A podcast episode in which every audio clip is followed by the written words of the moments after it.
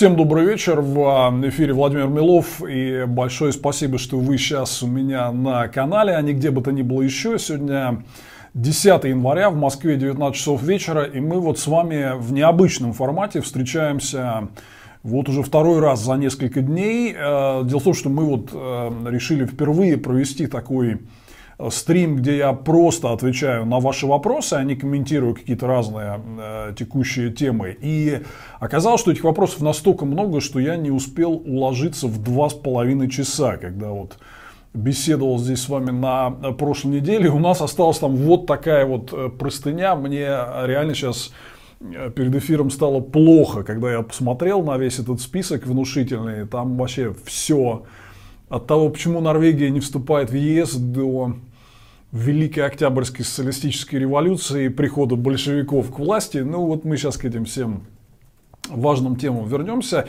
И вы хорошо посмотрели наш предыдущий стрим с вопросами. Огромное всем э, спасибо за такой интерес. Мы очень рады, если вот можем вас э, просветить по каким-то важным темам сегодняшнего дня, будущего. Много вопросов тоже о будущем, и в том числе и прошлого. Вот, и подписывайтесь обязательно на наш канал. Начинаем с традиционного. Если вам интересно, но по каким-то причинам вы еще на мой канал не подписаны, это можно и даже лучше всего сделать. Вот прямо сейчас, там есть такая кнопочка подписаться.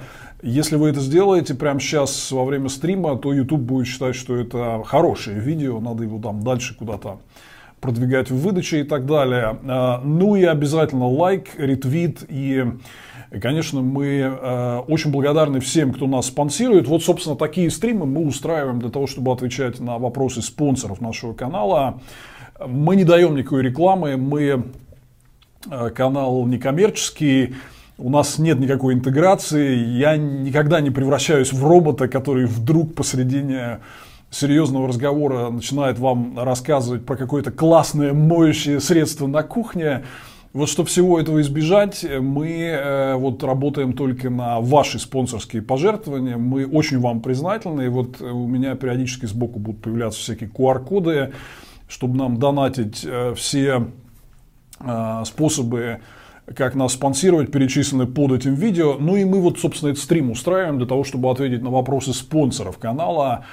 Поэтому первое, что я хочу сказать, это то, что а, вот я вижу много вопросов, а скажите об этом, а скажите о том. Вот я не могу просто отвечать на все подряд. Э, достаточно вот того, что у нас э, много десятков вопросов от спонсоров. Дай бог, если я уложусь какое-то а, обозримое время. И мы не брали новые вопросы для этого стрима. Я вот честно отвечу на все оставшиеся с предыдущего, я там вижу какое-то возмущение, типа, почему вот я задал вопрос, а вы не ответили? Не ругайтесь, пожалуйста. Сейчас а, на все, что к нам а, поступило, я обязательно подробно отвечу. Ну и, знаете, вот мы думаем над этим форматом дальше, потому что мы видим, что он очень востребован, но а, с другой стороны, я не Плющев и Наки, у меня много очень разной важной работы, которую надо делать, и я вот не могу так часами сидеть с вами в Ютубе и разговаривать, но с другой стороны, мне самому интересно, вопросы отличные, умные.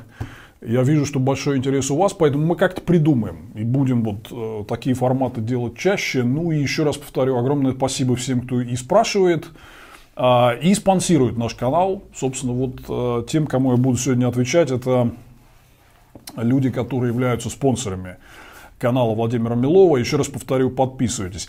Я, знаете, хотел начать э, до вопросов э, с того, чтобы э, порекламировать пару вещей. Во-первых, у меня сегодня вышла традиционная экономическая сводка на канале Майкла Наки. Мы с ним так условно примерно раз в две недели делаем сводки, оценивающие текущее состояние российской экономики и ее перспективы. Вот Сегодня вышла очередная, посмотрите, тоже ее хорошо смотрят. Поэтому я об экономике сегодня много говорить не буду, вот всех отсылаю а, туда. А, и вторая штука, еще немножко рекламы. Вот сегодня вышло интересное расследование журналистов из издания «Проект».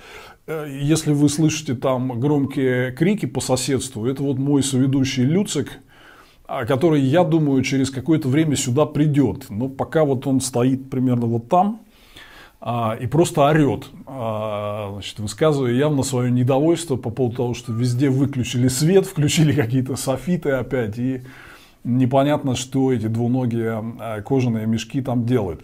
Люцик, заканчивай орать, иди сюда, зрители будут рады тебя видеть, но я хотел порекламировать сегодняшний материал проекта про Германа Грефа. Это очень интересный материал, потому что Грефа считают таким а, как бы честным либералом в правительстве, который типа там в тайне за свободу и за какие-то реформы и так далее. Вот у него есть такие, такие элементы репутации. Но на самом деле Греф коррупционер. А, и очень важно, что многие журналисты вот занимаются раскапыванием этой темы. А, почитайте и посмотрите сегодняшнее а, издание проекта. Я, честно говоря, считаю, что оно могло быть лучше. Мне кажется, что иногда вот журналисты-расследователи, они а, спеша поделиться с вами какими-то интересными а, вещами и выводами, они периодически выдают довольно сырой такой материал, который можно было бы доработать дальше. То есть здесь э, очень интересно есть информация про какие-то личные финансовые коррупционные дела Грефа, но не до конца вот это все проработано, и мне кажется, это можно можно было бы копать э, дальше. А что из минусов, э, например, э, стоит в любом случае почитать и посмотреть, мне кажется, с Грефу надо соскабливать. Я его очень хорошо давно знаю и наблюдал подробно, как он испортился в последние пару десятков лет. А я о нем рассказывал в своем цикле про 2000-е, мы с ним много работали. Так вот, с Грефа очень важно соскабливать вот этот лоск такого системного либерала, там, поборника свободы, значит, в этом всем стадии э, воинствующих чекистов. Он, в принципе, такой же, как они, только прикрывается своим вот этим либеральным э, имиджем, как и многие из них. И огромное спасибо, что, э, журналисты вот делают какие-то конкретные шаги, чтобы его всякие делишки раскопать.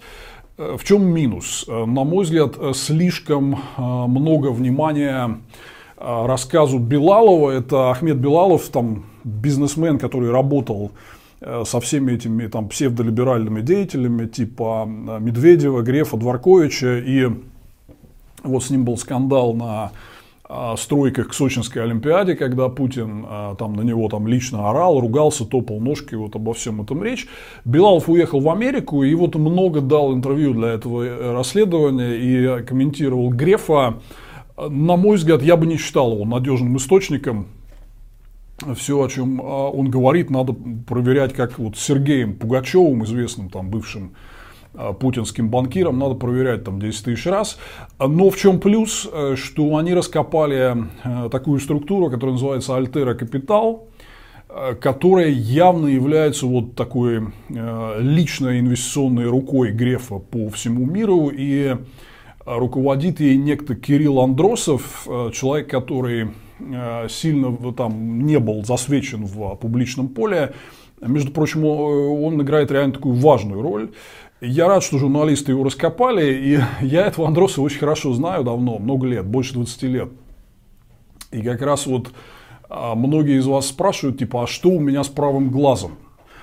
Мы делали э, отдельное видео на моем канале, можете погуглить, кстати, такой популярный запрос в соцсетях, типа Милов, а что с глазом?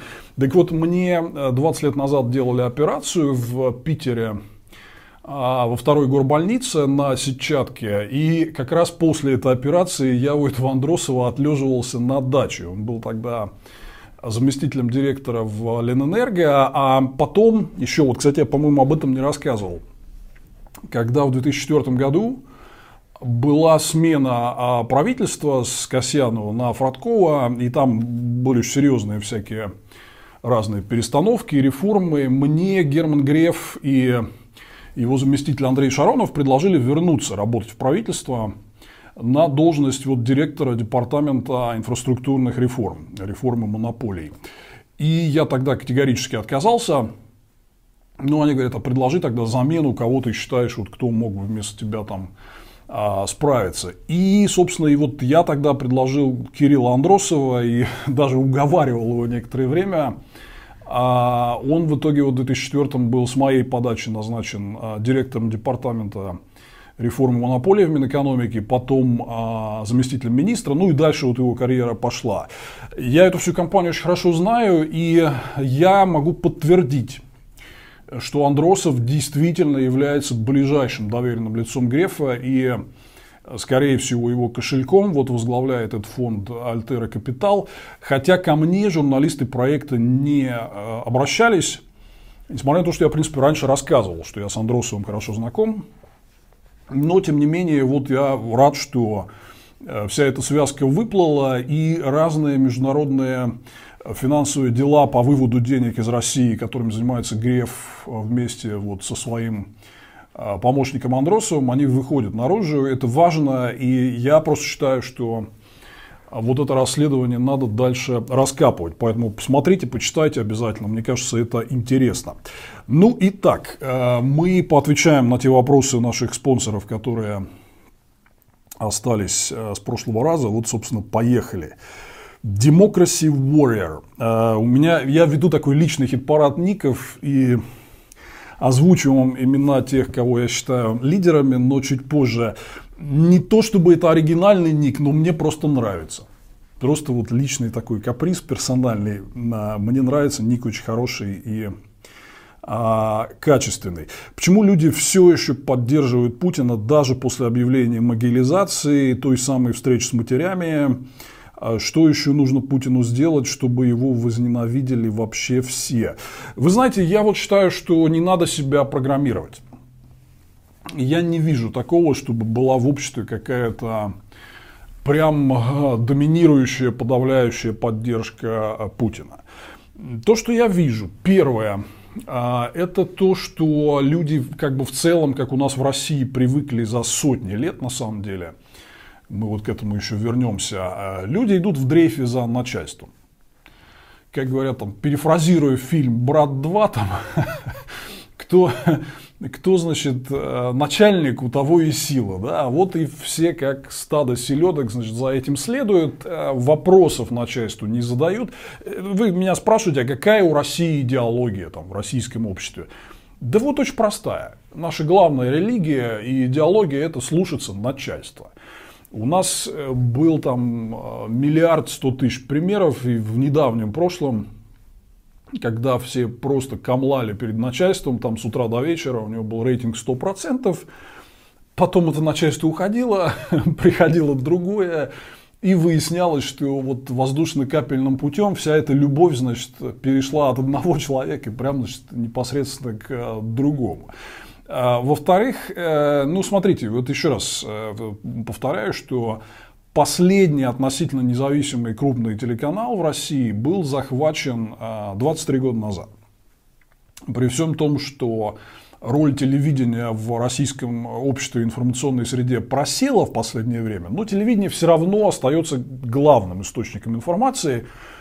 Ну, по телевизору больше 20 лет. Путин, Путин, Путин, Путин, Путин. Ну, никого, да. Так, я помню даже времена КПСС, когда даже так не было. То есть сейчас Путину уделяется больше хронометража во всех там новостях, каких-то общественно-политических и даже там, я не знаю, культурных и социальных передачах, э, чем э, советской верхушке уделялось, генсекретарям, там, членам э, политбюро и так далее. Поэтому у людей реально формируется некая оптическая иллюзия. Во-первых, это традиционная история, что у нас хороший царь, а плохие бояре что Путин там что-то, как по телеку рассказывает, что он там старается для нас. А вот всякие злые чиновники, значит, э, мешают, да.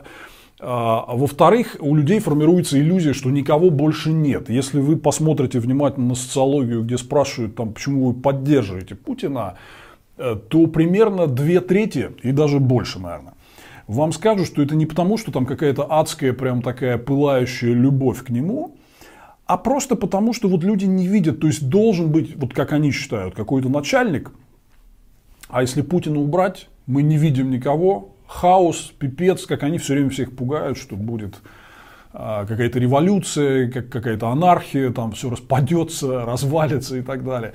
А, поэтому здесь это, это как бы не вопрос поддержки Путина, это вопрос инерции, э, это вопрос того, что вот Люди привыкли идти в стадии за начальством. Люди смотрят телек и не видят альтернативы, потому что ее там специально не а, показывают. Мне не кажется это, уважаемый демокраси Warrior, какой-то фатальной проблемой, потому что я знаю, как это все меняется, как в калейдоскопе, когда Путина не станет, куда-то идти за него там биться, воевать. Вот все те, кто послушно, попугайно повторяет за телевизором, они же не в состоянии совершать никаких действий по защите этого самого Путина.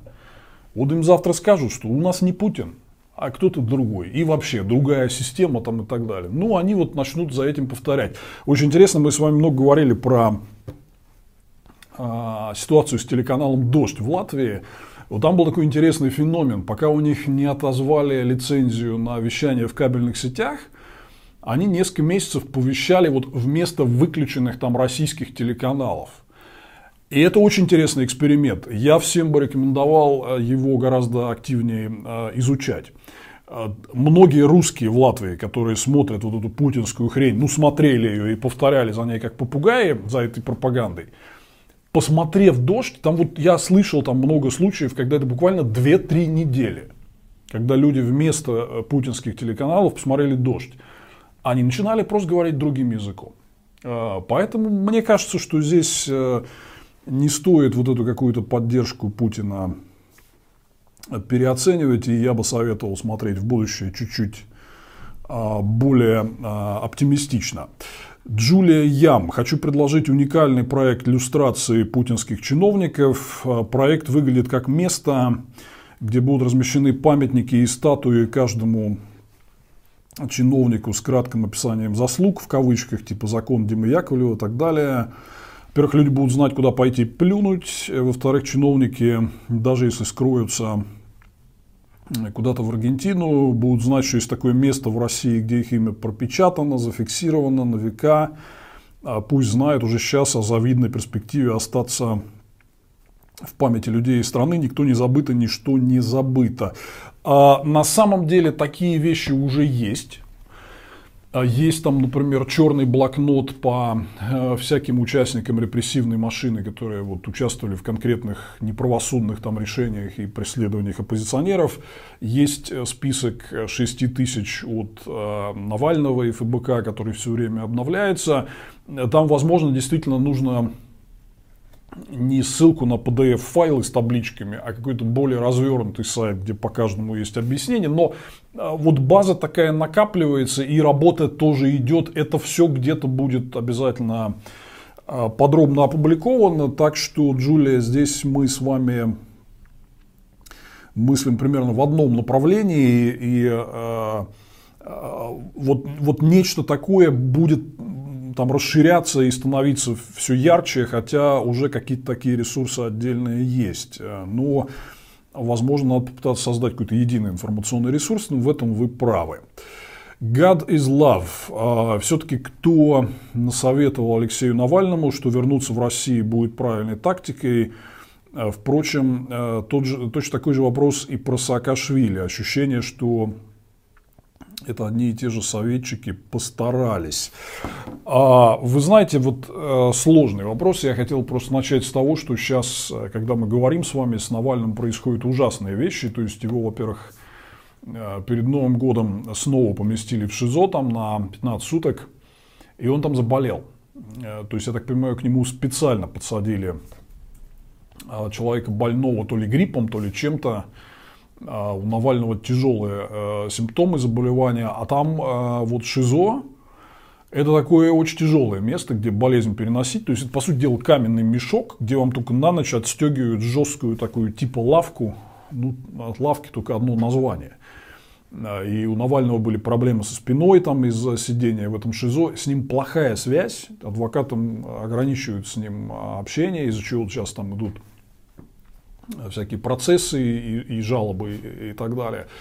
Э, очень тяжелая ситуация, следим э, за этим внимательно, стараемся все, что можем сделать, в том числе и по дипломатическим каналам, чтобы добиться его освобождения. Но вот, к сожалению, новости начала Нового года по Навальному не очень хорошие. Вот остается надеяться на то, что и, и у него крепкое здоровье, а, и в том числе и э, публичное давление, максимальное распространение этой информации э, поможет решить ситуацию. Там была вот история с э, другим политзаключенным Алексеем Гориновым, который в колонии заболел, ему не, отказывали, не оказывали медпомощь. Но вот, насколько я знаю, из-за общественного резонанса по этой теме все-таки ее оказали. А, и ситуация как-то хотя бы частично улучшилась там. Поэтому очень важно делать все, чтобы не забывать о Навальном и продолжать вот эту информацию распространять о том, что а, с ним происходит, и не допускать того, что хочет Путин. Путин хочет для а, Навального информационной изоляции, чтобы о нем все забыли на фоне вот этих всех событий. Нельзя давать им этого делать. А теперь такой сложный вопрос. А, ну, если прямо отвечать, э, по моей информации, Навальному не советовал никто. А, то есть вплоть до такой степени, что он не очень разговаривал на эти темы даже вот с а, ближайшими соратниками, например, со мной. То есть он это решение принял сам.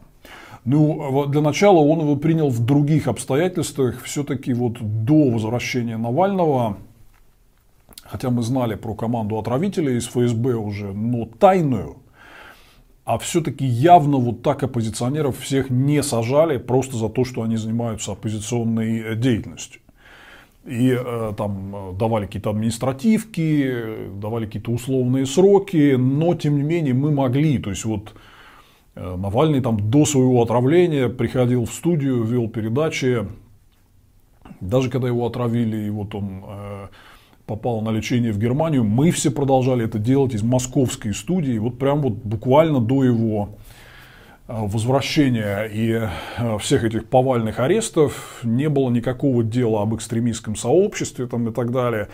То есть на момент, когда Навальный возвращался, ну никто не прогнозировал, э, что будет такое резкое ужесточение репрессий.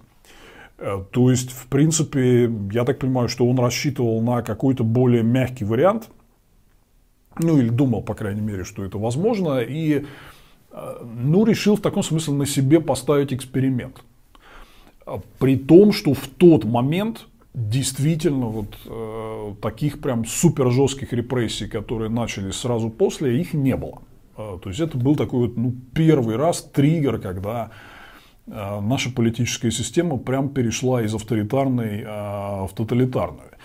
Ну вот он решил сделать такой шаг. Э, Навальный э, человек абсолютно взрослый, состоявшийся политик. Он, я думаю, имеет право и основания вот считать, что он знает, что делает. Тем более, что он по ряду признаков готовился к самым жестким а, сценариям развития ситуации. Ну, например, вот то, что он а, так вот маниакально, я бы сказал, заботился о своем личном здоровье, как и Илья Яшин, кстати, а это свидетельствует о том, что они физически готовились к каким-то каким вот э, репрессиям.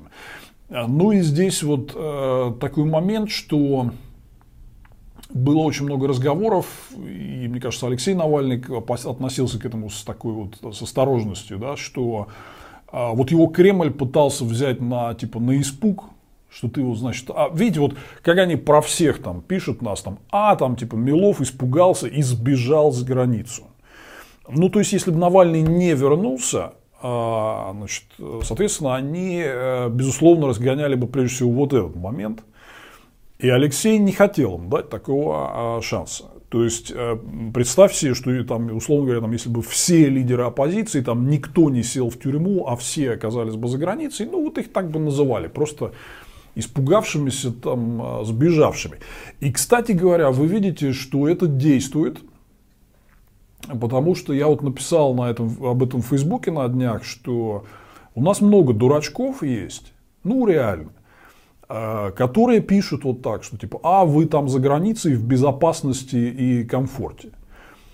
Хотя здесь огромное количество проблем, а, и у всех у нас конечные сроки пребывания, непонятно их продлят или нет, родственники и там у кого они умерли, могилы их остались в России, мы не можем их увидеть, имущество как бы продать и перевести не дают, в эмиграции много всяких сложностей, когда ты не гражданин, там вдруг выясняется, там, ну, например, да, вот в России, а, скажем, ты у меня были ситуации, там, перешел улицу, да, не в том месте.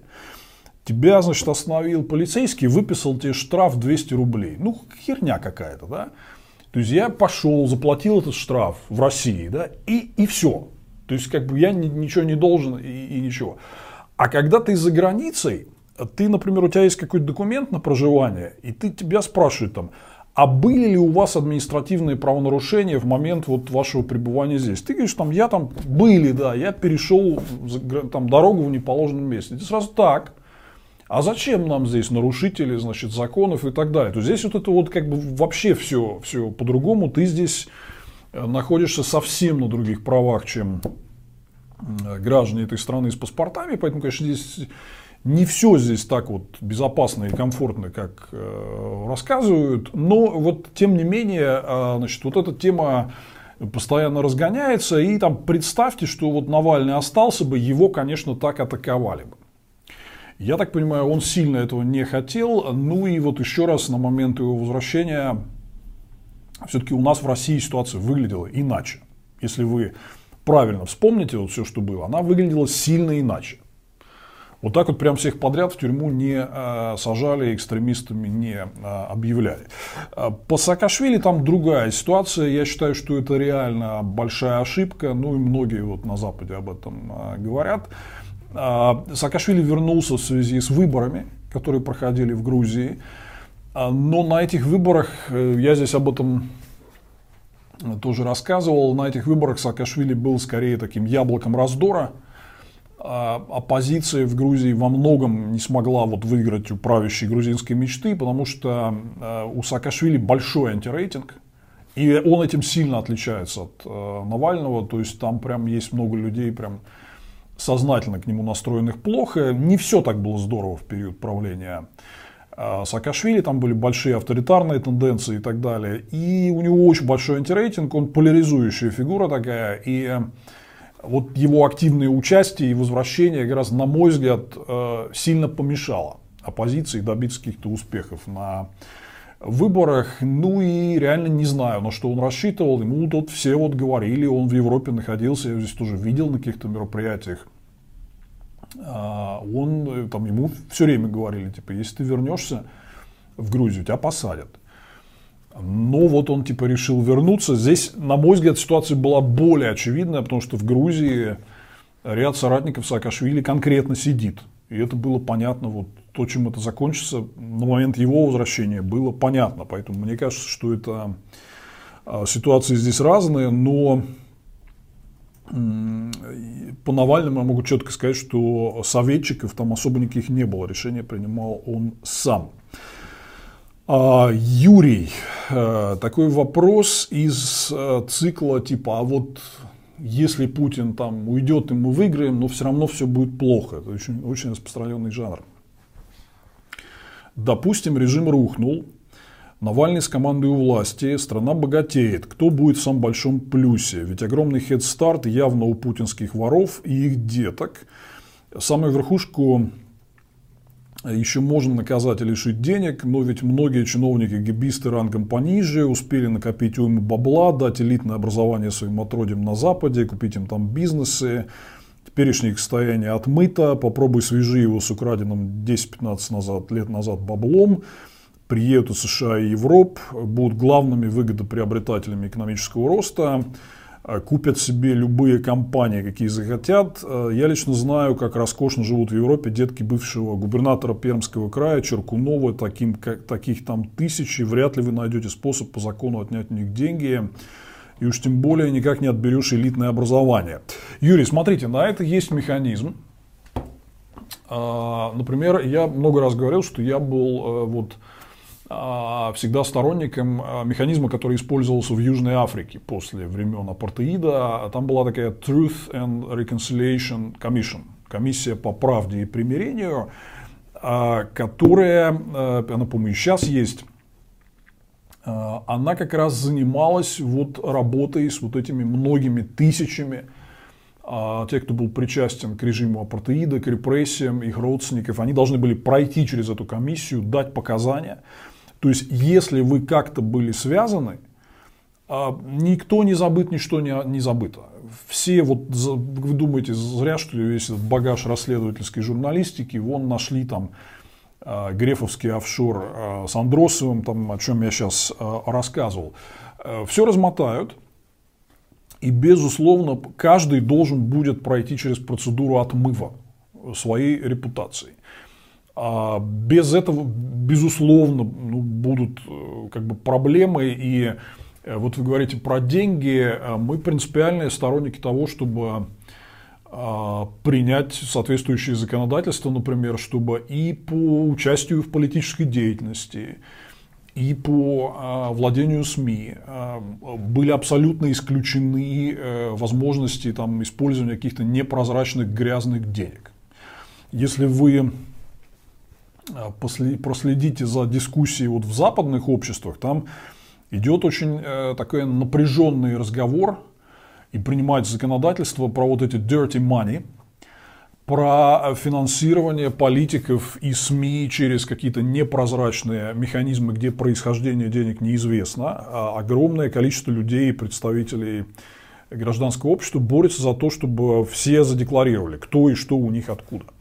То есть это все отслеживаемо. Вот вы не правы, что это будет отмыто и невозможно будет установить. Можно будет установить, если принять законодательство о прозрачности э, финансирования СМИ, э, финансирования политической деятельности, декларирования происхождения, борьбе с грязными деньгами, это все можно сделать. Есть, вот видите, пришел мой долгожданный соведущий, а, который соскучился по ласке. Сейчас мы все это ему предоставим. Вот, так что смотрите за этим процессом, подписывайтесь и э, расшаривайте стрим. Так вот, э, я совершенно не считаю. Я вот говорил, э, когда у нас был вот предыдущий раунд ответов на вопросы, там тоже меня спрашивали, что люди боятся, что типа вот, э, когда наступит демократия, какие-то не те люди проявятся. Они обязательно проявятся. Более того, а, у всех у нас разное представление о том, кто там те или не те, и степень их там вины, замазученности и так далее. Это будет такая довольно открытая, жесткая схватка. Но нам понимать надо, что правильно делать для того, чтобы минимизировать этот ущерб и риски. Поэтому контроль за грязными деньгами, прозрачность э, финансовых потоков в общественно-политической сфере и какой-то механизм для реально тысяч и тысяч людей, участвовавших вот в этом режиме по а, проверке того, что они делали, вот по, типе, по типу комиссии по правде и примирению, ну, может, там не в буквальном смысле, но вот по такому принципу. Поэтому это сложные вопросы, вы правильно их ставите, но они решаемые тоже. И здесь это зависит от нашей с вами решимости, умения работать. Э, мы можем это. Мы можем это решить. Другие страны это делали. Они нам помогут тоже в этом вопросе. Поэтому вот э, не надо заранее значит, там, себя накручивать, что все плохо, у нас все свободу отнимут, победу отнимут. Там. Они попытаются. Мы должны им это не дать. Примерно понятно, как добиться того, чтобы им это не дать. Надеюсь, что добьемся. Роман Кутнер, э, как по вашему мнению, избрание на выборах Бениамина Нетаньяху может повлиять на ход войны между России и Украины. Я уже это комментировал вопрос э, на стримах, и вот у меня буквально перед Новым годом был разговор в Ютубе с э, таким израильским э, русскоязычным лучшим радио, соответственно, и можете найти его, если, если хотите, напишите мне, я вам ссылку пришлю. А, я считаю, что это плохо. Нетаньяху с крайне правым правительством Израиля – это плохо для Украины они предельно цинично и эгоистично настроены, они боятся, что Путин им может создать э, какие-то проблемы на Ближнем Востоке, если они будут открыто поддерживать Украину. Ну и вот Эли Коэн, новый э, министр иностранных дел Израиля из партии Ликуд, который в конце декабря стал э, новым министром в правительстве, он уже объявил, прямо открыто выпустил заявление на сайте израильского МИДа, что мы будем меньше говорить о поддержке Украины. Типа предыдущее правительство Ерлапида слишком много говорило что-то устное в поддержку Украины, мы говорить этого не будем. То есть дал такой явный понятный вектор, что э, гуманитарно будем поддерживать, но не более того. Поэтому, к сожалению, я думаю, что о том, что Израиль присоединится к международной коалиции по поддержке Украины, теперь с правительством Нетаньяху можно забыть. Не будет поддержки Украины при Нетаньяху. ИИБ «Пионер». Аж четыре больших вопроса а, да, давайте я расскажу про спонсорство. Мне надо найти, что рассказать. Смотрите, мы, я уже рассказывал вам в прошлом эфире, что мы реформируем а, а, систему уровней спонсорства на нашем канале. Вот а, вы можете прям зайти и посмотреть или сейчас, а, или пока вы там меня слушаете одним ухом, вторым ухом, вы можете, а, соответственно, зайти на те площадки, через которые вот вы нас поддерживаете, то есть как вы нам донатили, и там написано, что меняется в уровнях спонсорства. Мы некоторые из старых будем удалять, добавлять э, новые. Э, советуем вам заранее выбрать вот новый уровень спонсорства и на него перейти. И э, мы э, а теперь создали такую э, историю, что возможность задать вот эти вот вопросы, на которые я сейчас отвечаю в эфирах, она будет возможна только со второго уровня спонсорства, потому что это слишком много. Друзья, я вот прошу отнестись э, к этому с пониманием. У меня очень много разной важной работы, поверьте, э, и международной, там, и аналитической и так далее. И я не могу много вот часов сидеть и отвечать на все вопросы. А поэтому мы вот так оценили, что э, меня хватит только на ответы э, на вопросы спонсоров, начиная со второго уровня в эфире. Поэтому, если вот вы хотите в этом милом диалоге участвовать, то нужно будет к нему присоединиться. Вот, а поэтому еще раз идите вот в, э, на те площадки, где вы подписываетесь на спонсорство, посмотрите вот эту информацию в описании к трансляции и, и так далее, да, и вы сможете вы сможете все это дело там увидеть, но мы провели реформу уровней спонсорства, и там много всего нового интересного вам предложим, смотрите, вот там все это написано. Итак, четыре длинных вопроса а, от а, зрителя под ником EEB Пионер.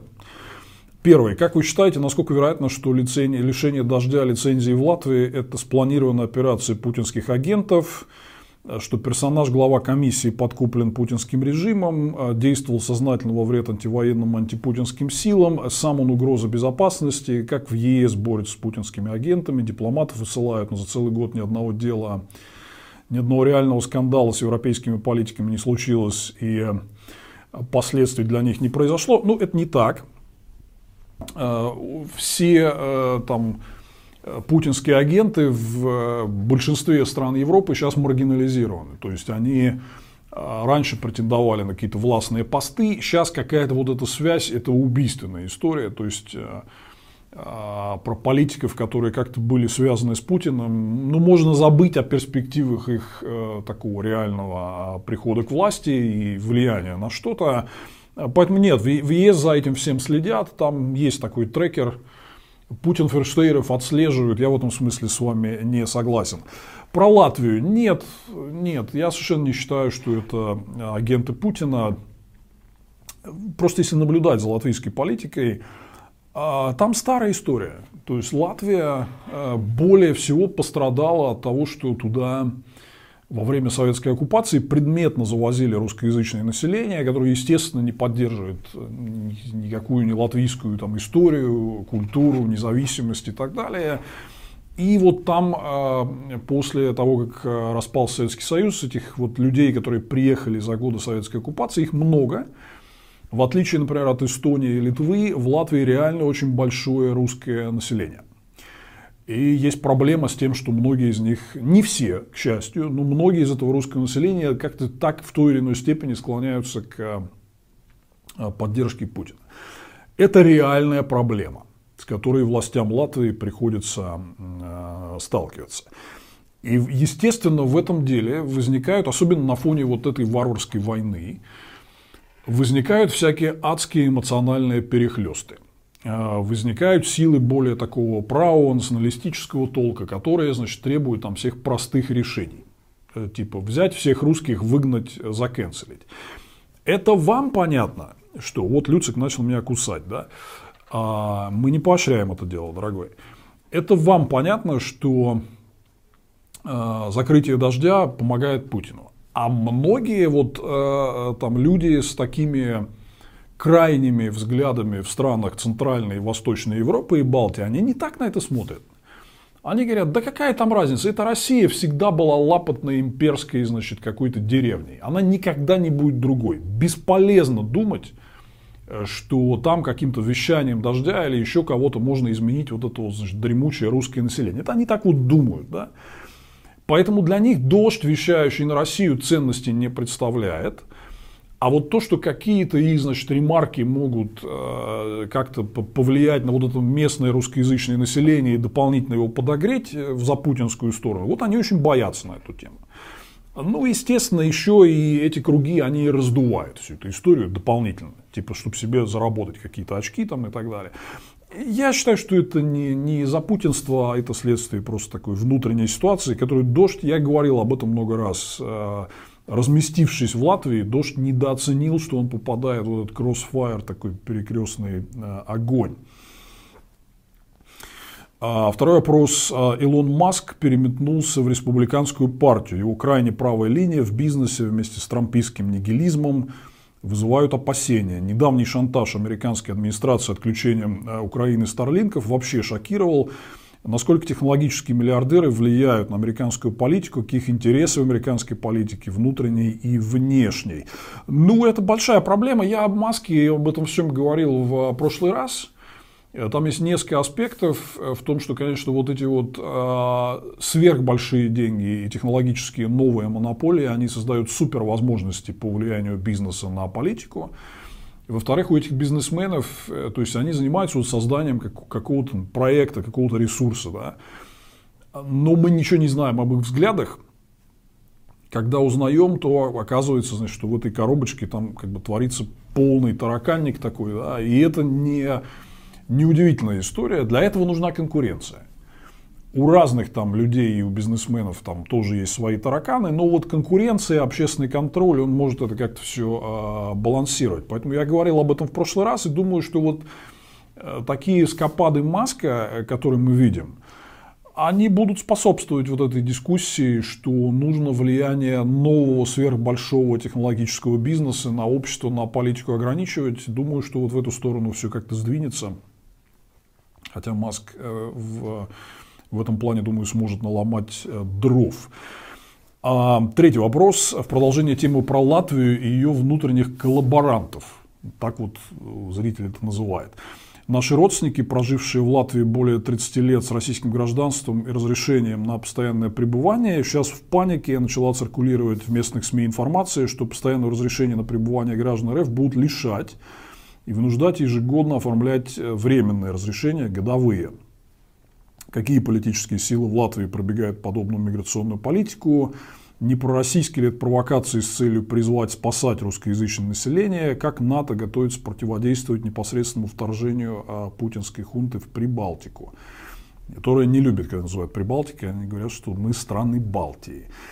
Так вот, э, смотрите, э, там разные идеи ходят. Действительно, я думаю, что в этом плане что-то будет делаться. И это является вот следствием э, той проблемы, о которой я сказал, что есть большое завезенное времена СССР русское население, значительная его часть так или иначе симпатизирует путинскому режиму. Это создает для Латвии проблему.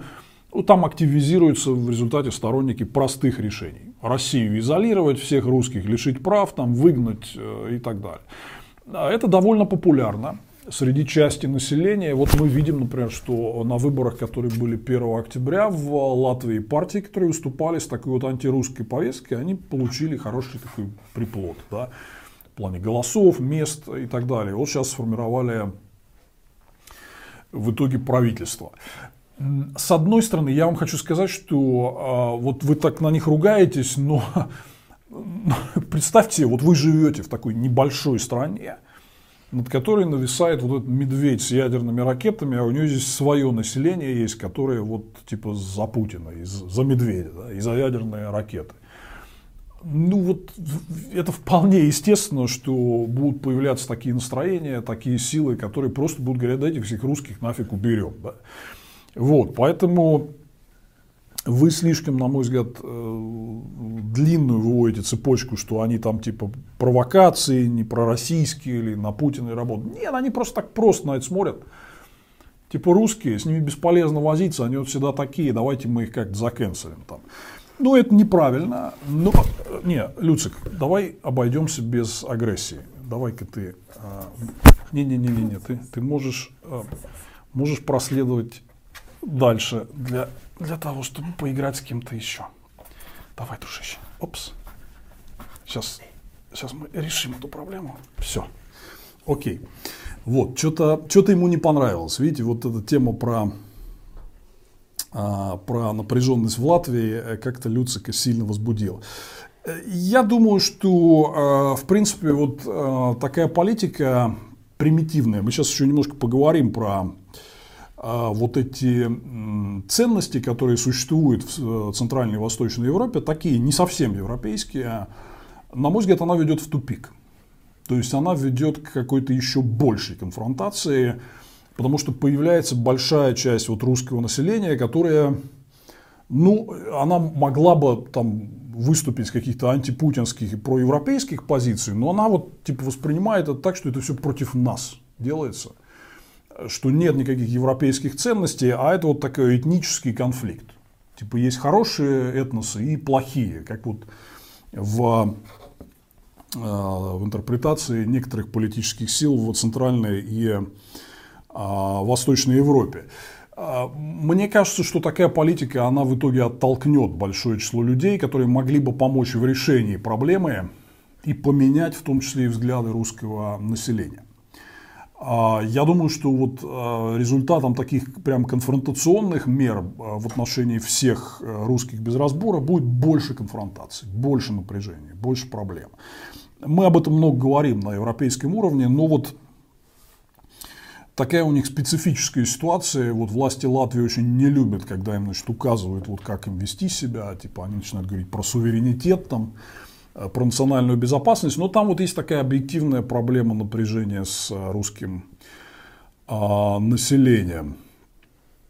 А, Владимир, скажите, почему вы сами и ваши коллеги по команде Алексея Навального другие российские мировые политики анализируют политику и действия Путина. Это вот четвертый вопрос от зрителя ЕБ «Пионер».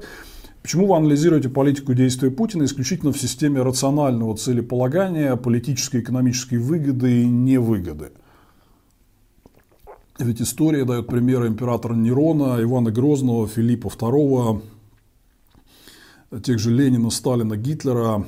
Примеры, которые демонстрируют, что рождаются в истории антилидеры, не просто приступающие саму систему человеческих ценностей, а живущие и действующие вне современного им человеческого общества. С практической точки зрения не полезнее ли принять, например, что Путин уничтожит и миллионы россиян, и ядерное оружие применит именно потому, что он искренне, действительно, на полном серьезе так видит его путь в рай. Вы неправильно оцениваете ситуацию. Если вы проанализируете все внимательно, вот без эмоций, а как бы все, что они делают – во-первых, э, они, это, это люди, э, там э, как бы там 99% людей вот в окружении Путина это абсолютные циничные, а, алчные оппортунисты. Там нет никаких аятол, которые верили. Вот там Ленин и Гитлер, у них реально хотя бы была идеология, какая-то философия. У этих никакой нет. Они ее придумывают на ходу даже если вы, например, посмотрите на все эти бредовые рассуждения Путина по Украине, Вообще очень интересно, я хочу сделать ролик, э, как менялись э, взгляды и высказывания Путина по Украине в течение вот 10 лет. А если это проанализировать, то из этого очень четко следует, что у Путина нет э, никаких там, устойчивой системы взглядов на Украину. Он просто хочет ее. Просто вот он ее хочет взять себе под контроль, а, под крылышко. И он это много лет по-разному обозначал и разными способами обосновывал. Но общее было одно. Там, отдайте вот мне, отдайте, значит, вот моя прелесть. Да, вот, вот примерно вот в таком э, как бы, ключе это все выглядело. Э, в их всех действиях очень сильно видны рациональные мотивы. Они, кстати, были видны и у Ленина, и у Гитлера, и у Ивана, извините за выражение Грозного. Просто а в чем, чем отличается вот э, такого типа дизраптив такой лидер, который там плюет на всех, нарушает правила, там плюет на человеческую жизнь, страдания и так далее. Он просто считает, что он может рационально выиграть за счет того, что нарушит правила и позволит себе больше, чем, э, чем остальные. Поэтому задача просто показать ему, что цена нарушения правил будет неприемлемой. Вы говорите там, что типа в рай, э, я не исключаю, есть, соответственно, вариант того, что там Путин сумасшедший и так далее. Это все никогда нельзя сбрасывать со э, счетов. Но тем не менее, вот, например, мы можем наблюдать уже почти год войны Путина в Украине, и вот э, все время используется вот эта ядерная риторика. То есть Запад пугали, типа, не вздумайте что-то помогать Украине, иначе мы применим ядерное оружие. Мы с вами весь год обсуждаем, будет ядерная война, не будет. У меня здесь есть отдельный стрим на моем канале, где большой кусок, прям с таким названием «Путин и Запад и ядерная война». Можете там посмотреть, там большой кусок вот посвящен анализу этого вопроса. Итог прошедшего года. А помощь Запада Украине резко выросла до таких масштабов, что сейчас поставляется оружие, э, которое было немыслимо в начале войны, и Запад боялся его поставить, а сейчас это уже рутина. При этом путинская ядерная риторика снизилась. И уровень опасности ядерной снизился. Таким образом, здесь есть большой элемент рациональности. Я вот еще раз вам говорю, что почему, как сделать вывод, что Путин не сумасшедший, который а, а, хочет утащить нас всех на тот свет и в рай. А посмотрите, как он ездить стал. То есть он раньше никуда не ездил, он не любил, он сидел, он там два с половиной года сидел в бункере, три раза только на короткие поездки выезжал там в Женеву с Байденом, в Индию и в Китай на открытие Олимпиады. За последние полгода он десяток стран объездил, причем стран таких, Туркмения, Таджикистан, Киргизия, Узбекистан, Казахстан, Иран. Он не любит ездить в такие места.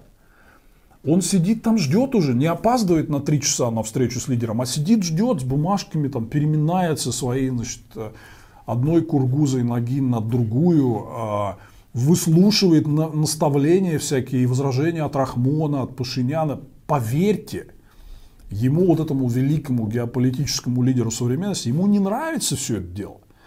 Но он ездит, как котомочник такой, да, камевоежор э, встречается с невиданной для себя за долгие годы интенсивностью по таким местам, по которым он не стал бы ездить раньше. Да? Э, потому что он ищет помощи, ищет выхода, обхода санкций, э, выхода на азиатские рынки. Это портрет сумасшедшего, который хочет утянуть всех в рай? Ну, утянул бы уже, а не ездил вот по азиатским столицам, что-то выклянчивая. Да? Это, это не портрет человека, который сошел с ума, ему на все плевать, он хочет утащить всех в рай. Нет. Надо смотреть трезво на все эти вещи и не, напу- не напугивать себя там, не накручивать а, лишний раз. Лиела. Почему-то много интереса к Латвии. А, Владимир, в моем любимом цикле Why Russia Fails вы не упоминали о Латвии ни об успешном примере постсоветского развития, ни как о failed state. Очень интересно услышать вашу оценку. Слышу всякое. С одной стороны, демократия, Шенген, НАТО, открытые границы, развитие экономики и так далее. С другой говорят про засилие старых советских функционеров в управлении, упадок всех видов производства, деградацию образования, поголовную миграцию молодежи в Европу на заработки, низкие доходы, высокие цены. Если оставить за скобками вопиющий национализм, такие хорошие у вас оценки, как вы оцениваете развитие Латвии за последние 30 лет, в чем они пример, а в чем а, антипример? Смотрите, а, я упоминал Латвию в передаче про топ-5 стран а, идеалов для России. Посмотрите, если вы не видели, она два с половиной года назад у меня была на канале. Я, кстати, Навальный с интересом посмотрел, и мы с ним потом много это обсуждали. А он сказал, что я типа жалею, что я хотел сам такое что-то сделать, но Милов меня опередил. Посмотрите, топ-5 стран идеалов для России на моем канале лето 2020 года, еще до отравления Навального.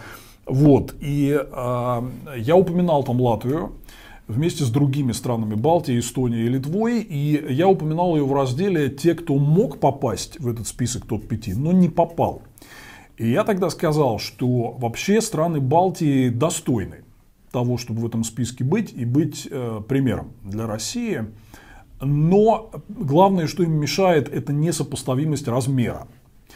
То есть на небольшом таком проектном государстве решить какие-то социально-экономические проблемы гораздо проще, чем в такой сложно устроенной вот э, хреновине, э, как Россия, да? Э, с большим количеством самых разных проблем, большим числом разных игроков там и так далее.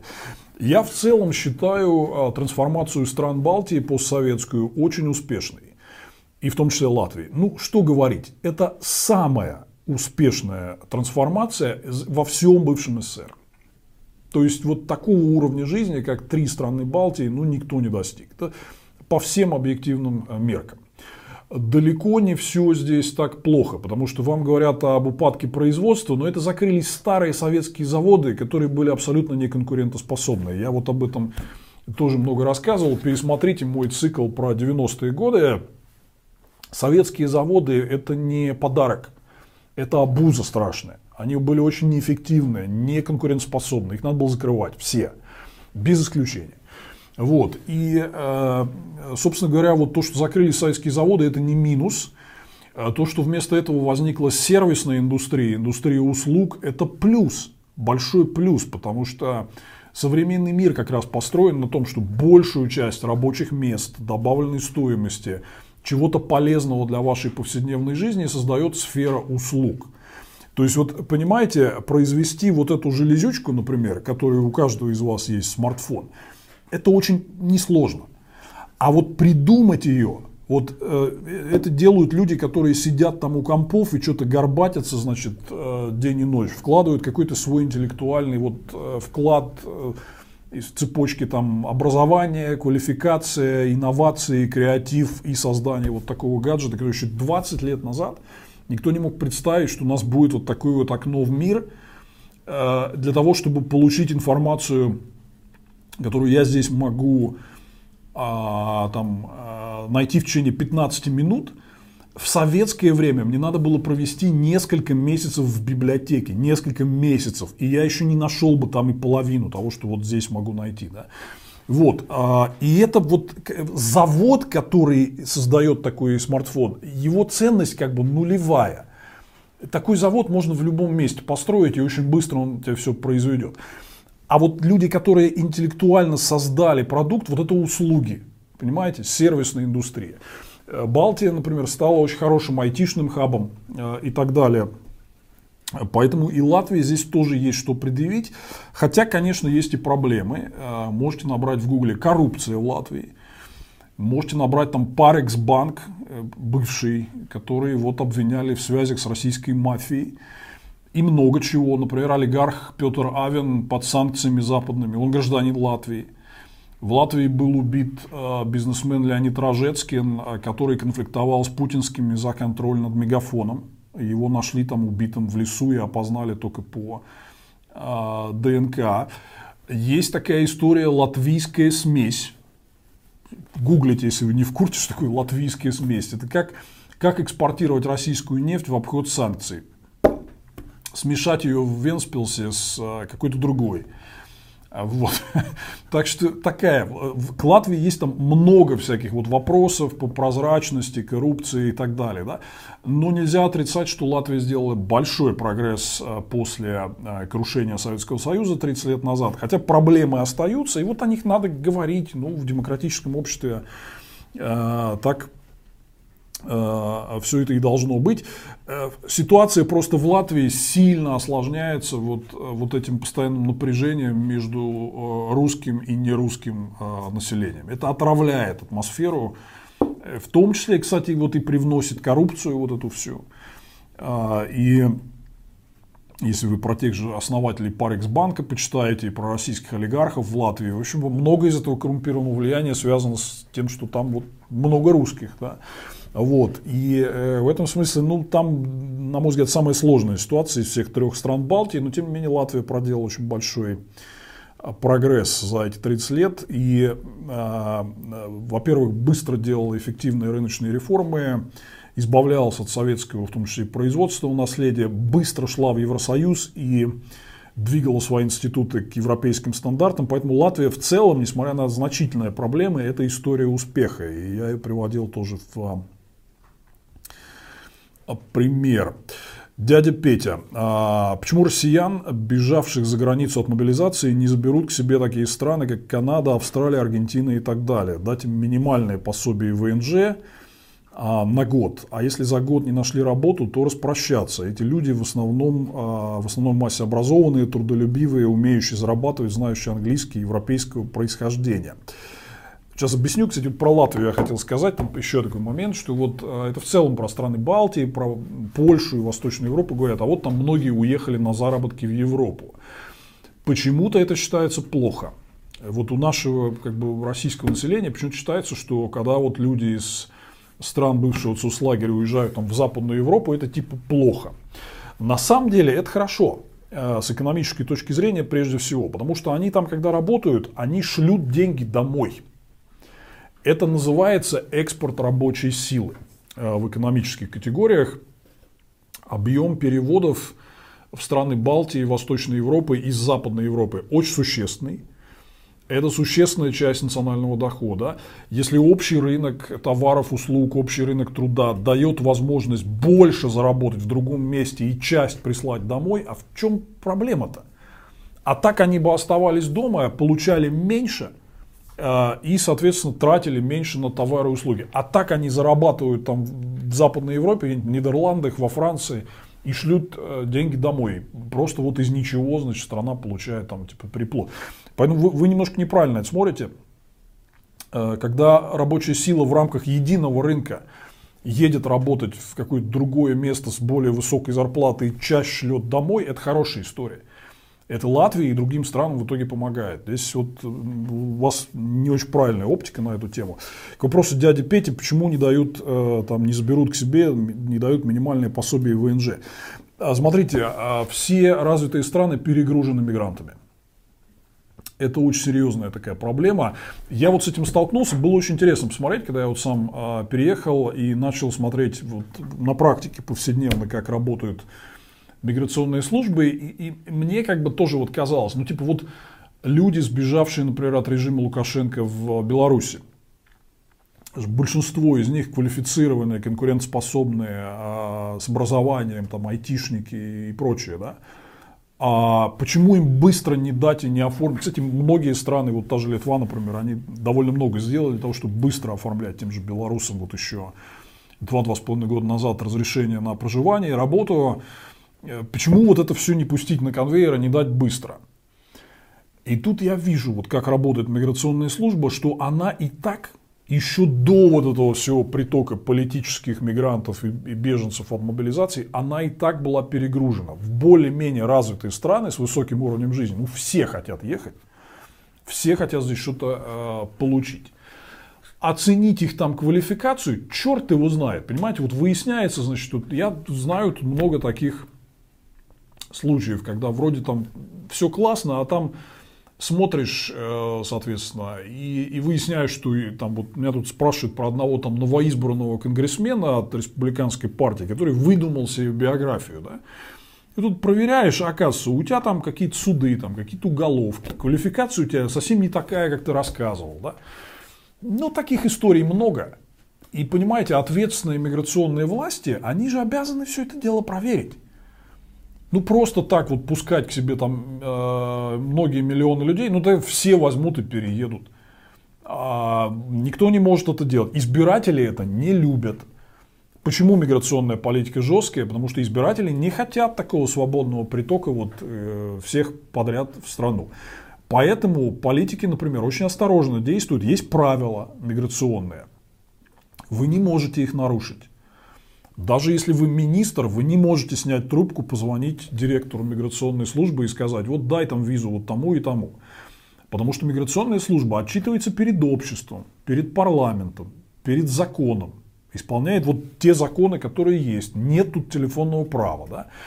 А законы жесткие, потому что едет много разных людей, всех надо отсортировать, проверить, от, там, провести бэкграунд-чек – общество настроено подозрительно к мигрантам, скептически и так далее. Поэтому здесь, например, почему мы раньше там так и бились за а, безвизовый режим, но безвизовый режим утонул вот в российской вот этой всей хищнической э, диктатуре. Да?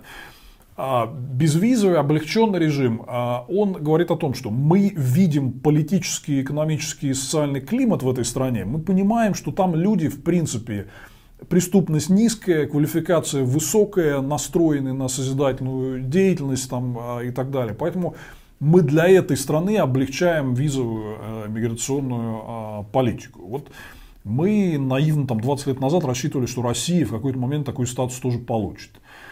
Но Россия это страна огромного неравенства, высокой преступности, авторитарная, где очень много людей замазучены вот э, в этой всей диктаторской, мафиозной, а теперь уже геноцидальной вертикали. Да? Ну, поэтому относятся скептически. Вот была история в Казахстане, что они выслали там якобы ФСОшника по фамилии Жилин, который спасался от мобилизации. Кстати, я хочу сказать, что я не очень там вот э, беру на веру эту историю, потому что если вы почитаете про высылку сотрудников ФСО Жилина из Казахстана, там все со слов его жены. Товарищ, журналисты, я извиняюсь, так нельзя. Надо у жены попросить хотя бы один документ показать. Просто со слов жены и все. Это вот недостаточно с точки зрения а, стандартов факт-чекинга. Так вот, а, вроде как его депортировали ну почему? Потому что он незаконно пересек границу. Не через пограничный пункт.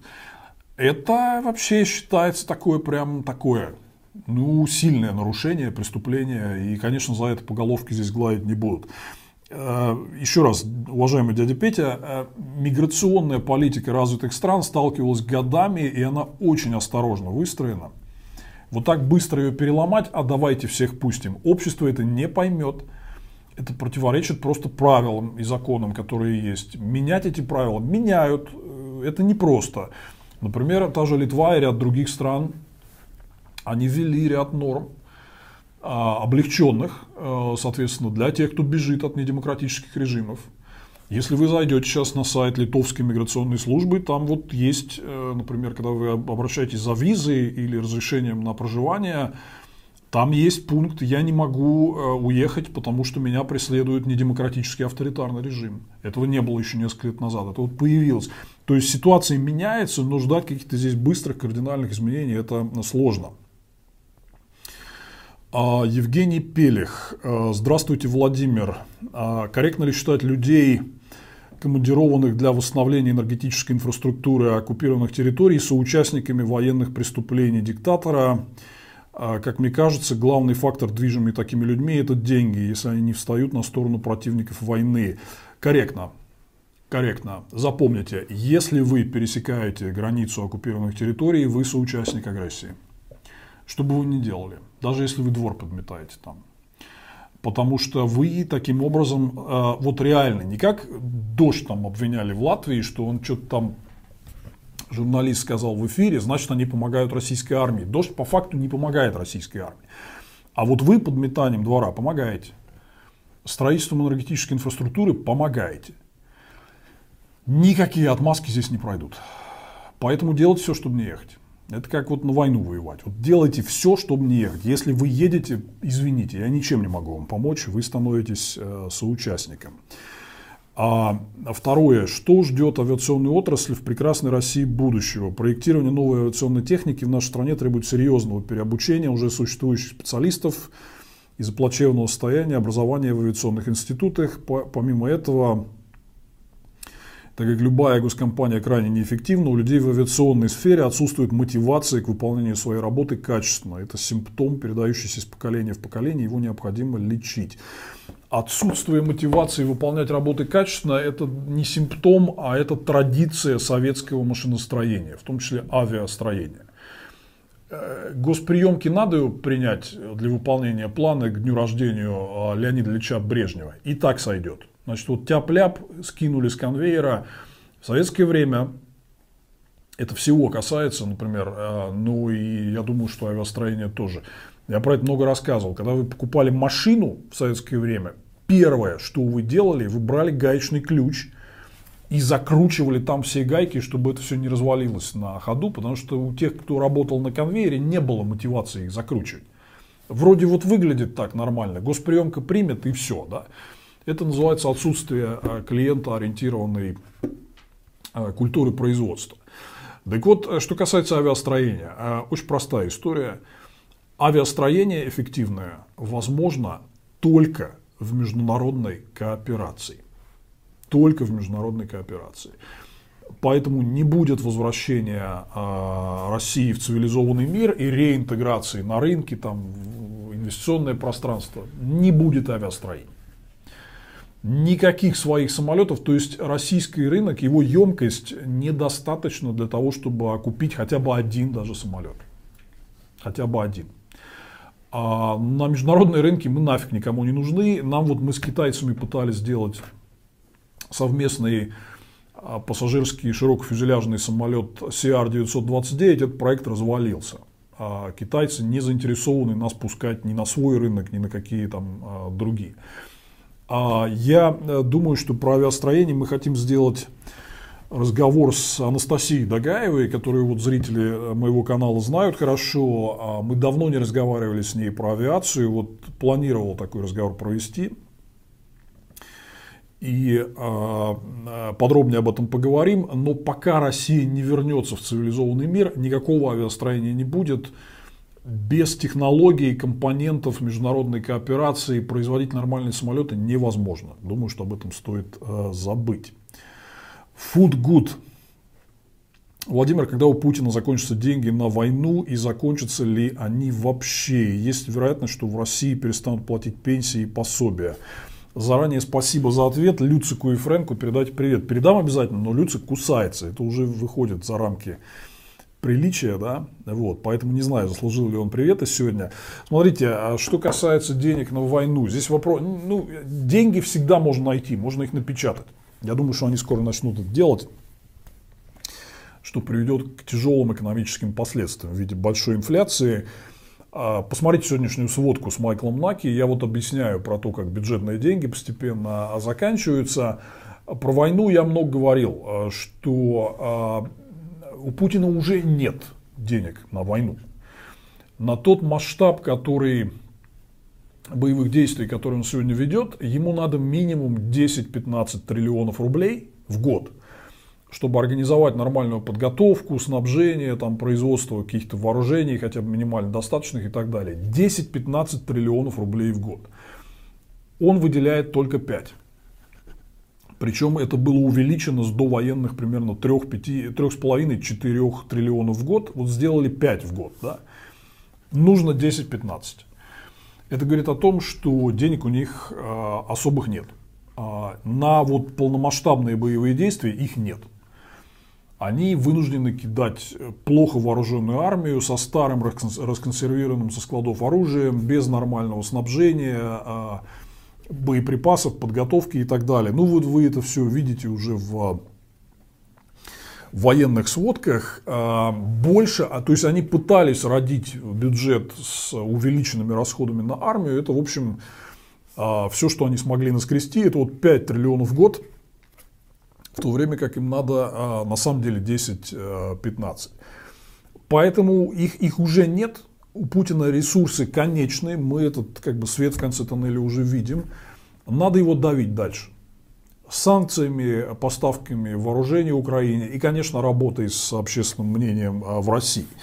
Что касается, вот, перестанут ли платить пенсии и пособия, ну, смотрите, вот опять же, смотрите сводку СНАКи сегодняшнюю. Я говорю, что они уже как минимум не могут их индексировать. То есть реальные пенсии в минусе, соцпособия в минусе. Вот Госдума объявила, что она проиндексировала в бюджете на этот год а, социальное пособие на 12% всего-навсего. При этом вы знаете, насколько реально цены выросли. То есть а, это значит, что в реальном выражении пособие уменьшится. То есть вот уже вот как бы достаточных денег для них нет. Если вы имеете в виду совсем перестанут платить, их просто индексировать нормально не будут. То есть их ценность будет уменьшаться. Платить они их как-то будут, когда в фонде национального благосостояния закончатся деньги, чтобы финансировать дефицит бюджета. Я думаю, они деньги будут просто печатать. это приведет к инфляции. Ну, то есть платить пособия будут, но из-за инфляции они будут обесцениваться все время. И денег на то, чтобы увеличивать их в реальном выражении, нету уже, уже давно нет. А учебник газосварщика.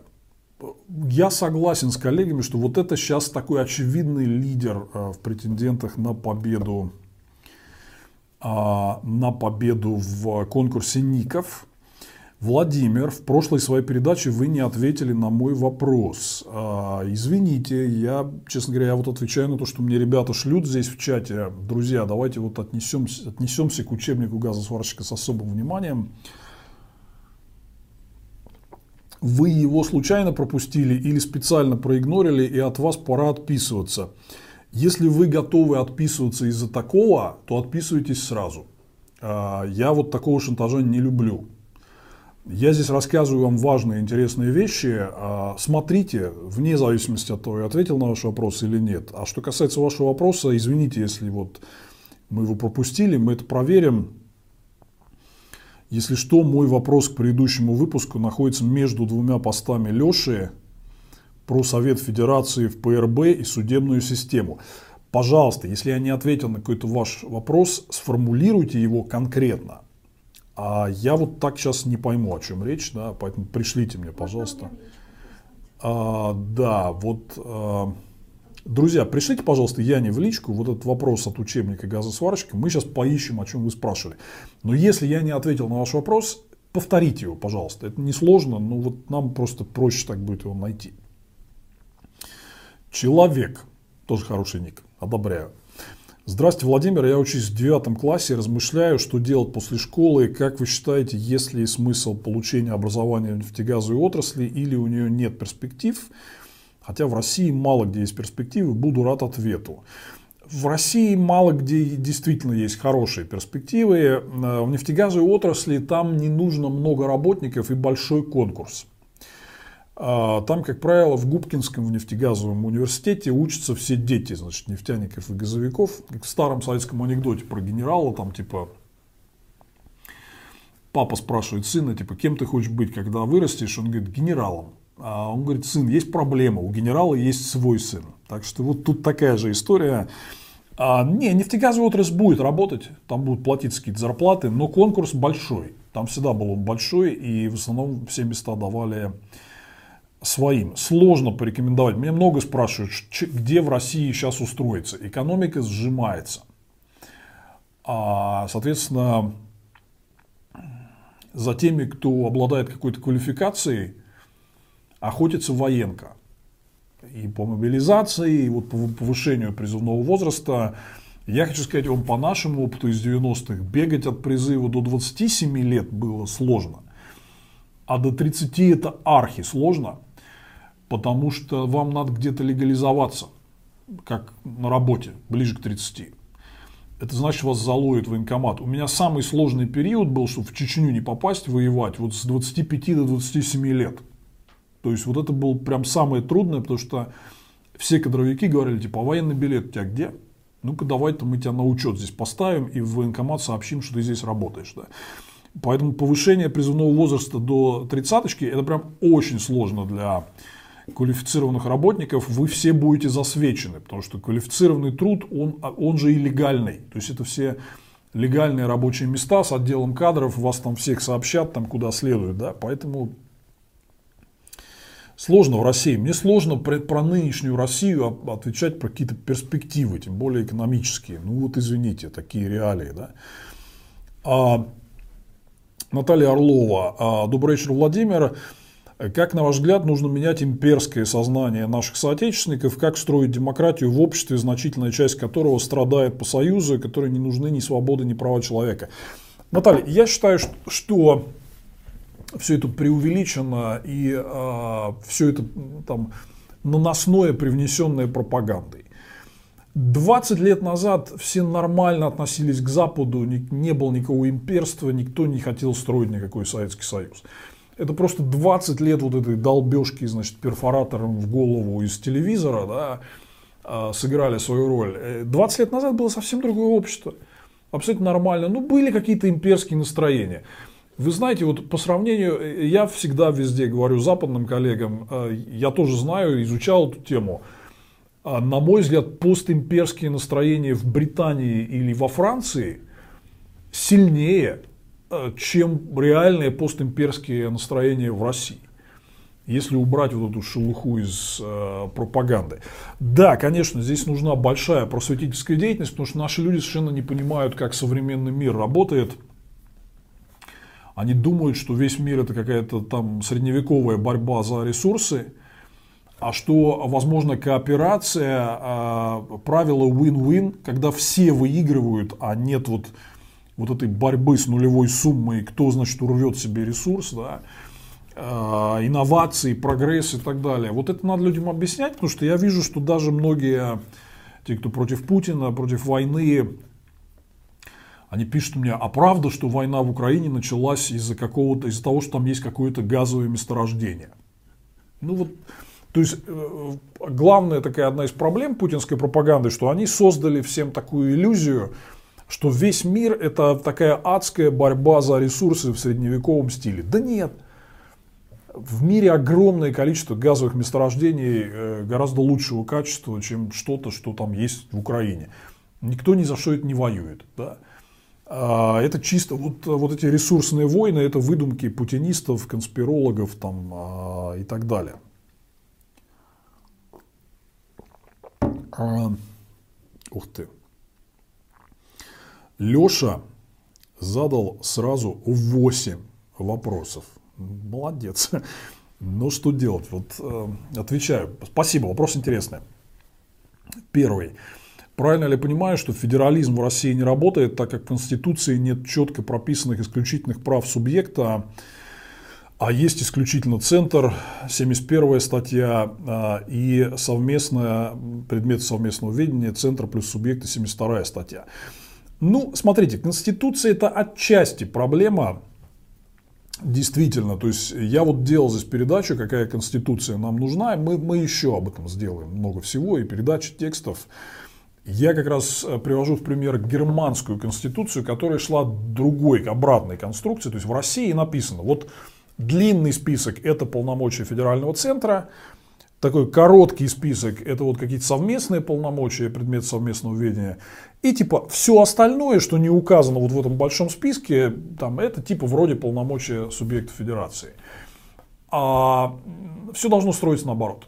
Э, как в Германии, то есть там есть сильные, понятные полномочия муниципалитетов, потом сильные, понятные полномочия регионов – и потом некоторые функции компактные, делегированные регионами э, в центр для того, чтобы было федеральное правительство, которое все это обслуживало. Да. У нас конструкция обратная, такая большая центральная голова, потом небольшие такие руки и плечи в виде совместного ведения, и дальше вот ничего нет, пустота. В Конституции есть эта проблема, но на самом деле тут две другие проблемы. Первая, в России никогда не было реального федерализма, это вот одна из причин, почему я считаю, что никакого распада России на отдельные территории не будет. Потому что нет истории субъектности. Там, например, вот Эстония, Латвия и Литва, у них было свое государство 20 лет до советской оккупации. Да? У субъектов Российской Федерации не было ни хрена, никогда. Это первое. Второе, им не дали реальных ресурсов и очень быстро их забрали. Вот я сейчас сделаю очередную передачу об этом в цикле про 2000-е годы. Путин, когда пришел к власти, очень быстро забрал у регионов налоги, то есть собственные источники финансирования. Одна из тем, которые мы продвигаем в рамках федерализации, для федерализации у них должны быть свои деньги, свои ресурсы. Когда их нет, э, губернаторы становятся просителями в приемные в Минфине на Ильинке 9 э, в Москве. Да. Поэтому не только Конституция, нет традиции э, федерализма, ее надо формировать. Это, там, много что для этого надо сделать. Нет своей финансовой базы. Поэтому много что надо делать. Да, и Конституцию надо менять не от центра к регионам сверху вниз, а снизу вверх ее строить делегирование отдельных функций регионами наверх. Вот так должна быть Конституция выстроена. А второй вопрос. Почему Запад не дает Украине до сих пор нормальные танки, какие-то суррогаты типа БТР, БМП и Хамви? Будут ли передавать Украине истребители F-16?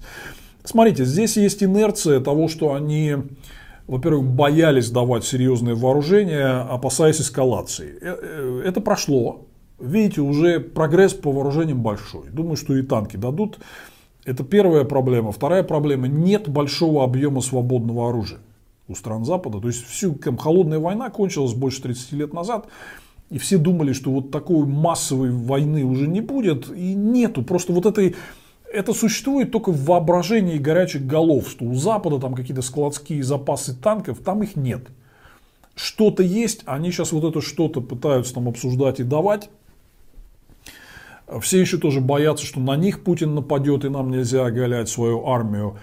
Можно произвести новое, но мощностей нет. Их позакрывали все эти заводы после холодной войны. И производители оружия говорят, нам надо создавать новые мощности, а вы можете нам дать гарантию, что война не закончится через полгода, и куда нам будет эту новую линию девать по производству танков, нафига она нужна. Поэтому сейчас идут вот эти переговоры, но эта ситуация двигается, и вопрос там Запад не дает, это неправильная постановка вопроса, двигается, это просто не быстро делается, вот э, многие эти представления неправильные. Третье. Проводится ли сейчас документация всех людоедских фраз пропагандистов на ТВ и интернете для будущего трибунала?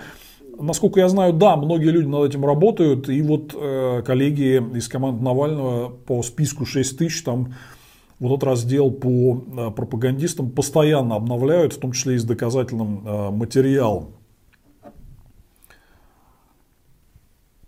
А, Четвертое. Может ли Китай вдруг кинуть Россию и начать поставки помощи Украине? Нет. А, Китай э, всегда действует очень прагматично. Если вы посмотрите в любой сфере, в экономической, военно-технической, он делает только то, что ему лично прагматично выгодно сегодня.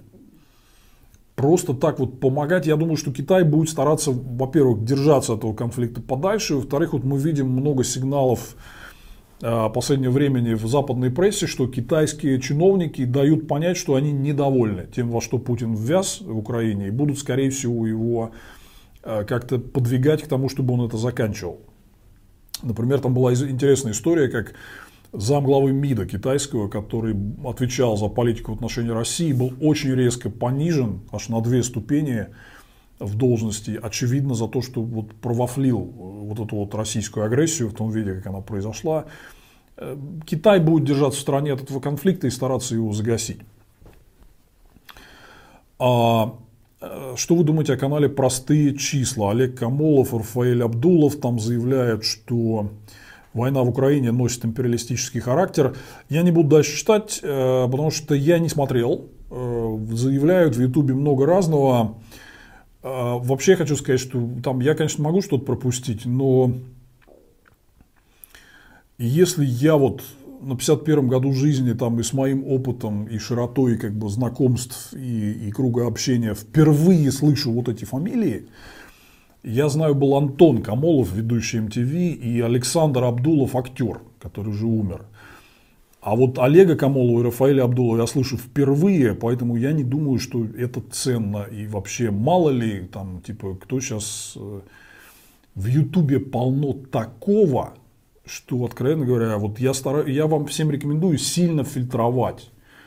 Э, то есть, если какие-то люди, у которых нет понятной экспертизы, там, репутации и так далее, ну, я просто вот не стал бы даже включать такое для начала. А, Владимир, какой срок реально вы отводите путинскому режиму с учетом имеющихся средств ФНБ, численности Росгвардии и прочих факторов? А, я много раз говорил, что я принципиально против того, чтобы ставить таймер. Я понимаю, что всем вам хочется побыстрее. Это наша такая национальная народная черта. А русские люди, они прям любят, вот прям дайте мне все и сразу. Да? А, скажите, когда, когда закончится война? Никто не может вам сказать. Это такая уникальная, то есть это самая сильная, гибкая тоталитарная диктатура в 21 веке, путинская. И это самая беспрецедентная жестокая война со времен Второй мировой. Если вы, например, почитаете историю Второй мировой, никто не ставил себе сроков, когда это закончится. Все воевали до победного. Непонятно. Поэтому э, у меня ощущение, что несколько лет, перспектива нескольких лет – это окончательное решение вопроса. Но я предпочел бы, э, у Путина нет большого запаса прочности, уже в этом году мы увидим, как российское общество прям начнет ставить вопрос, типа, а куда вообще мы двигаемся куда нас Путин завел. Но не ставьте себе таймер, надо просто упорно работать на своем участке и не ждать быстрого решения вопроса, а работать на верное решение вопроса. Седьмой вопрос. По какой системе в прекрасной России будущего будет бюджетный федерализм? Американский, один налог, один бюджет, слабое выравнивание неравенства штатов, или германский, один налог, три бюджета, сильное выравнивание центром, а, строгое регулирование центром займов и дефолта регионов. Я большой-большой сторонник германской модели – мы прям вот в своих идеях по налоговой реформе, которые мы даже делали к президентской кампании Навального, мы на нее ссылались. Например, НДС а, из-за а, очень сложно из-за трансфертного ценообразования там и так далее, очень сложно вот а, понять, как правильно налоги делить между регионами. Вот по НДС, например, оптимальная модель германская, когда он собирается централизованно, но потом регионам возмещается примерно половина. Им перечисляют обратно и это можно делать, например, пропорционально численности э, населения. Я за германскую модель. Вы правы, неравенство регионов – это серьезная проблема. Пункт 8. А, по вопросу Косово. Вы признаете отторгнутую силой НАТО территорию э, государством или Косово должно остаться автономией в Сербии? Я за второй вариант. Это неправильная трактовка вопроса отторгнутая силой НАТО территория. У Косово была большая автономия, это уже в прошлом. У Косово была колоссальная автономия а при Социалистической Федеративной Республике Югославии. Милошевич ее уничтожил в 90-м году. После чего Косово сказал, мы отделяемся. И дальше как бы примирение а, между сторонами было невозможно. А, соответственно, Сербия пыталась Косово усмирить а, путем геноцида. Сербия пыталась усмирить Косово путем геноцида. Это международно признанное, в том числе, например, резолюцией Совбеза ООН от 21 сентября 1998 года номер 1199, где говорится о геноциде югославскими и сербскими силами э, албанского населения в Косово. За это голосовала и Россия, и признала этот геноцид. Вот что привело к отделению э, Косово.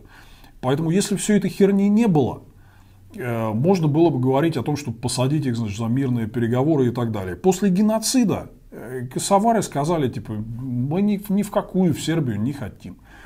Поэтому это де-факто э, вот такая вот независимость, которая частично, соответственно, признана в мире.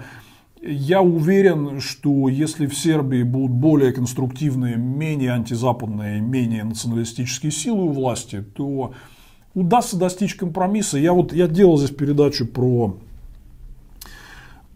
Балканы. На мой взгляд, выход, чтобы они все встретились в Евросоюзе и в единой европейской экономической э, зоне. Когда нет границ, общий рынок. Что там, какая нахер разница, кто в, куда в кого входит? Я, я вот это, я глубоко, я понимаю, там, например, Шотландию, да, который говорит, мы не хотели выходить из Евросоюза, мы хотим вернуться, дайте нам независимость, и мы в ЕС опять вступим. А вот Каталонию я не понимаю совсем, потому что добиваться большей там автономии внутри Испании это одно, а независимость им зачем? Чтобы выдрать себя из Евросоюза и потом несколько десятков лет в него опять вступать, ну это странная такая история. Да? Вот, поэтому а, на мой взгляд, вот интеграция а, Западных Балкан и в том числе бывшей Югославии в Евросоюз и общий рынок – это решение вопроса. Пытаться сейчас Косово вернуть в Сербию после геноцида, который сербы там учинили, ну, международно признанный факт, да, что сербы устроили в Косово геноцид. Ну, я, я, я считаю, что операция в Косово была недостаточно чистой с точки зрения вот, Э, международного права в том числе, и это помогло тоже Путину с аргументацией, но что было, то было, реально виновен во всей ситуации в Косово Милошевич и сербы. До 90-го года у Косово была, пока он там не начал сербофикацию и не отменил автономию, ну, они нормально сосуществовали в рамках Югославии. Автономию отменили, косовары выступили против, сербы устроили геноцид, вот вся история. Да? Поэтому надо было думать товарищи сербские националисты. А Вилкус Вандемерве, э, вот интересный вопрос, который мне понравился. А почему такая успешная страна, как Норвегия, не вступает в ЕС? Знаю, что входит в Европейскую экономическую зону, является членом Европейской ассоциации свободной торговли. Ну, смотрите, Норвегия пытается много лет – они проводили два раза референдумы в 1972 и 1994 а, о вступлении в Евросоюз и не смогли а, набрать там большинства населения. Но Норвегия это, это совсем другая история, чем, например, Британия или Швейцария. Норвегия постоянно углубляет интеграцию с Евросоюзом. Действительно, они в 1994-м вступили в единую европейскую экономическую зону, они являются членом общего рынка, они в Шенгене, они в НАТО.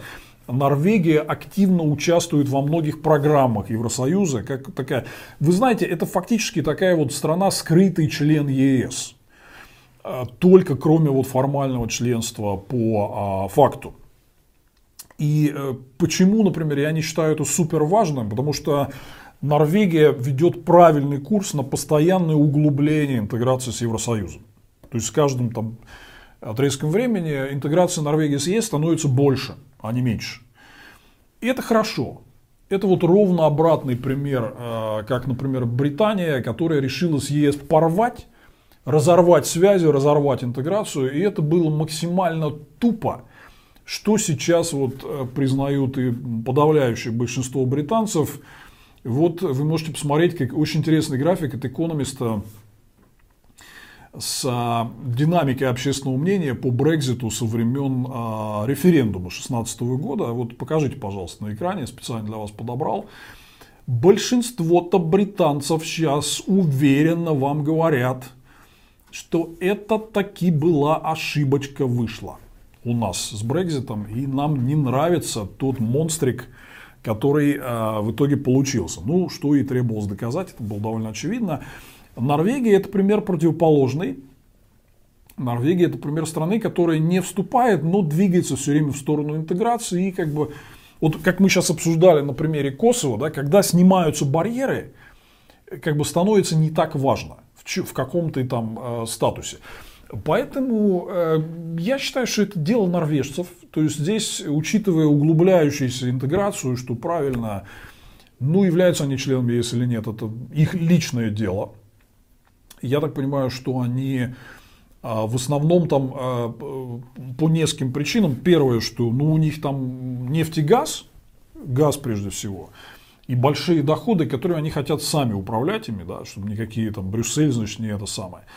Второе, есть тема с рыболовством. Если они вступают в ЕС, то э, типа, это как с Британией. Когда Британия вышла, э, там возникла большая проблема, потому что многие европейские рыбаки ловили в британских водах. Раньше это было общее, а вот сейчас там надо стало э, как-то с этим определяться. То есть, если Норвегия вступает, то тогда ее рыболовная зона входит в сферу регулирования правил ЕС. Они здесь хотят какого-то суверенитета. Дальше, значит, что у Норвегии вот у нее меньше стимулов, чем, например, у стран Восточной и Южной Европы и Центральной Европы двигаться, потому что у нее немного сельского хозяйства, там оно не получит большой европомощи, развитая инфраструктура, вообще это высокоразвитая страна, то есть, что ее вот именно вступление в ЕС там куда-то подтянет прям, ну, норвежцы так не чувствуют. Они, в принципе, живут и так э, достаточно достойно. Поэтому там в целом люди как бы против по опросам и э, по результатам референдумов. Но и ладно, потому что Норвегия ведет себя кооперативно, с ЕС интегрируется. Думаю, что в какой-то момент это вступление все-таки произойдет, но это вот как раз такая ситуация, когда это не очень важно, это как норвежцы лично решат, и ЕС им в этом смысле а, себя не навязывает. А, секунду. Ефим Чернецкий каким вы видите переход от после путинской России к прекрасной России будущего? Хороший вопрос. На многочасовую лекцию тянет. А состоится ли принятие новой конституции, созыв учредительного собрания, восстановление преемственности к добольшевистской Российской Республике или что-то другое? Да, конечно, это должно быть а, а, просто полное переучреждение страны, потому что негодные все институты, негодная уже исковерканная, неработающая конституция. И а, в целом а, нужен некий основополагающий акт, который продемонстрирует, что новое устройство страны принято всем обществом а не какими-то дядями там в Москве, которые вот просто что-то вынесли на референдум и сказали вот или за, или против. А вот нужно некое реально там учредительное собрание, которое от имени всей страны учредит вот новый формат а, страны. Преемственности к добольшевистской Российской Республике, Российской Республики фактически ее и не существовало. Я думаю, это утопическая обстановка вопроса, потому что она существовала только на бумаге, реальной власти у нее не было. А армия в лице Корнилова отказалась фактически подчиняться. Как только Корниловский мятеж был подавлен, власть де-факто сразу уже перешла к Советам и, к, соответственно, большевикам. Поэтому Российская Республика на бумаге выглядела хорошо, а так как бы она не функционировала. Анна К. Да. Давай уточним, что у нас еще 60 Да, мы не, да, мы реально мы не берем новые вопросы, у нас 60 еще не отвеченных, вот не знаю, насколько я смогу, но тем не менее. Анна К.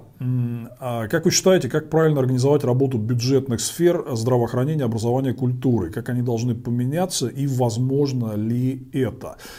Я части рассказывал об этом в а, своих передачах. Там есть несколько проблем. Во-первых, они недофинансированы государством, то есть нужно переносить вот, э, э, приоритет бюджетных расходов с чиновников, силовиков и какие-то госпрожекты экономические на прежде всего вот эту соцсферу, прежде всего образование, медицину.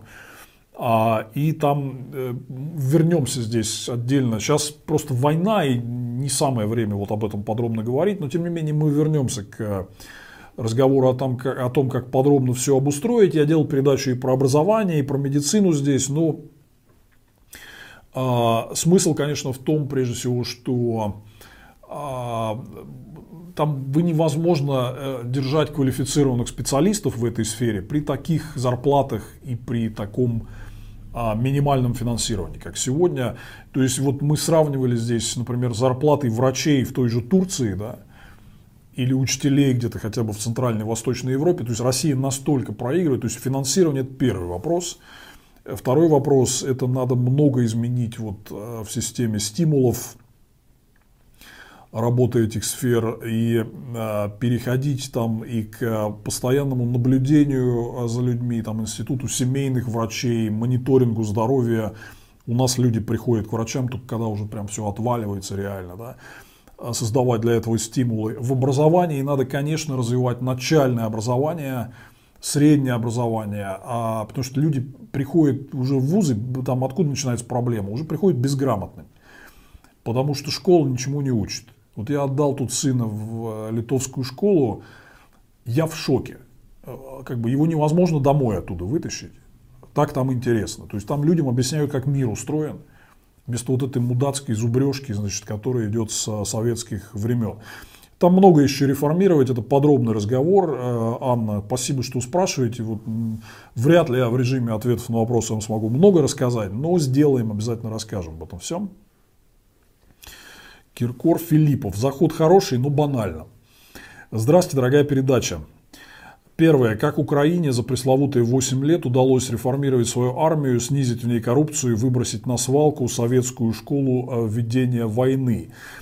Отчасти удалось, э, но не до конца, потому что если вы внимательно вот э, послушаете украинскую дискуссию, у них много претензий к тому, что было в последние 8 лет. Вот там внутри Украины, очень интересная внутриукраинская дискуссия. Во многом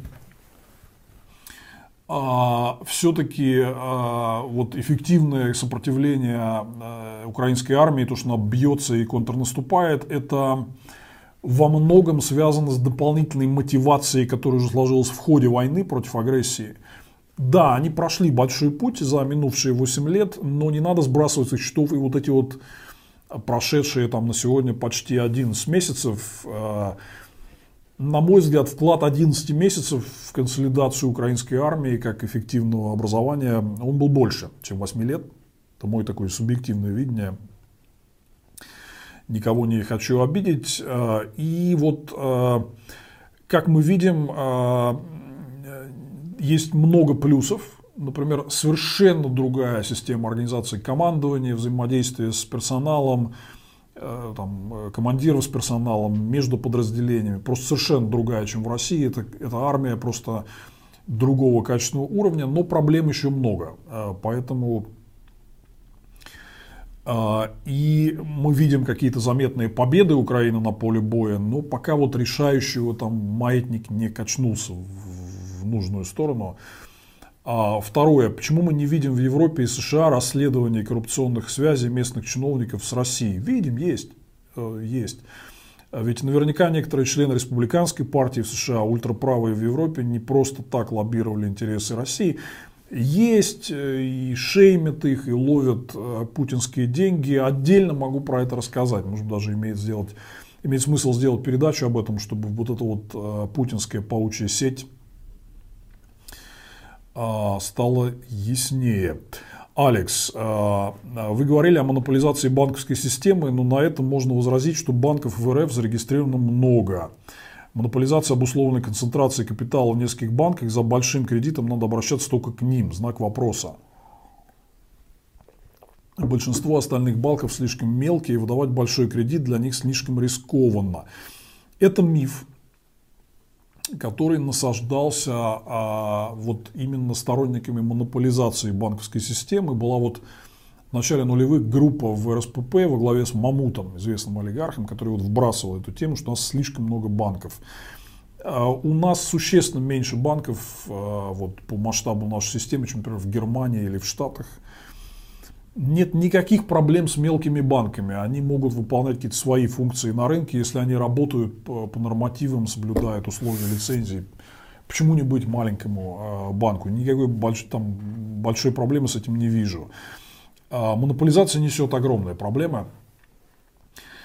Кредиты стоят намного дороже, чем э, ставка ЦБ и любая разумная премия за риск. Это формирует сверхприбыли банков – на это банки участвуют в переделе собственности в экономике, покупают предприятия, это все ненормально.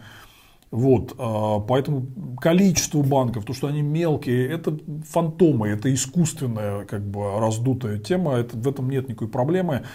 То, что мало крупных банков, основной капитал в руках э, там, 10-20 крупнейших банков там, и так далее, из них в основном это госбанки, которые контролируют целый сектор экономики, это большая, э, большая проблема. А здесь э, банковская сфера нужна, должна была развиваться путем конкуренции. Более эффективные банки могли поглощать там какие-то менее эффективные, и государство, государство не должно было бы вмешиваться в этот процесс, вот так было бы все а, оптимально, как во многих других странах происходит. Второе. Почему правительство так болезненно отреагировало на выезд сотен тысяч россиян за рубеж? Дело в деньгах. Уехали те, кто приносит деньги. А Путин построил систему, где большинство чиновники, в основном с погонами, которые ничего не производят. По сути, выезд – это форма забастовки, оставшейся безнаказанной, или они боятся, что население поймет, что забастовка работает, следом могут отказаться работать или уволиться и так далее. А, да, для них болезненная проблема отъезда квалифицированных кадров. Они везде об этом говорят. Набиулин, Силуанов, там, э, Путин говорил, что вот у нас дефицит в IT-сфере квалифицированных специалистов ожидается миллион к 2024 году. Это он говорил еще до мобилизации. Сейчас, соответственно, это больше вот Сбер оценивает, например, дефицит э, работников в сфере кибербезопасности в 100 тысяч человек. Год назад было 20 тысяч, э, уехали все и так далее. Мы с НАКИ, кстати, сегодня в сводке обсуждали эту проблему в нашей очередной экономической сводке. И, например, вот эта тема с массовыми пожарами в торговых центрах напрямую явно связана с дефицитом квалифицированных кадров и с отъездом людей в области а, безопасности и так далее. А власти все время говорят, вот я не знаю, Миниханов, там, глава Татарстана на предновогоднем брифинге перед журналистами, он сказал, что отъезд айтишников это проблема. А для них действительно выезд квалифицированных россиян это большая трудность, которую они пока не знают, как решать. Поэтому они придумывают всякие пугалки, типа мы вам там налоги повысим, собственность отнимем. Хотят, чтобы люди вернулись. Кым чем им или им чем кым. Э, оригинально, но э, запутанно. Это я про конкурс ников.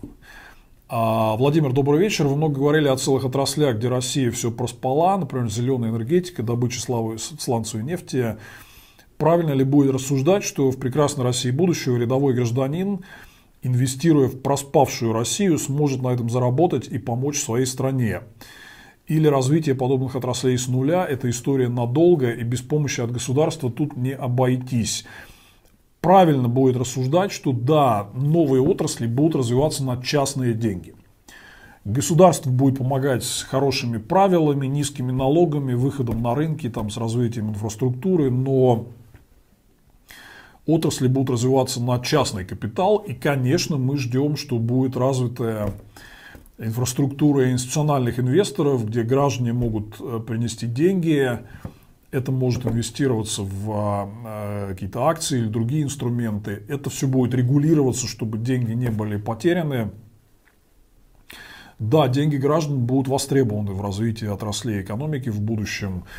И второй вопрос, есть ли у вас а, новости от ваших коллег в Европе и Штатах касаемо новых пакетов санкций, вступившие в силу нефтяной эмбарго и грядущие санкции на нефтепродукты – это, безусловно, серьезный удар. Если продвижение у списка 6 тысяч, много ли еще осталось того, что можно было бы ввести? Говорят, что что-то вкусное, готовят ли что-то вкусное на годовщину вторжения? Готовят.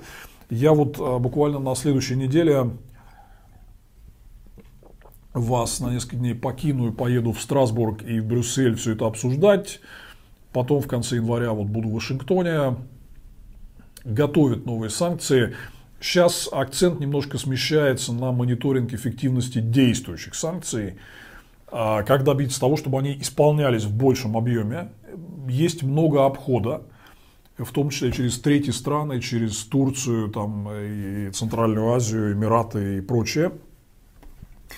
Сейчас делают очень много акцента вот на то, чтобы все эти лавочки прикрыть. Будут много для этого делать.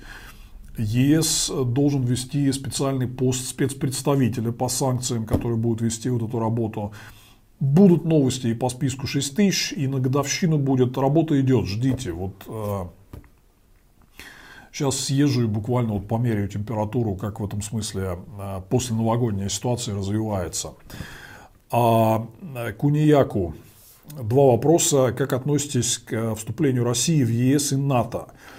Почему перспектива вступления в Россию в ЕС а, практически не обсуждается никогда, нигде, ни в каких даже оппозиционных кругах.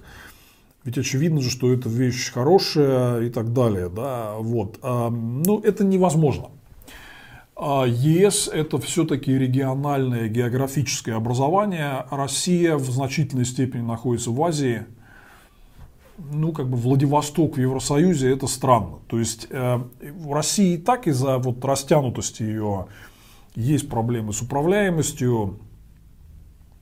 Здесь там, то есть, понимаете, вот там чиновник из Брюсселя просто физически долететь до Владивостока для того, чтобы, соответственно, посмотреть, там, как там ситуация идет, как реформы двигаются, как там используется помощь Евросоюза, ну, это просто влетать замучаетесь, да.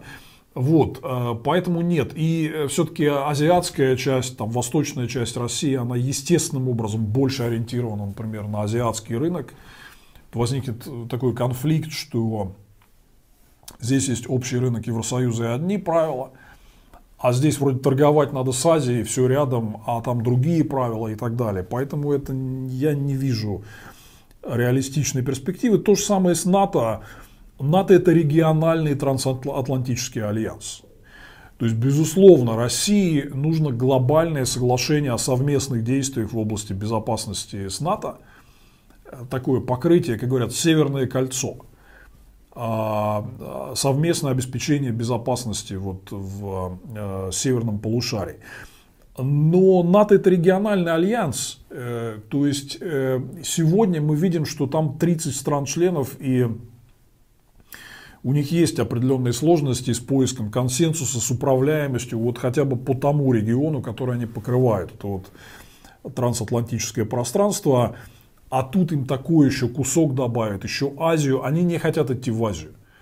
Этот вопрос много обсуждался. То есть НАТО против того, чтобы становиться глобальным альянсом и распространять э, свою зону обеспечения безопасности на Азию, они хотят остаться вот в Северной Атлантике, им и так там достаточно сложно вот с точки зрения координации между 30 странами-членами, поэтому интеграции взаимодействия с ЕС и НАТО да, вступление, ну это просто слишком громоздкая получится история, это практически нереализуемо. А, и еще один вопрос от а, Кунияку. Планируете ли делать на своем канале выпуск про Индию?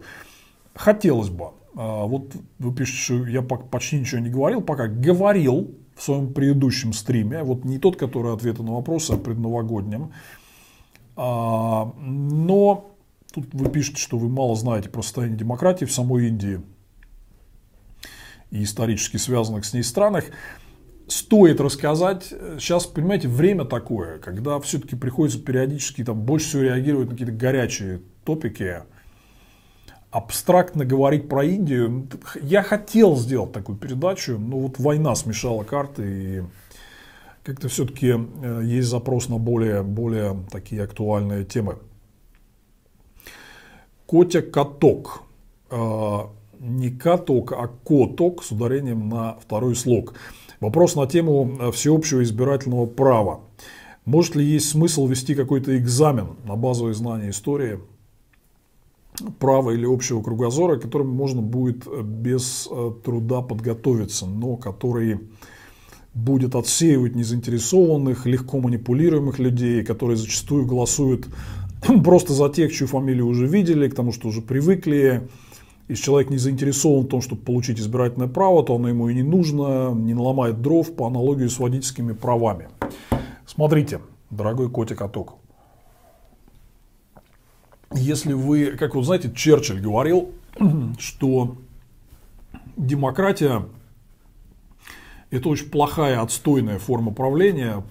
Проблема только в том, что все другие хуже.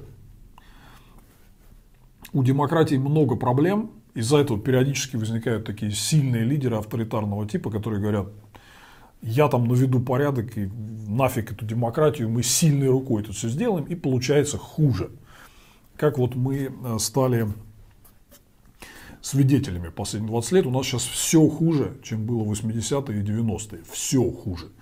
Вот. А, поэтому такая же история с а, а, всеобщим избирательным правом. А, если вы начинаете спорить, что вот у этих, значит, там избирательное право можно отобрать и дать тем, то начинается война всех против всех. То есть, а, а те говорят, нет, а почему у нас отобрать? А давайте вот у вас отберем. Вы там, а, мы простые люди, Вася, значит, Скайлом, который вот херачит там целый день, чтобы у вас типа теплотрасса работала, понимаете? А вы там какие-то оторванные от жизни звездуны на телевизоре, которые ничего никогда в жизни своими белыми ручонками не производили. А я тут хуячу с утра до вечера. Мне избирательное право. А болтунов, значит, бессмысленных из телека отобрать. И начинается, значит, типа, мужчины говорят отобрать у женщин, женщины говорят отобрать у мужчин. Молодежь говорит, дайте нам избирательное право с 16 э, лет, заберите у пенсионеров. А пенсионеры говорят, молодежь ничего не соображает, дайте только с 30 лет избирательное право. Да? То есть вот если вы, если вы убираете, в чем хороший принцип универсализма? Если вы убираете, а, соответственно, избирательное право у какой-то группы, да, то она начинает биться за него и типа требовать отобрать у другой. Вот и как бы невозможно. Экзамен. А кто будет экзамен принимать? Ваша учительница в школе, которая сует, значит, бюллетени за Единую Россию там пачками. А вы много видели других принимателей экзаменов там и так далее? Ну, то есть Поэтому здесь, э, поэтому придумали принцип one man, one vote. Да? Универсализм – это ответ на все вот эти войны, значит, кому давать, э, кому не давать, я считаю, крайне вредной, ведущий не туда и отнимающий кучу ресурсов а, а, вот эту дискуссию про отмену всеобщего избирательного права, это все абсолютно неправильная история. Да, много людей, которые нам не нравятся, и вот они голосуют из-за всяких мудаков. Инструмент, как это решить, это ввести с обществом работу, чтобы разъяснять. Это мудаки, они ведут нас в тупик. Вот посмотрите, вот, вот за Брекзит проголосовали. Вот видите, отличная картинка, которая показывает, что демократия дает механизм коррекции – британцы э, типа лоханулись на эмоциях, проголосовали за Брекзит, а вот сейчас они все поняли. Поняли, что Брекзит был ошибкой. Дальше будет еще хлеще, поверьте, да. Потом возьмут, проголосуют за других, которые Британию как-то, может быть, по норвежской там модели а, интегрируют опять э, с ЕС. Поэтому демократии и всеобщее избирательное право, они несовершенны, но они дают важный механизм э, коррекции – и универсализм как средство противодействия вот этой войне всех против э, всех. Борис Белов. Владимир, очень благодарен вам за вашу работу. Почти за год войны переубедил э, нескольких родственников и знакомых, используя в основном ваши аргументы. Вопрос не про войну. Почему вы заблокировали пол Твиттера и меня в том числе? Такое ощущение, что вам никак нельзя возразить, а если посмеешь, улетаешь в блок. Неужели вы обиделись на слово «левак»? А, в общем, Владимир, я хотел бы извиниться, ваша деятельность э, неоценима.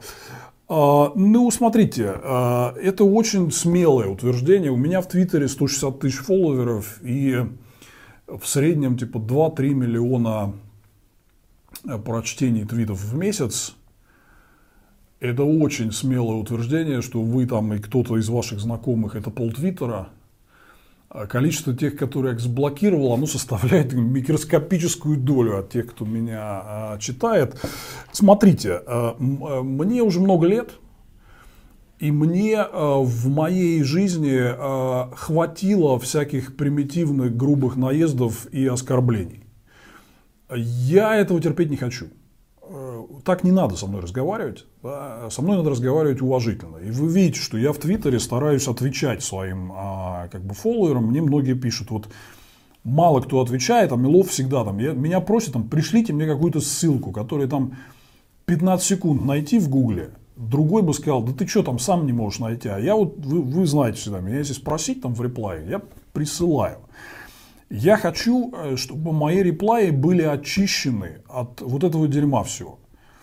Э, когда там начинают, значит, меня чему-то поучать или обзывать леваком. Ну, там, это вообще выдуманное слово, да.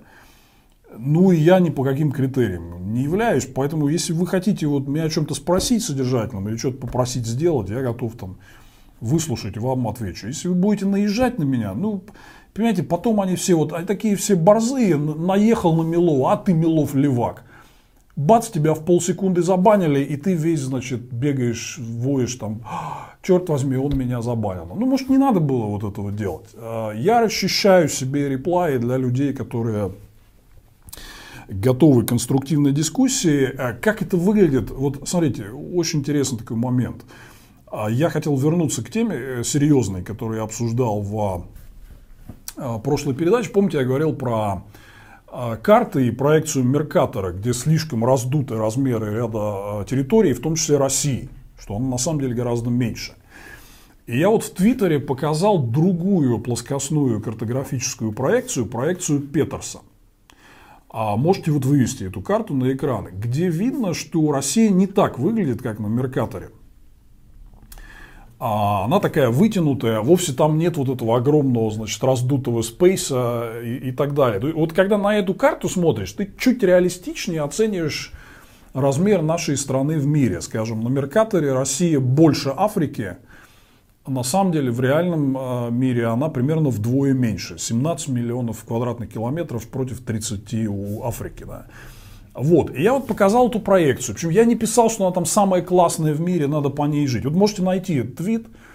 там нарисовалось просто толпы людей, которые начали издеваться. А вот Милов не учил географию в школе. Подарите ему глобус, потому что правильное отображение стран и территории есть только на глобусе. Да? А типа вот люди, ха-ха-ха, смотрите, какие идиоты в оппозиции, люди до сих пор обсуждают плоскостные проекции. Да? Вот если вы зайдете, вы, вы увидите, значит, вот это все там, значит, в канале, в реплаях и в ретвитах. На самом деле, я никогда не говорил о том, что э, плоскостные проекции это что-то очень классное. У них у всех есть искажения. Да?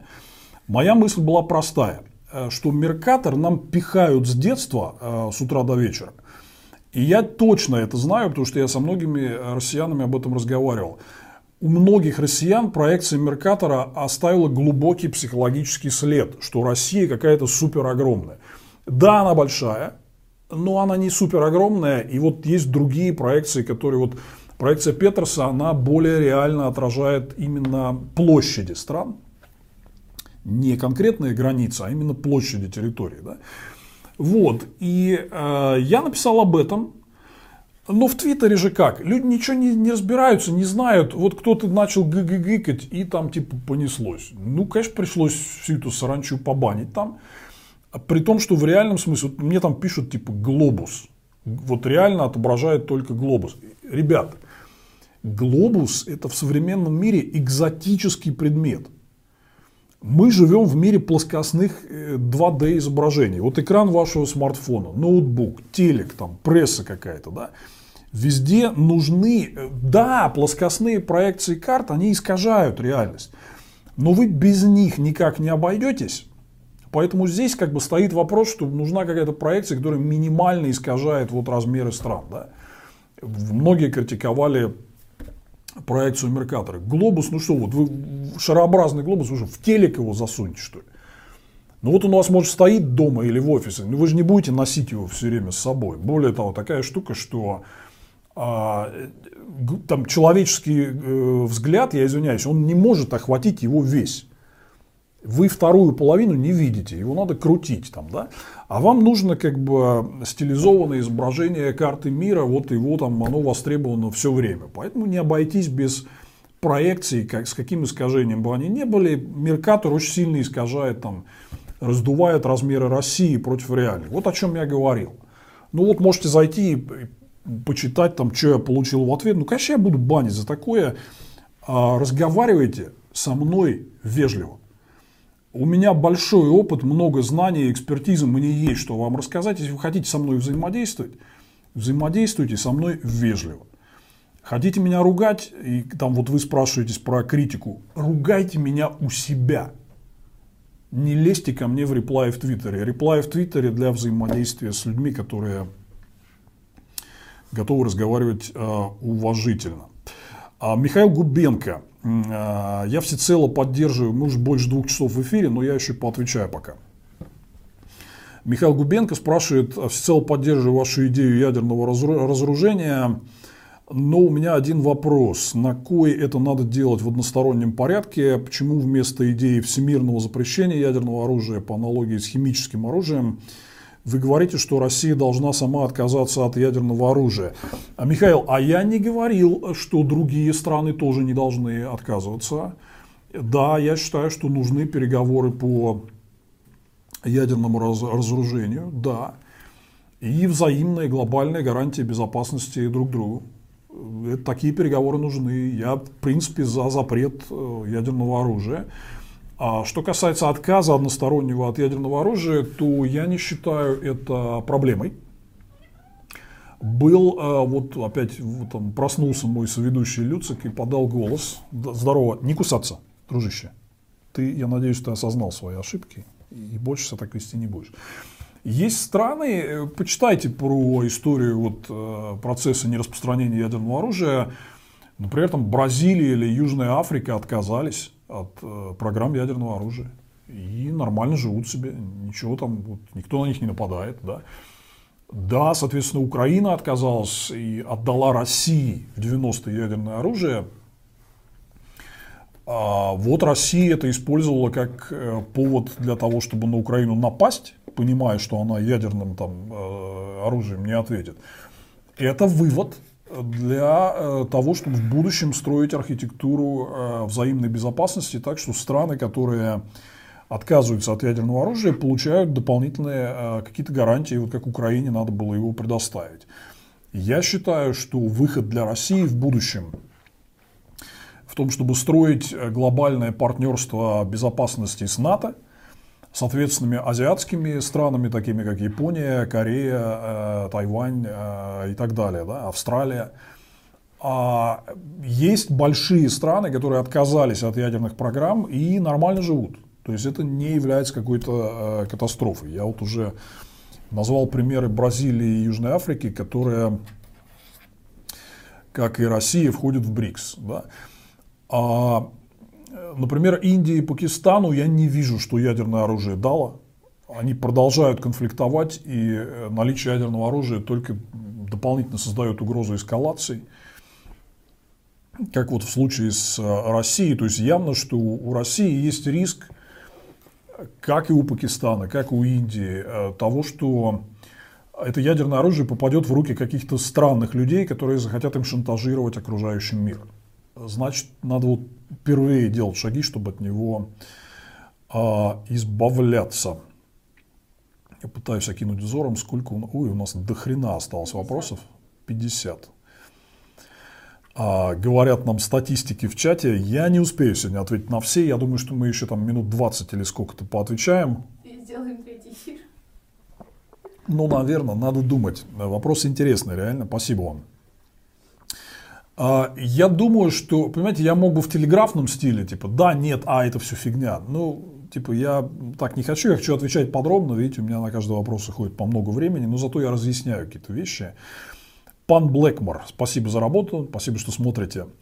Насколько обширными могут быть иллюстрации после крушения режима? Имеет ли смысл фиксировать много точек, я так понимаю, нехороших людей, которые лепят Z и V свастики на своих авто и так далее. Кстати, в последнее время их количество значительно уменьшается. Я тоже слышу, что уменьшается. Это хорошая новость. Э, смотрите, здесь э, вопрос в деяниях, которые повлекли за собой вот конкретное последствия для жизни, здоровья, достоинства людей, ущерба имуществу э, и так далее. Да? И вот здесь, то есть, нужна некая комиссия по установлению истины, и вот э, люстрации, поражения в правах и наказания должны быть для тех, кто реально в чем-то виновен. Клеить Z-свастики плохо, но, э, соответственно, вот такой конкретный практический ущерб от вот конкретных этих действий, э, он не очень большой, и я уверен, что эти люди, вот еще раз, когда они перестанут показывать эту ересь по телеку, они вообще по-другому заговорят. А также они не на фронте находятся и не на оккупированной территории, что уже является плюсом. Наталья Васильева. А, спасибо за вашу работу, спасибо, что смотрите. Смотрю вас уже много лет, считаю лучшим аналитиком на русскоязычном пространстве. Спасибо, это приятно. Два вопроса. А, скажите, пожалуйста, что вы думаете по поводу развития протестов в Китае? Мои друзья-экспаты, которые живут там, считают, что протесты были исключительно против ковидных мер – что после снятия ограничений было недовольство из-за резкой вспышки заболеваемости, но сейчас все уже переболели и довольны. Мои друзья убеждены, что на права человека китайцам в принципе плевать, как и было раньше. Замедление экономики обычные люди пока не чувствуют, чтобы протестовать. Плюс все ожидают подъем после выхода из карантина там и так далее. Смотрите, это очень интересный вопрос. Про Китай мы совершенно точно еще отдельно подробно а, поговорим.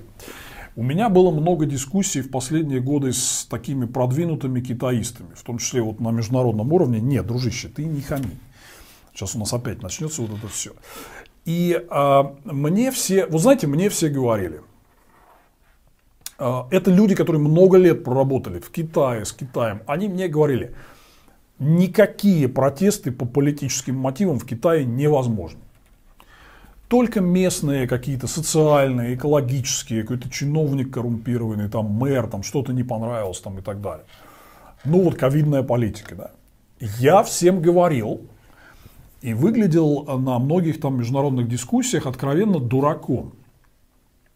Что, типа, я говорил, ребят, вы увидите скоро в Китае демонстрации массовые, где люди будут выходить с лозунгами против Си Цзиньпина и против коммунистической партии. Долой власть Компартии. И вот сейчас, Люцик, давай кыш. Если будешь кусаться, я тебя сейчас отправлю в, это, в Китайскую Народную Республику на перевоспитание. Так вот, э, сейчас мы с этими всеми людьми встречаемся. У нас очень интересная после этих протестов, у нас была дискуссия в одной из европейских столиц, э, закрытая такая, где там были двое бывших премьер-министров вот одной из стран э, Евросоюза. Вот мы тут изолируем сейчас буйное животное. Вот. А, это в декабре вот сейчас было, там месяц назад. И на меня по-другому смотрят. А вот эти все китаисты такие сидят и чешут э, как бы репу. Почему я это знаю? Потому что я бывал в Китае, знаю, что у них есть большой низовой запрос на демократию и свободу, что им не нравится то, что их вот тоталитарно подавили и загнали в эту систему тотального наблюдения, цензуры, там, социального кредита и так далее. Но они боятся об этом говорить. Это в чем-то напоминает э, Россию. Когда они напиваются, они... Водка connecting people. Да? Когда они напиваются, они начинают говорить, что они на самом деле думают. Это вот в этом смысле очень важный такой инструмент изучения общественного мнения. И кроме этого было видно, вот когда в Китае разные истории случались, еще до ковида, там были вот э, там, в 2011 году по итогам арабской весны протесты за демократию, там постоянно вот эти вот темы с угрозами Тайваню и возможной войной. Вы видите, какие-то артисты против чего-то выступили там. Вы видите, что есть большой сегмент в соцсетях, который начинает активно проявлять себя против. Говорит, нам это надоело что всех строят тоталитарное, у нас ничего нельзя там. Но их быстро задавляют цензурой, все эти посты там, э, комменты удаляют, к людям э, приходят и так далее. Но это есть. Было видно, что это дело э, прорвется. А это не из-за просто ковида. Это могло быть по любому поводу. И да, здесь экономическое замедление играет огромную роль, потому что трудности у людей большие, долги большие. Что такое замедление роста? Это перспективы, что вы отдадите огромные набранные долги, они вот отдаляются куда-то там а, за горизонт. Да? На этом фоне что угодно может быть. Может ковид быть. Может начаться война там с Тайванем или там с кем-то еще. Может еще что-то там. Торговая война с США там. И вот типа, соответственно, какая-то вещь там, может какой-то новый там SARS чего-то там, пандемия, да. С ковидом тоже очень интересно. Это же чистый фейл Компартии. Потому что не, вот вы говорите там, что вы э, э, пишете мне, да, что сейчас все переболели и довольны. Да нет. Там э, вот эти китайские вакцины, Синофарм и Синовак, они очень неэффективны, они не дают защиты. А западные вакцины Компартии Си Цзиньпинь не пускали. Поэтому там нет решения проблем. Это здесь вот в Европе все ходят уже спокойно, там типа, ну, ну ковид и ковид, там, да, все вакцинированные, что тут э, переживать. А в Китае это считать, что они не вакцинированы. И поэтому э, там эта дилемма-то и стояла. То есть видно большой фейл вот этого тоталитарного общества по сравнению с развитой западной э, демократией. Поэтому это будет прорываться. Э, не надо это спрямлять и сокращать дистанцию. То есть от вот этих протестов до каких-то реальных политических изменений в Китае далеко. Но это очень хорошо, что впервые случились протесты с прямыми, массовые протесты по всей стране с прямыми лозунгами против Си Цзиньпина, против Компартии. Вся, вся страна увидела, они думали как, что мы тут одни, вот как ваши знакомые говорят, а все за Си Цзиньпина и все за Компартию. Они увидели, нет, таких много это вернется. Это ощущение важное, его запомнили. Дальше они увидели, что китайская власть засала. Засала. А, она сразу сдала по политике, там несколько лет было вот принципиально эта упертость политика zero ковида, а тут она сдала назад. И быстро начала снимать ограничения, потому что увидела, что как только политические протесты, нет, нет, нет, вот что угодно, только не это. Да? это значит, что это как бы там люди уйдут в себя, перегруппируются, но запрос на это дело в обществе есть, и он вернется с новой силой. В Китае есть большой запрос на демократические э, перемены, он просто, просто подавлен. А, так, сейчас мы тут старый вопрос уберем. А второй вопрос от Натальи Васильевой. Все больше поговаривают о новой волне мобилизации и возможном закрытии границ России. Что вы думаете о закрытии границ? И там дальше длинный вопрос на эту тему. А, я не думаю, что будет закрытие границ. Будет больше контроля на границах, будут списки от ФСБ. Но э, если мы смотрим на путинский паттерн поведения, то Путин боится делать что-то, что создаст ему десятки миллионов новых недовольных. Например, он боится блокировать YouTube, где мы до сих пор с вами общаемся, потому что 100 миллионов пользователей в России YouTube. Он боялся объявлять мобилизацию, хотя если бы он объявил ее весной, возможно, достиг бы большего на поле боя. Но боялся, потому что это предсказуемо вызвало всплеск недовольства. Как только это вызвало всплеск недовольства, он сразу сказал, мы ее прекращаем, Хотя я там указ задавать не буду, но типа все, у нас мобилизации нет, там все такое.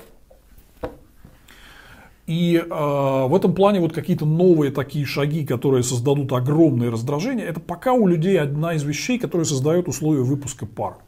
Смягчение всех э, трудностей. Типа границы еще не закрыли, да. Вот. И э, я думаю, что они побоятся. Они в последнюю очередь, они будут действовать там тихо, под радаром, вот как с мобилизацией, они же не объявляют новых волн, но они просто начинают людей массово там продолжают забирать. Также и здесь будет с а, закрытием границ. Э, да, они будут, ФСБ будет отправлять списки тех, кого надо не выпускать, чтобы а, типа их забрать в армию, но вот прям объявить, вот прям закрыть и всем россиянам лишить их возможности, вот как они привыкли у тех, у кого паспорта есть, летать за границу, думаю, что не будут это делать. Пчелка. Владимир, спасибо за все ваши стримы, интервью, смотрю везде с удовольствием. Большое спасибо, что смотрите. На какие факторы смотреть, чтобы понять, включили ли власти печатный станок? Слушайте меня, Снаки, слушайте там Алексашенко, других экспертов, вам скажут, когда это будет. На самом деле они частично его включили, то есть через ряд инструментов эмиссия уже идет, ограниченная. Но когда у них закончится ФНБ, я думаю, что они будут э, в широкой степени применять вот такой они пытаются там занимать деньги на внутреннем рынке, у них не очень хорошо это получается через ОФЗ, да, они перейдут к тому, что вот называлось в э, начале 90-х старым недобрым словом кредит Центробанка правительству на текущие нужды. Вот тогда это будет уже очевидно. Но следите за нашими объявлениями. Алина, Владимир, здравствуйте. Спасибо вам за вашу работу. Недавно увидела, что вы подписаны на казахстанскую журналистку Динару Егиубаеву в Инстаграме. Это было очень приятно увидеть. Хочу спросить у вас, что вы думаете по поводу январских событий в 2022 году в Казахстане, а кто за этим стоит и так далее. А вот мы с Динарой Егиубаевой как раз записали совместное видео и выпустим его на моем канале на днях. А, по поводу годовщины казахстанских э, протестов. Так что вы попали просто в яблочко своим вопросом. Буквально подождите день-другой, и вы вот увидите ответ на этот вопрос. А, Solar One. А, первый вопрос. Нефть марки ESPA все еще очень дорогая. Это другой российский экспортный сорт, кроме Urals. Около 80 баксов и составляет заметную долю экспорта в тот же Китай, в то время как вы все время говорите только про нефть марки Urals, чтобы продемонстрировать падение нефтедобывающей отрасли. Понятное дело, что оно есть, Urals составляет 60% от экспорта, но это не прям падение и такими темпами скатываться еще может годами, если не учитывать военное поражение и прочие подобные моменты. Мне кажется, объективная оценка в таких вопросах важнее лозунга «все падает». Разве нет? Ну, во-первых, это прям падение. Я сегодня показывал графику Наки в эфире. 50 баксов Юрлс э, стоит, э, стоило в среднем в декабре. С учетом разворота в Азию э, и роста издержек, а там минимум 10 долларов за баррель дополнительных издержек в цене Юралс, э, прибыли там остается с Гулькин, там не будем говорить кто. А, поэтому падение прям по цене Юралс прям очень серьезное. Смотрите, э, о чем речь, что Россия экспортирует легкую сибирскую нефть э, сорт ЭСПА из Сибири Pacific Ocean. Это по-русски ВСТО, Восточная Сибирь, Тихий океан. Вот такой сорт ЭСПА, он поставляется по трубе до а, Тихого океана, и она действительно стоит дороже Юралс. Но, а, во-первых, вы правильно заметили, что 60%, на самом деле больше, две трети российского экспорта это Юралс. И европейский, он поставляется в Европу. И вот как раз, э, соответственно, здесь э, СП это константа. То есть весь потенциал экспорта нефти на восток уже выбран. Там труба заполнена. Они сейчас обсуждают э, типа вывоз э, дополнительных объемов по железной дороге. Но там сейчас в Китае железная дорога забита всем. И там ты особо много не вывезешь. Поэтому вот эти 20, условно говоря, процентов экспорта ЭСПО в Китай – это константа. Она вот была и так вот останется. Переменная – это две трети российского экспорта Юралс в Европу, и вот его сейчас придется ввозить, нету трубы в Азию, придется везти из Западной Сибири ту-ду-ду-ду на Балтику или в Черное море, потом вот так вот танкером через все эти проливы Суэци в Индию больше месяца или в Китай там еще дольше. Да. И это две, Юралс это две трети российского экспорта. Поэтому, конечно, имеет смысл говорить про сильные потери денег от экспорта Юралс. Это наш основной э, экспортный сорт. ЭСПО это относительно небольшая а, такая 20% константа, ее мало, поэтому я про нее не говорю. Второй вопрос. А, почему Франция так и не понесла ответственности за, интересный вопрос, за укрытие Аятоллы Хамейни, который руководил исламской революцией в Иране? Ведь, по сути, французы превратили Иран своими руками в тоталитарную религиозную диктатуру, хотя Шах вполне мог бы подавить восстание, если бы тогдашние власти Франции намеренно, ну, не прятали иранского диктатора Хамини. Ну, такой вопрос. Почему, э, почему э, Германия не понесла ответственность за Ленина, да, которого они, значит, там, или Швейцария, где он прятался, которого нам потом импортировали, имплантировали, и он нам там устроил трэш. Почему Австрия не понесла ответственности за Гитлера, который на самом деле был австрийцем, да? Не знаю, я не вижу как бы прямой ответственности. Э, когда э, Хамини был во Франции, он был просто публичным интеллектуалом, который прятался от реально репрессивного э, режима Шаха, да, который, в общем, хотел его... То есть Франция по гуманитарным соображениям Хамини у себя держала. А на мой взгляд, э, вообще вот, э, вот эта так называемая исламская революция, на самом деле захват власти э, радикальными исламистами в Иране, ну, стал большим сюрпризом для стран Запада. Все революцию против коррумпированного режима Пехлеви поддерживали, она то есть, пользовалась такой большой популярной поддержкой на Западе, но там произошел, вот как с Путиным, захват власти – Сначала, после 1979 года, в Иране пришла к власти большая разная пестрая коалиция, где были и либералы. Потом исламисты в главе с Хамини захватили власть. Это как вот в России было. Путин вроде как был у Ельцина где-то работал, да, в демократическом относительно правительстве. А потом вот стал диктатором и не сразу. Поэтому это такое дело. Ответственность Франции, ну не знаю, я не уверен, что прям на Францию надо вешать э, собак. Пункт третий. А не могли бы вы как-то явно озвучить правила вопросов? Вы не, не зачитали один из моих вопросов во время прошлого стрима про отношение к разным медиа-личностям. Как зрителю мне невозможно знать заранее, ответите ли вы нет на то или иной вопрос. А почему какие-то из них вы считаете неприемлемыми? Не, мы на все отвечаем, я вот просто не успеваю. Поэтому, может быть, ваш вопрос отфильтровался. У меня еще раз просьба ко всем. Вы, когда пишете мне, что я не ответил на какой-то ваш вопрос и жалуетесь на это, вы, пожалуйста, тут же его дублируйте. Чтобы мы вместо вот этих обменов, значит, кто чего, почему там, я просто сразу просто тупо взял, ответил, и мы все это дело закрыли. Да, а лучше вот в личку Яны Герасимовой в Телеграме, это продюсер нашего канала, который Сразу жалобная книга. Дайте, пожалуйста, жалобную книгу. А, спасибо за вашу работу. Она, это вот продолжение от а, зрителя с ником Solar One. Необходимо нашей стране. Жду больше видео вроде тех двух про НАТО. Будет. Мы продолжим цикл про НАТО в новом году. Или последнего видео про зависимость от Китая. Тоже продолжим видеоряд про Китай. Это все очень важно. А, они хороши тем, что их можно показывать людям, ослепленных пропагандой. Они будут смотреть, э, ну и так далее. Спасибо. Это важно. Астероид из космоса. Здравствуйте, Владимир. Как вы думаете, каковы корни культа Сталина, процветающего в нашей стране в последние годы? Пропаганда. А, пропаганда. В 90-е им было насрать просто на Сталина, просто насрать вообще. Никому не нужен был этот Сталин. Сто лет в обед. Да? А это вот его раздули как такой э, пример сильного лидера, который типа решал вопросики, выиграл войну там и так далее.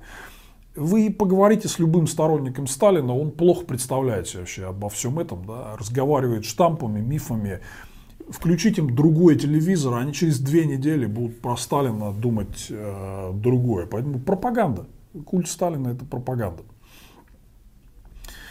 А, рулон обоев. А, интересно, но немножко банально.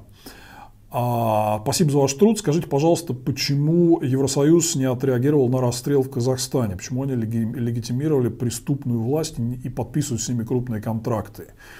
Это ведь придаст силу и новые возможности для новых репрессий. Сложная история. А, это плохо. Это плохо. То, что замьютили вот реакцию на расстрелы и подавление протестов в Казахстане. Ну, демократический мир, видите, вынужден балансировать. Э, там нету вот эта коалиция антипутинская, она гораздо слабее, чем антигитлеровская, которая была в, во времена Второй мировой войны. Сильная, но слабее, да? не совсем глобальная. А, такой с замахом на глобальную, но есть большие глобальные игроки, которые не входят. Да? Вот, а, поэтому и Путин силен. А, он сейчас мобилизует все свои ресурсы для борьбы с демократическим миропорядком. Приходится балансировать ездить, я извиняюсь, в Катар и просить э, жиженый газ вместо газпромовского, да, а работать с Казахстаном, потому что Казахстан, в принципе, помогает делать многие вещи против Путина и так далее. Это то, что не поднимают вопрос прав человека, это плохо. Здесь такой сложный баланс. Я все время об этом говорю. Вот сейчас поеду в Страсбург и Брюссель, буду об этом говорить, и в том числе про годовщину а, протестов в Казахстане. Я всегда говорю, что невнимание к правам человека – ведет к а, появлению отмороженных диктаторов, которые считают, что им все а, можно. Ватас, Владимир, с Новым годом вас. Очень надеюсь, что этот год будет торжеством добра. Я тоже надеюсь, хотя не ждите окончательной победы, но будет много хороших новостей в этом году. Расскажите, пожалуйста, что, по вашему мнению, необходимо будет делать с военными, мобилизованными, ЧВК Вагнера и так далее в прекрасной России будущего? Понятно, что они все по факту участники агрессивной войны, не сажать ли же их всех, не расстреливать. Сможем ли мы их вернуть в нормальную экономику этих людей? А, будут вести себя агрессивно, сажать. Хочу всех представителей ЧВК Вагнера или кого там еще воинствующего сказать. Посадим всех, кто будет вести себя агрессивно и нарушать правовой э, порядок. Но мы тут ехали с Леней Волковым на машине и обсуждали э, строительный бум на вот той территории Евросоюза, где вот мы находимся. И Леня сказал замечательную фразу, говорит, вот говорит, всех этих мужиков, которые сейчас там где-то, значит, вот им раздать землю и типа дать возможность там взять кредиты, строить и заниматься девелопментом. Типа это охота и зверей убивать не надо, да? А, просто шикарно. То есть вы полностью там сдаете. Кстати, нам будет нужна программа по разоружению очень серьезная, да, а как во многих там поствоенных вот территориях и конфликтах. Отобрать оружие, сказать, будете вести себя агрессивно, посадим, а вот вам земля, занимайтесь малоэтажным там или каким-то строительством, девелопментом, заработаете, все у вас будет хорошо интегрируйтесь в нормальную экономическую систему, как сделал Эрхард э, в Германии, в Западной Германии после войны. Очень многие люди, которые работали на гитлеровскую систему, занялись экономикой интегрировались, построили успешную экономику Западной Германии, и вот так это перерождение произошло. Опыт такой есть, идеи такие есть в этом плане. Поэтому я не думаю, я этих мужиков тоже хорошо знаю и был с ними там везде там. На заводах, на военных сборах, э, в спецприемнике на соседней шконке там, да. Они, если им дать в руки что-то полезное, да, вместо вот там того, под что они у них заточены, значит, то они э, будут нормально участвовать в разделении труда. Так было, кстати, ровно 20 лет назад. Когда был бурный экономический рост, вы что думаете, у нас было мало агрессивных мужиков, что ли, 20 лет назад? Ну, не было же никакой войны.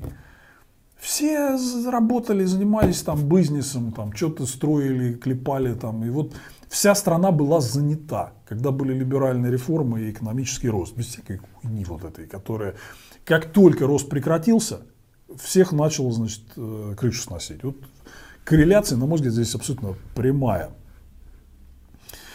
А, дрон К-13. Абсолютно согласен с вашим утверждением, что Путин напал на Россию намного раньше, чем на Украину, я так понимаю. Да.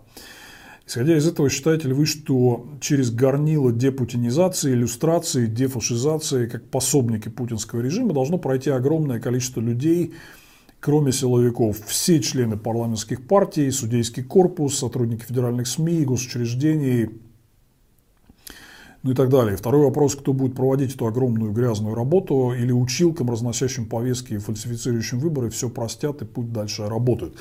А, нет, не все простят. Да, речь идет о большом количестве людей, но, тем не менее, э, здесь вот я говорил про э, там, принцип комиссии по правде и примирению. В постапартеидной Южной Африке механизм был такой, что если вы во всем признаетесь, признаете вину, то вам дают возможность реинтегрироваться в нормальное общество. Да, вы там, если вы совершали преступление, там кого-то убивали, вас не простят, вы понесете ответственность, но тем не менее – вам дают в новом обществе после отбытия всего наказания вот шанс э, реинтегрироваться, получить какие-то возможности, права и так далее. Я знаю Россию довольно хорошо, и в том числе тех, кто поддерживает власть. Они тут же сдадутся.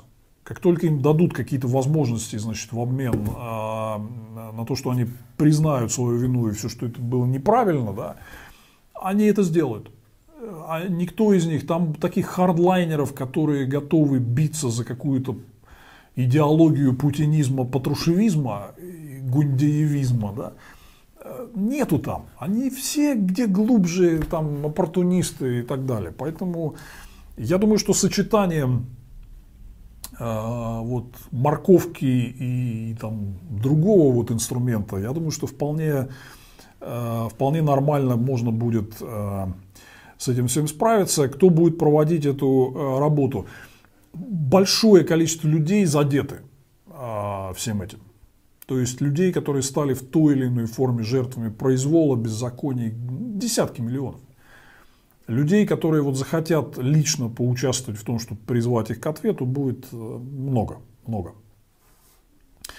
Антон Пахомов, уже скоро будем двигаться к финишу, но вот еще а, еще поотвечаю.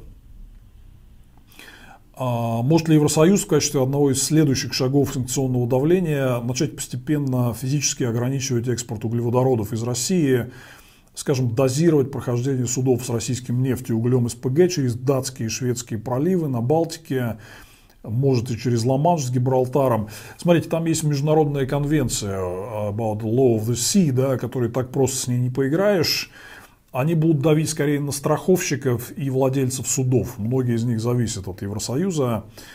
А, там условно ввести квоту. Нет, с проливами они не будут это делать. Они будут это делать с а, судовладельцами и страховщиками, финансированием всех этих сделок а, и так далее. Они уже это делают. У них просто недостаточно мощностей, чтобы за таким огромным количеством сделок следить. Но они будут развиваться и двигаться в этом направлении. Уже вот сейчас ждем данных по декабрю, но вот мы сегодня в сводке Снаки рассказывали, что уже по первым данным видно, что удар большой. Упали цены, сильно упали объемы, эмбарго работает. Ваня Вась, э, считаете ли вы подставной ситуацию с Макеевкой и возможную ситуацию агрессии во время перемирия на русскую церковь? Не очень понял вопрос. Подставной ситуацию с Макеевкой не считаю. Э, перемирие – это чисто пиаровские заявления на русскую аудиторию. Никакого реального перемирия не было. Церковь просто, видимо, обратилась к Путину и говорят, типа, ну у нас тут, вот, тут это самое, да, там, типа, вроде какой-то праздник, давайте там вы в это время там типа не безобразничайте. Да? Вот. Ну, Путин сказал, да, да, мы перемирие, и продолжил херачить, как это самое, не надо поддаваться на эти разговоры, это просто такой же разговор на внутреннее потребление, как то, что у нас мобилизация закончилась, хотя указ мы издавать об окончании не будем. А, Криптон 5 семерок а, Индариус. А, в своем цикле про 90-е вы сказали, что Путин информационно приватизировал заслуги экономического блока, проводившего реформы, и поднял свой рейтинг. Но разве делегирование вопросов компетентным людям это не часть работы президента? Но все дело-то в том, что Путин в эти реформы вклада не вносил, а как только он в 2003-2004 годах начал вмешиваться в работу правительства, он фактически все эти плоды роста начал разрушать. Э, при этом э, вместо того, чтобы объяснить людям, что вот экономический рост – это результат деятельности большой команды и реформ, которые продолжались там больше 10 лет еще с начала 90-х, вместо этого Путин сказал, это все я. То есть это не компетентный президент, который делегировал и все построили. Нет.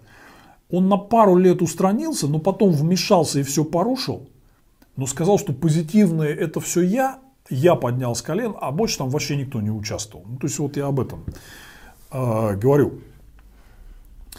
Мракобес. Конкретный вопрос в широкой теме китайской экспансии. Расскажите, почему дракон еще не сожрал трехмиллионную Монголию? По всем фронтам на всех соседей огрызается, а на Монголию нет. Ну да ладно. А, там, ну и дальше про Монголию. А, Китай очень жестко настроен к Монголии. Например, вот эти разговоры все а, что типа Газпром построит трубу в Китай через Монголию, Китай категорически всегда с по, по им там как бы флегматичным таким меркам, когда они виду не подают, они прям брызгали слюной. Когда им предлагали строить трубу через Монголию, они говорили категорически нет, мы вообще не знаем, что это и кто это. А, и в итоге вот то, что Газпром сейчас тянет силу Сибири там два или три там они тянут э, через Кемерово в Иркутск на Кавыкту, подключают ее к силе Сибири-1. Они новую трубу через Монголию строят. Смотрите, почему, э, почему не, э, Китай не сожрал? А Китай, в принципе, вот до Си Цзиньпина, он действовал как такой добрый слон – а, он скорее затягивал страны в орбиту своего там влияния, подсаживал их элиты на бабки, там, давал деньги на какие-то инфраструктурные проекты там, и что-то еще, кидал какие-то ништяки. То есть он э, создавал такой soft power, какую-то орбиту такого позитивного а, влияния.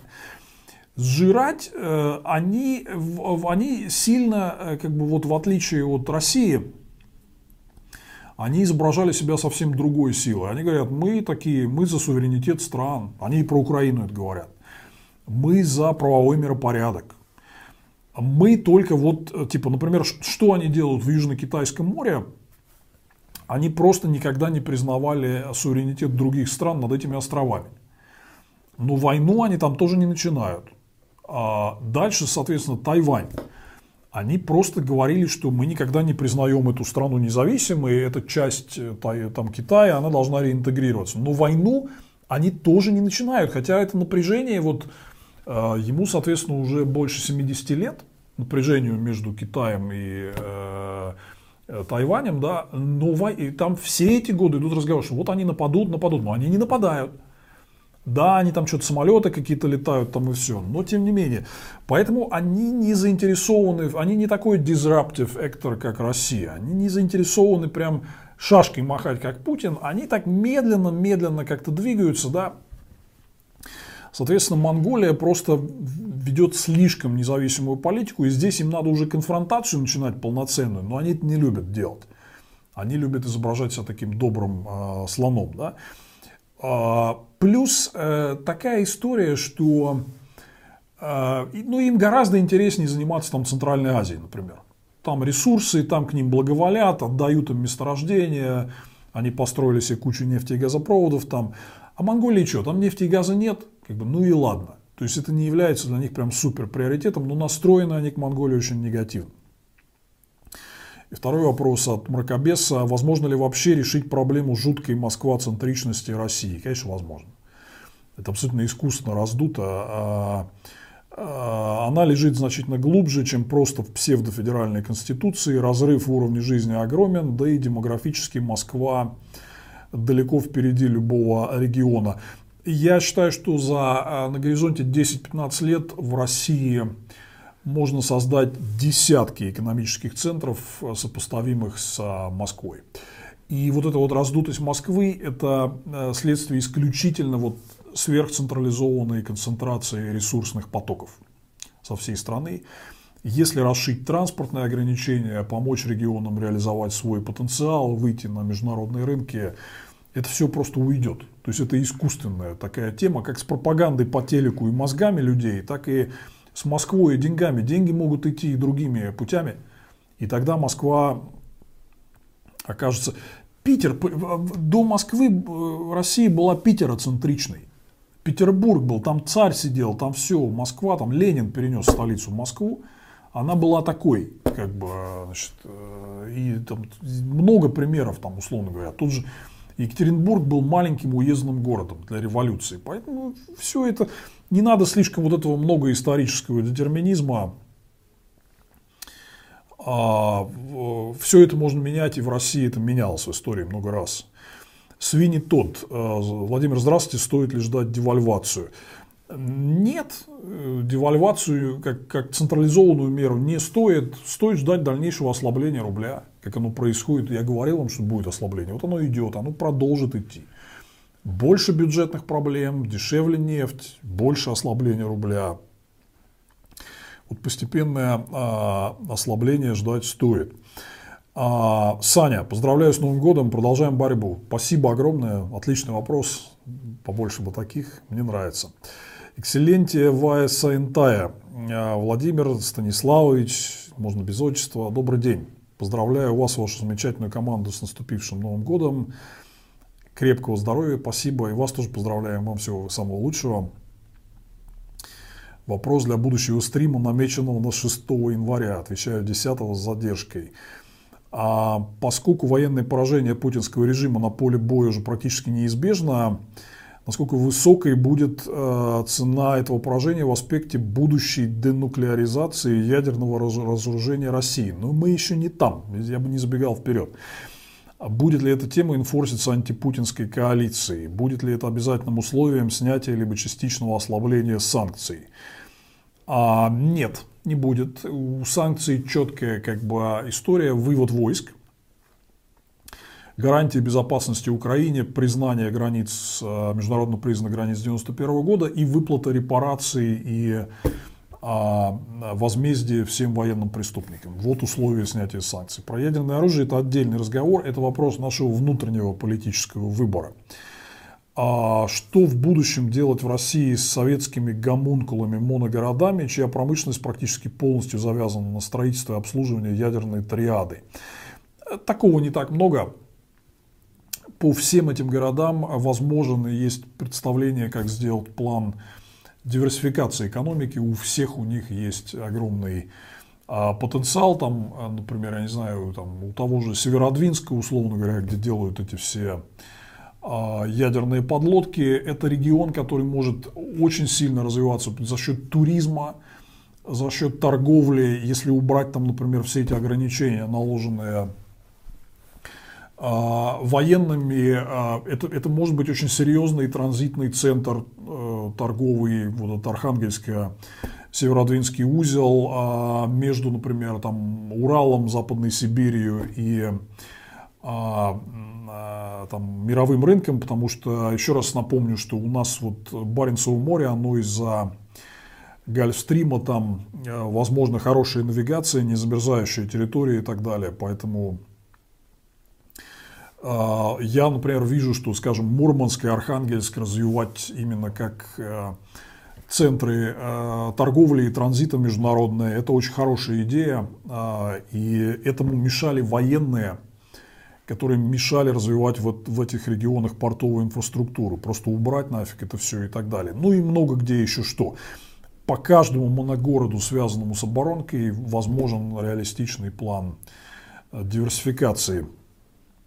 Олег, э, сколько конфисковано а, золотовалютных резервов России. В интернете пишут, что когда война началась, то Швейцария дала возможность вывести Путину свыше 100 миллиардов баксов из своих банков. В итоге, получается, Швейцария ничего не забрала. Нет, э, все, золотовалю... все международные резервы ЦБ, которые были заморожены, они еще не конфискованы, а заморожены. Это 300 миллиардов долларов. Это в Лондоне в основном. А они все заморожены. Будет решаться сейчас вопрос об их передаче Украине для финансирования восстановления. Ничего Путин из замороженного пока особо не вывел. Георгий Романов э, поздравляет тоже с праздниками, благодарит за ответы. Спасибо. Будете ли вы касаться кризиса 2008 года в цикле про нулевые? Да, будет отдельная серия про это. Светлое будущее. А, здравствуйте, Владимир, с Новым годом вас с командой. Спасибо вас также. Хотелось бы узнать ваше мнение по поводу Автодора. Что представляет собой эта организация и как поступить в России будущего с платными терминалами на трассе М4. Я согласен с вами по поводу Пугачева, э, так как когда он дал интервью Гордону и сказал, что Украина пойдет до Москвы, я понял, что это бредни. Ну, Пугач... я говорил, что Сергей Пугачев, банкир, бывший соратник Путина, он болтун, да. А что касается Автодора, будет инвентаризация и выставление на торги всего этого дела. А, соответственно, что касается платных дорог, э, то будет переоценка всех этих контрактов, то что Путин раздал их своим дружкам, они установили завышенные цены, э, на что Путин жаловался. Все это дело переоценим. Платные дороги России нужны, но а, не в ущерб нормальному трафику должна быть альтернатива. То есть платная дорога может быть лучше, быстрее за деньги, а, при том, что инвестор дает конкурентную справедливую цену. А путинских дружков, конечно, оплачивать не будем. Иван Притула, спасибо за новогоднее поздравление. Надеюсь, что поздравление к 2024 году будет кардинально другим, наполненным позитивом «нет войне». Я тоже надеюсь. Спасибо, нет войне. Надеюсь и верю, что этот год будет а, сильно лучше и даст больше а, поводов для оптимизма. А, Александр А. Владимир, я программист, уже не резидент. У меня несколько российских контрагентов. Как наиболее верно юридически оформить договора? Сейчас граммар нации будут нас ругаться с вами чтобы поменьше проблем ввиду поиска врагов народа не могу понять всю юридическую подоплеку ваших отношений, но а, используйте а, какие-то промежуточные структуры, которые никак не могут э, быть привязаны там, к политике, поддержке оппозиции, там, токсичности и прочей э, с точки зрения российских властей и так далее. Поэтому вот ищите таких посредников. Я думаю, что этот рынок будет сейчас появляться и развиваться. Андрей Тихонов, как вы планируете бороться с преемником? А, если Путин уйдет, а, ну, попытается поставить вместо себя условного Медведева. Смогут ли они фальсифицировать выборы? Ну, а, они будут пытаться что-то такое делать. Смотрите, у меня скоро выйдет текст. Если вы читаете по-английски, то вы прочитаете его. Если нет, то его на русский тоже переведут в Центре либеральной современности в Берлине про сценарий вот будущего для России ближайшего. Я лично считаю, что самый реалистичный сценарий для России это какие-то появления такого промежуточного режима, который был, например, в Румынии несколько лет после Чаушеску, а, и где фактически власть удерживали под фасадом демократии его бывшие соратники. Или вот в Южной Корее после ухода диктатора Чондухвана в 1988 году. А сразу демократии не будет, но будет какой-то такой промежуточный режим из условных там Патрушева-Медведевых, который начнет шататься. Потому что у них не будет такой легитимности, они не смогут удерживать ситуацию, э, санкции никто не снимет, снизу будет на них давление на перемены, как вот было у нас в 80-е годы. Поэтому э, мы преемников не боимся, нам надо стимулировать людей, чтобы они требовали нормальной функционирующей демократии а не фасадных преемников и вот перекраски фасада э, в что-то якобы новое. А, Булка. Насколько влияние в кавычках экспертов по России и прочих подаляков на восприятие России европейскими политиками? Ну, я так понимаю, это вы говорите про людей, которые говорят, что все русские плохие, имперцы по определению и так далее. Вы знаете, в эту сторону как бы общее мнение качнулось, потому что людям сложно разглядеть убедительную перспективу превращения России в нормальную страну. Но мы сейчас работаем над тем, чтобы вот э, эту перспективу раскрыть. Вот я давал э, недавно ссылку на видео англоязычная дискуссия, которая у нас была там с коллегами в Брюсселе, как раз про будущее России на английском на сайте Free Russia Foundation. Хотите, могу ссылку вам еще прислать, напишите мне в личку. Вот. И я хочу сказать, что по моей оценке большинство политиков в Америке и Европе все-таки хотело бы видеть нормальную демократическую Россию нет, не считает всех русских генетически ущербными э, людьми. Но нужно немножко доказательной базы, и нам надо постараться, чтобы это вот убедительно доказать. В этом есть сомнение, что Россия может быть нормальной. Верить хотят, в этом смысле ситуация хорошая. Но как бы там свет в конце туннеля есть, но тоннель длинный. И нам с вами надо работать, и это вот то, чем я активно а, занимаюсь. Марк М. С Новым годом, с новым гадом. Старый надоел. Ну, там можно по-разному интерпретировать, но надоело совершенно точно. А JB, Владимир, благодарю за ваш труд, спасибо, что смотрите. Дайте, пожалуйста, оценку перспектив интервенции, раскола страны и глубины иллюстрации и механизма ее проведения. Перспектив раскола страны не вижу никакого. Э, сделаю об этом видео в ближайшее время. Уже мы написали сценарий, скоро его снимем. Интервенции тоже не вижу, никто не собирается в Россию вторгаться. Это, кстати, принципиальная позиция, что Запад вместе с Украиной воюет просто за суверенные границы Украины, международно признанные. А никто в Россию вторгаться не собирается, не хочет. А про иллюстрацию уже много раз говорил. Например, посмотрите вот а, последнее видео в цикле про 90-е годы. Иллюстрация нужна, но считаю ее немного переоцененным фетишем. Многие люди думают, что одна иллюстрация решит все проблемы. Нет, что-то одно, ни иллюстрация, ни парламентская республика не решит всех проблем. Нужна упорная многоярусная работа и сложная система сдержек и а, противовесов. А Сергей Капран в программе «Честное слово» Марк Фейгин сказал, что Навального нужно вытаскивать из тюрьмы через обмен на какую-нибудь важную персону для Путина без уточнений. Можете прокомментировать.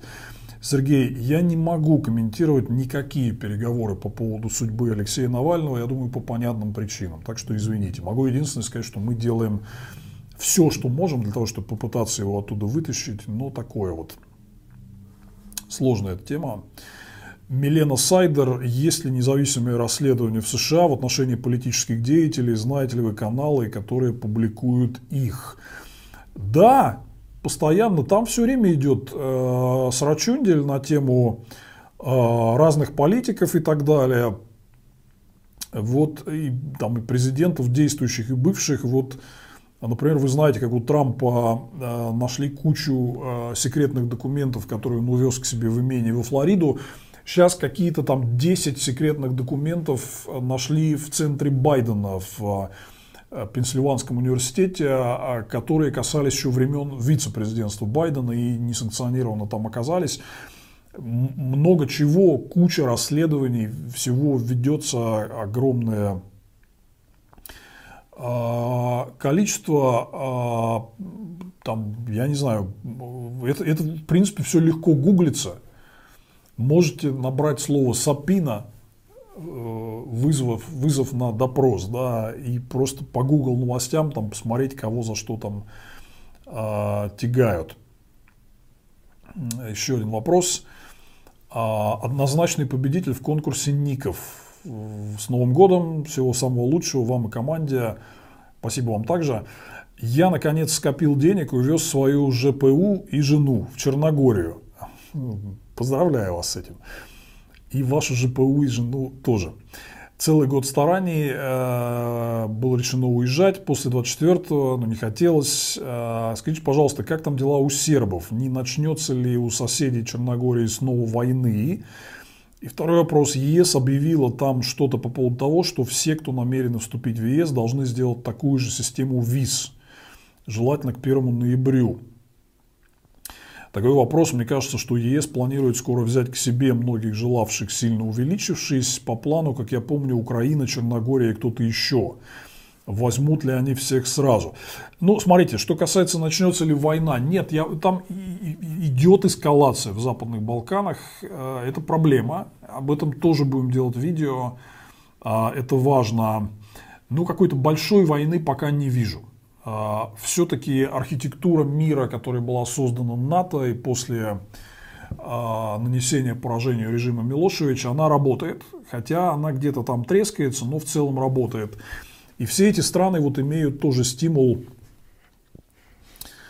а, что-то делать для того, чтобы их все-таки приняли в ЕС, как-то жить мирно, двигаться куда-то, реформироваться, поэтому ну вот войны не вижу пока. А что касается вот э, перспектив вступления, виз и так далее, они все еще очень-очень далеко а, от вступления. То есть э, у многих там Украины и у многих стран, вот Босния только получила статус кандидата, у них даже переговоры о вступлении не начаты. Там, когда переговоры начинаются, открываются там 30 с чем-то переговорных позиций, да, по которым надо по всем достичь соглашения, они должны быть закрыты. У Черногории, по-моему, переговоры идут много, много лет, но э, закрыты только, по-моему, три пункта из 30 с чем-то, так что там ни у кого вот перспективы прям введения виз, завтра вступления кого-то нет, там у Украины пока это все довольно далеко. А, Хаха Ивановна, э, читали ли вы о скандале с Сантосом из Нью-Йорка? Похоже, абсолютный врун все-таки будет членом палаты. Ну вот был вопрос про то если расследование, вот журналистское расследование, новоизбранный член а, Палаты представителей Конгресса от Республиканской партии все наврал про свою биографию. Типа у него там куча денег, на самом деле живет а, с родственником в съемной квартире. Самое там забавное, он писал, что у него мама погибла в терактах 11 сентября, а потом, значит, э, там написал слезливый пост, что вот она умерла в 2016 году, и он об этом очень жалеет, да таких вот э, понавыбирали многих представителей от республиканской партии в Конгресс. Ну вот э, а весь этот трампизм, он э, создает кадровых чудовищ. Будет очень смешной скандал, и он, на мой взгляд, будет раскручиваться, потому что, конечно, очевидно, республиканскую партию этот чувак дискредитирует. Виталий Гайд, а, как относится ваш пес к тому, что вы возвращаетесь с эфира с запахом люцика? Вы знаете, пес спокойно, он там пахнет кошкой, но он такой. Он у меня очень смешной, когда на улице с ним гуляешь. Он же охотничий у меня собака. В принципе, ну, там, по породе вот он как бы на лесу, да, такую вот дичь. И вот он видит кошек, он считает их, видимо, лисами, там, очень смешно. Он к ним так подбегает, типа с видом, что добыча, сейчас я ее добуду, да. А потом так встает и смотрит на меня, типа, слушай, а что с этой кошкой дальше делать? И, и не очень понимает. Да? И там были такие ситуации, когда все эти коты такие, они там встают с места идут к нему с таким выражением лица, типа, ну что, ты что сюда вообще пришел, ты кто? Вот, и э, я его утаскиваю, естественно, поэтому он в целом, он, он ну, так понюхает, но он не то, что прям вот что-то там э, собирается прям жестоко делать с кошкой и так далее. А Игорь Черный, э, не порекомендуете книги по энергетике, чтобы понимать, как оно все устроено, почему цены от одного зависят от другого, растут, падают и так далее. Плохая ситуация, потому что в энергетике э, авторы большинства книг это авторы вот энергетического лобби, которые со своей колокольни они говорят, нам нужно много денег, никакая это там построение свободных рынков, зеленая революция, это все не сработает. Нефть, газ, forever, там такая вот. Э, очень есть сильная индустриальная инерция, я всю жизнь с этим боролся. А в видео для спонсоров про книги, которые я рекомендую почитать, вот у меня есть на канале в закрытом режиме видео для спонсоров, я порекомендовал одну книжку Ральфа Фюкса «Зеленая революция». Ральф Фюкс это умнейший человек на самом деле, а он бывший сопредседатель партии зеленых, но он хорошо разбирается в энергетике, во многих вещах. А, почитайте, там как в принципе переустроить общество под э, нормальную зеленую социально-экологически ответственную энергетику. Очень профессионально написано, это я вот как энергетик вам говорю. А Глеб Волков, а, спасибо за работу, спасибо, что смотрите. Последний месяц, кажется, посмотрел все ваши видео, вам будет что посмотреть еще. Два вопроса. Люцик – это Люцифер? Нет, это Люциус. А, это не Люцифер, это Люциус. Но, на мой взгляд, на мою имхо а, не сильно отличается. Второй вопрос. Как вы относитесь к Екатерине Шульман? А, я нормально, спокойно отношусь к Екатерине Шульман, но как бы не понимаю некоторого ажиотажа. Екатерина Шульман говорит некоторые правильные вещи, некоторые вещи неправильные совсем. А мне, например, достаточно сложно отделять одно от другого, поэтому я давно перестал э, смотреть. Просто нет времени вот, значит, там, отделять зерна от плевел. А, ну, я там могу там, припомнить пару историй, скажем, с а, транзитом власти. Помните, когда Путин три года назад сменил Медведева на Мишустина и объявил поправки в Конституцию, там было как бы много разговоров про транзит власти. Я и коллеги там мы так с удивлением это слушаем, какой транзит. Ну, чувак просто готовит себе путь продлить власть и каких-то берет там технических людей, значит, чтобы а, ему было удобнее работать. Там, мытаря э, Мишустина. Битлз, помните, была песня I'm a tax man, вот это, собственно, и все объяснение было всего транзита, но было много там телег э, продвинуто на эту тему. Или там гибридный режим. Ну, какой-то гибридный режим, там, не знаю, гибрид там, уши как у зайца, а хвост как у орла. Ну, это классическая авторитарная диктатура, прям вот как она в учебнике описана, да.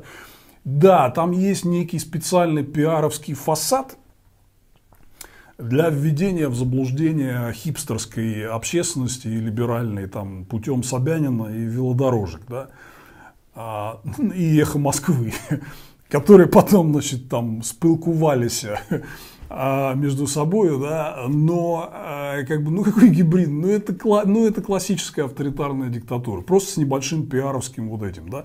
Вот, поэтому я в какое-то время перестал смотреть, и вот еще такой момент, э, э, это, кстати, вообще вот для вас правило, хотите от меня рекомендацию по экспертам, да, я много кого слушал и сделал для себя вывод, э, что люди, которые не работали во власти или близко к ней, ну, например, там Гуриев или Сонин, они во власти не работали, но они были там во всяких экспертных советах, там работали с Медведевым, Дворковичем, там, они знают, как это устроено. Да? Вот люди, которые сами во власти не были, многие там политологи, профессоры, они прям очень плохо представляют себе, как вот все там внутри устроено. Это прям такой водораздел. И очень много из того, что они говорят, э, это неправильно. Там все не так, как, как вот они вам рассказывают. Да? Поэтому будьте осторожны вот на эту тему. Нормально отношусь, но сам не смотрю. ИГНИ. Э, как относитесь к ЕСХП в ЕС? Аббревиатурами пошли говорить. Окончил в Хутемас с отличием.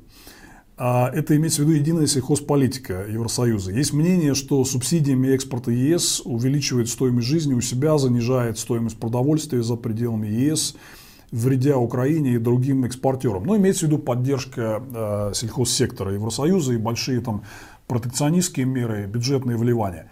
Я полностью с вами согласен, полностью согласен. Я за снижение их субсидий, открытие рынков в том числе для Украины. Я считаю, вообще Украина невероятный потенциал, она может накормить там полмира просто. Если там создать нормальный инвест-климат, провести реформу, закончить войну, выгнать Путина оттуда, да. Вот. И да, сельхозполитика Евросоюза, э, они много сделали для развития своего фермерства, но теперь время убирать субсидии и протекционистские меры, и они двигаются в этом направлении. Кстати, ЕС чемпион в обсуждении соглашений свободы торговли. Вот с Канадой, с Меркосур, это э, общий рынок стран Латинской Америки и так далее. Так что они это понимают, они в эту сторону двигаются. Но там большое тоже низовое давление, там избиратели снизу, нашим фермерам. Надо же поддержать отечественного сельхозпроизводителя. О, интересный вопрос. Расимбот. Автоматическое оружие у граждан США было запрещено законом FOPA 1986, а Р-15 – это полуавтоматическая винтовка и очередями не стреляет. Подобным оружием можно владеть и в России, разница лишь в лицензии. Это я вот комментировал а, вторую поправку и а, право на владение оружием в США, и вот говорил, что когда Конституцию писали, то автоматов там типа не было. И если были, они бы, наверное, написали по-другому. Вот смотрите, это классика манипулирования фактами со стороны э, сторонников абсолютной свободы владения оружием. Я сразу говорю, что я против того, чтобы любой чувак мог купить и носить автомат. Да. А, смотрите, э, вот типа AR-15 это полуавтоматическая винтовка. Ну, это как вот с этим наездом на меня по поводу глобуса и проекции Меркатора. То есть чисто технически AR-15, да, это полуавтоматическая винтовка. Но, например, вот когда был э, массовый шутинг в Лас-Вегасе 5 лет назад, в 2017 году, и там этот, как его, Пэддок или Хер, который там расстрелял кучу народу, он выпустил, он стрелял из АР-15, выпустил за 10 минут, 10 минут стрельбы, больше тысячи пуль. То есть больше 100 пуль в минуту. То есть в минуте 60 секунд. Можете сами посчитать. 1,6, 1,7 примерно пули в секунду. Блядь, я извиняюсь. Если это по вашей классификации полуавтоматическая, меняйте классификацию. Меняйте классификацию. Да, это значит, что там надо сжать чаще, но по скорострельности это вот считайте, что автомат. Вот чувак думал, что он меня уел, да, а на самом деле, ну, ребят, ну вы что? Ну, это недопустимая скорострельность да, гражданского оборота. Что касается АР-15, можно владеть в России – но я оставлю на совести задающего вопрос. Да. Хотел бы увидеть толпу владельцев AR-15 в России.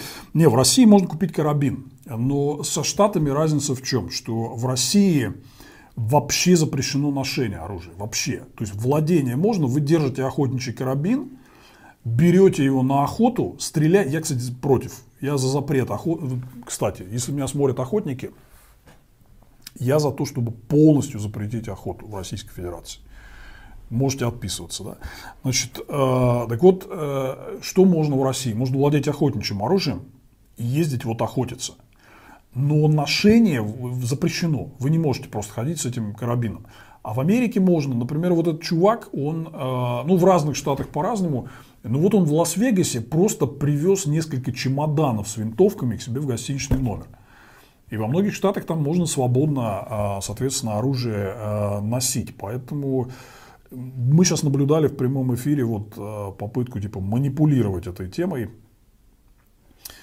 идти с наступившим, считаете ли вы, что российское государство в том виде, что оно есть, должно перестать существовать? Речь не обязательно про территории, а про институты власти и принципы ее формирования.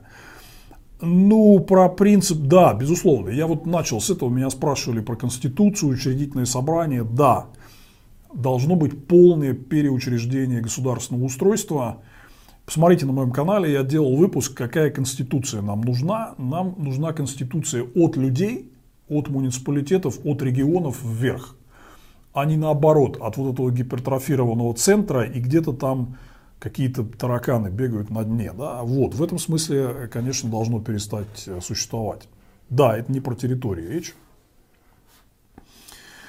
А, Антон, сколько там, да, еще, вот, да, еще есть немножко вопросов. Давайте я попробую все-таки завершить. Мы, мне кажется, движемся к финишу. А, Антон Розелиус а, увидел вопрос в общем чате на Ютубе, решил ретранслировать его на правах спонсора. В интервью Фейги на популярной политике Марк Захарович предложил идею при появлении возможности обменять Навального на какого-либо из путинских, как кого-то из путинских поймать и обменять. Ну, еще раз повторю, что ловить, это, Запад это правовая система. А, Запад не берет заложников. В этом есть слабость, но в этом есть и сила. Поэтому Запад сильнее. В Запад стремятся все нормальные люди и построить такую систему у себя. Запад не ловит заложников. Это, это не соответствует европейским принципам. Что касается обмена Навального, я еще раз повторю, что я вот не могу комментировать все эти э, темы. Николас Ар, э, пожалуйста, подскажите, как говорить с теми, кто против Путина, но считает, что Конституция была написана американцами, и теперь Россия подчиняется Америке. Вы знаете, смотрите, во-первых, э, у меня очень много таких разговоров было, знаете, с кем? С ментами. А в России, когда вот были какие-то акции протеста, или вот у нас там, я не знаю, в Ясенево были акции против точной застройки, там всегда приходили менты, которые, э, типа, там им говорили, вот нам, мы имеем право здесь собираться, у нас свобода собраний гарантирована Конституцией, а менты как по методичке отвечали, а эта Конституция вообще написана в, в Америке. Вот первое. Я всегда ментам, я подходил, говорил, так, так, минуточку, значит, можно внимание сюда. То есть я могу ваших здесь команд и указаний не слушаться. Они говорят, почему? Ну, вы же говорите, что Конституция не действует. Значит, вы никто, идите нахер, товарищи менты. Вот снимайте свои погоны и уходите отсюда. Нет, вот типа в этом плане она действует, вы должны нас слушаться. А вот в плане того, что вы можете собираться, нет, это написано американцами. То есть это типа такая шизофрения. Здесь читать, здесь э, не читать. Это темно-вишневая шаль, женский романс. Да? Вот. А это первый момент. Второй момент. Конституция, очевидно, была переписана там тысячу раз Путиным, как он хочет. Три года назад вот был массированный, э, э, массированный процесс подготовки и поправок там, э, и так далее. Да? Поэтому та конституция, которая есть, это уже путинская конституция. Они все, что хотели, там уже поменяли. Поэтому там какие американцы. Ну и смотрите, Николас, что касается вот этих людей, которые говорят, что наша конституция написана в Америке.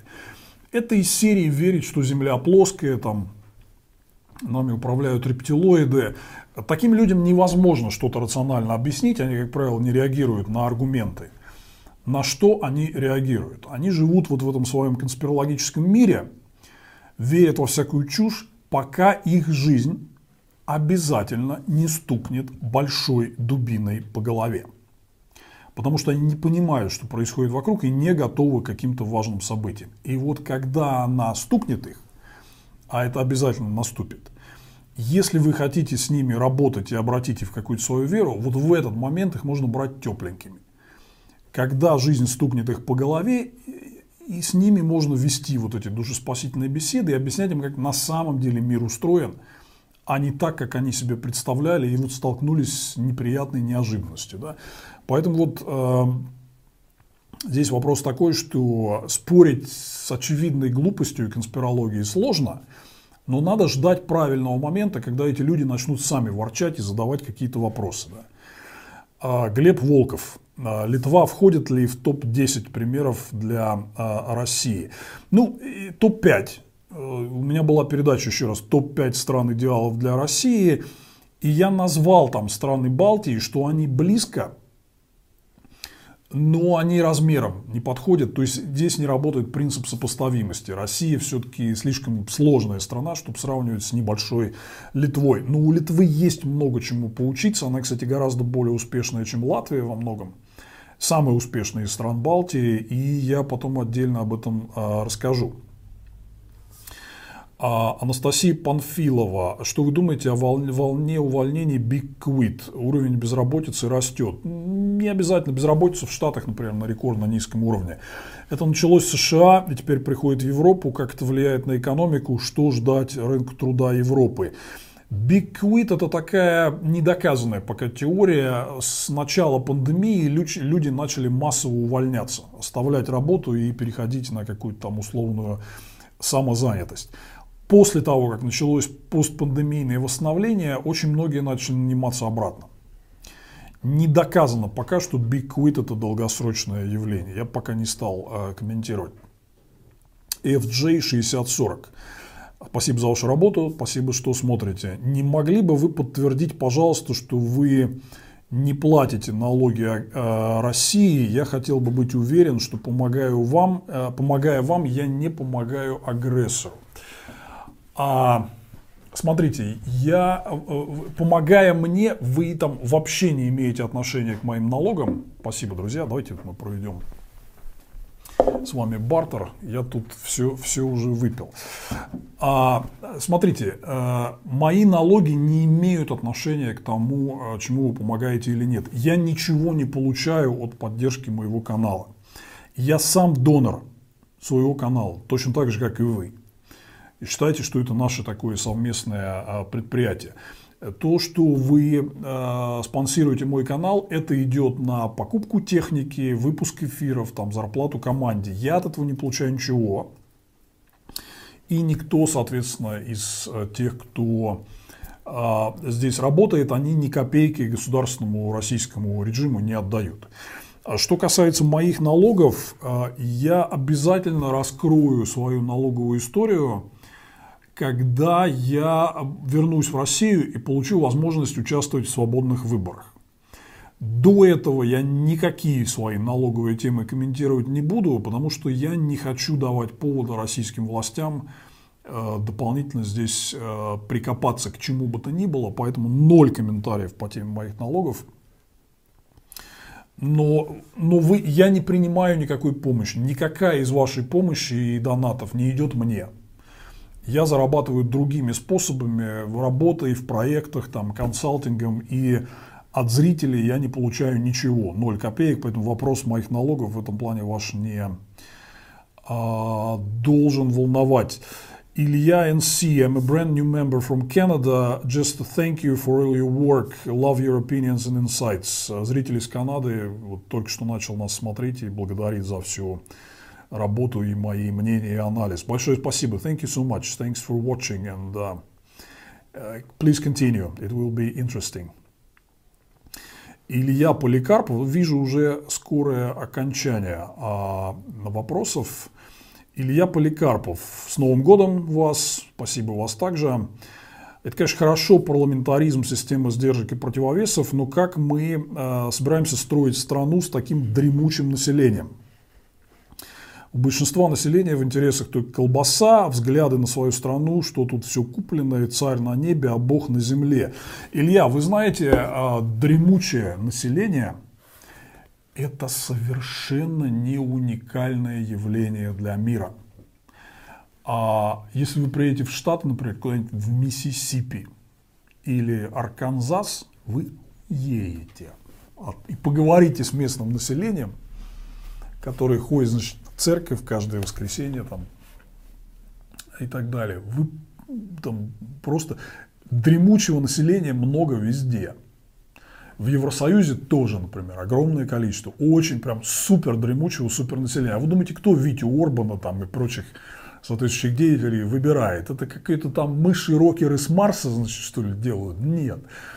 Поэтому это такая, я тоже вот, я, кстати, если вы спонсор, это очень здорово, подписывайтесь на спонсорство там соответствующего уровня, все, все там будет объяснено, где доступны закрытые видео для спонсоров. Я сделаю а, новое видео с рекомендациями про книжки, чтобы почитать. И там вот есть много хороших книжек, которые вот говорят об этом, типа как двигать вперед в сторону прогресса общества, где много дремучего населения, есть активное меньшинство, которое преобразует общество. Там дремучее население было всегда. Ну, там, несколько сотен лет назад оно было прям вот вообще совсем дремучее, э, просто совсем-совсем. И а, в этом плане э, наличие дремучего населения это не самая большая проблема.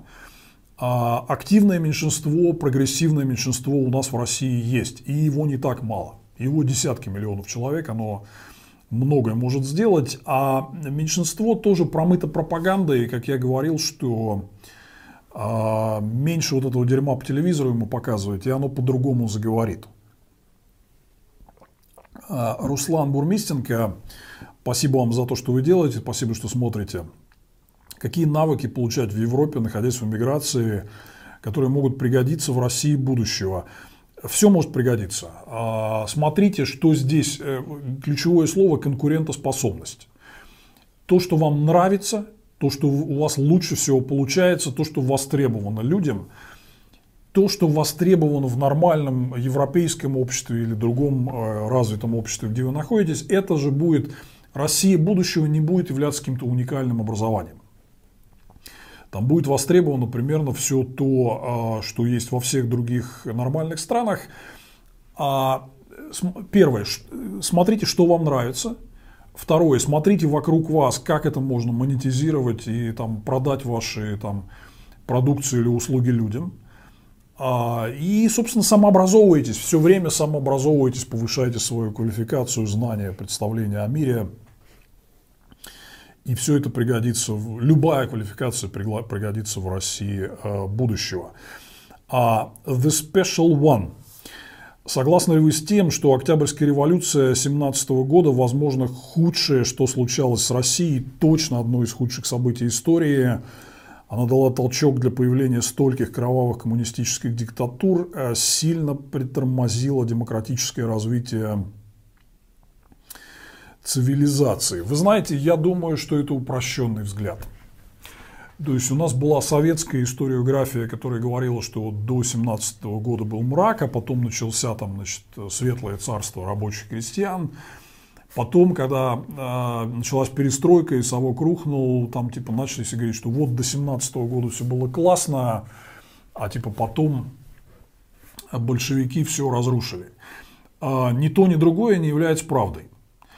А на самом деле вот э, во многом прав Путин, э, который фактически объединяет вот эту тоталитарную царскую Россию с большевистским периодом в один период. Типа великой российской истории. Это справедливо, потому что и то, и другое было продолжением проекта гиперцентрализованного государства, которое рассматривало людей как расходный материал и относилось с полным пренебрежением к правам и интересам своих жителей.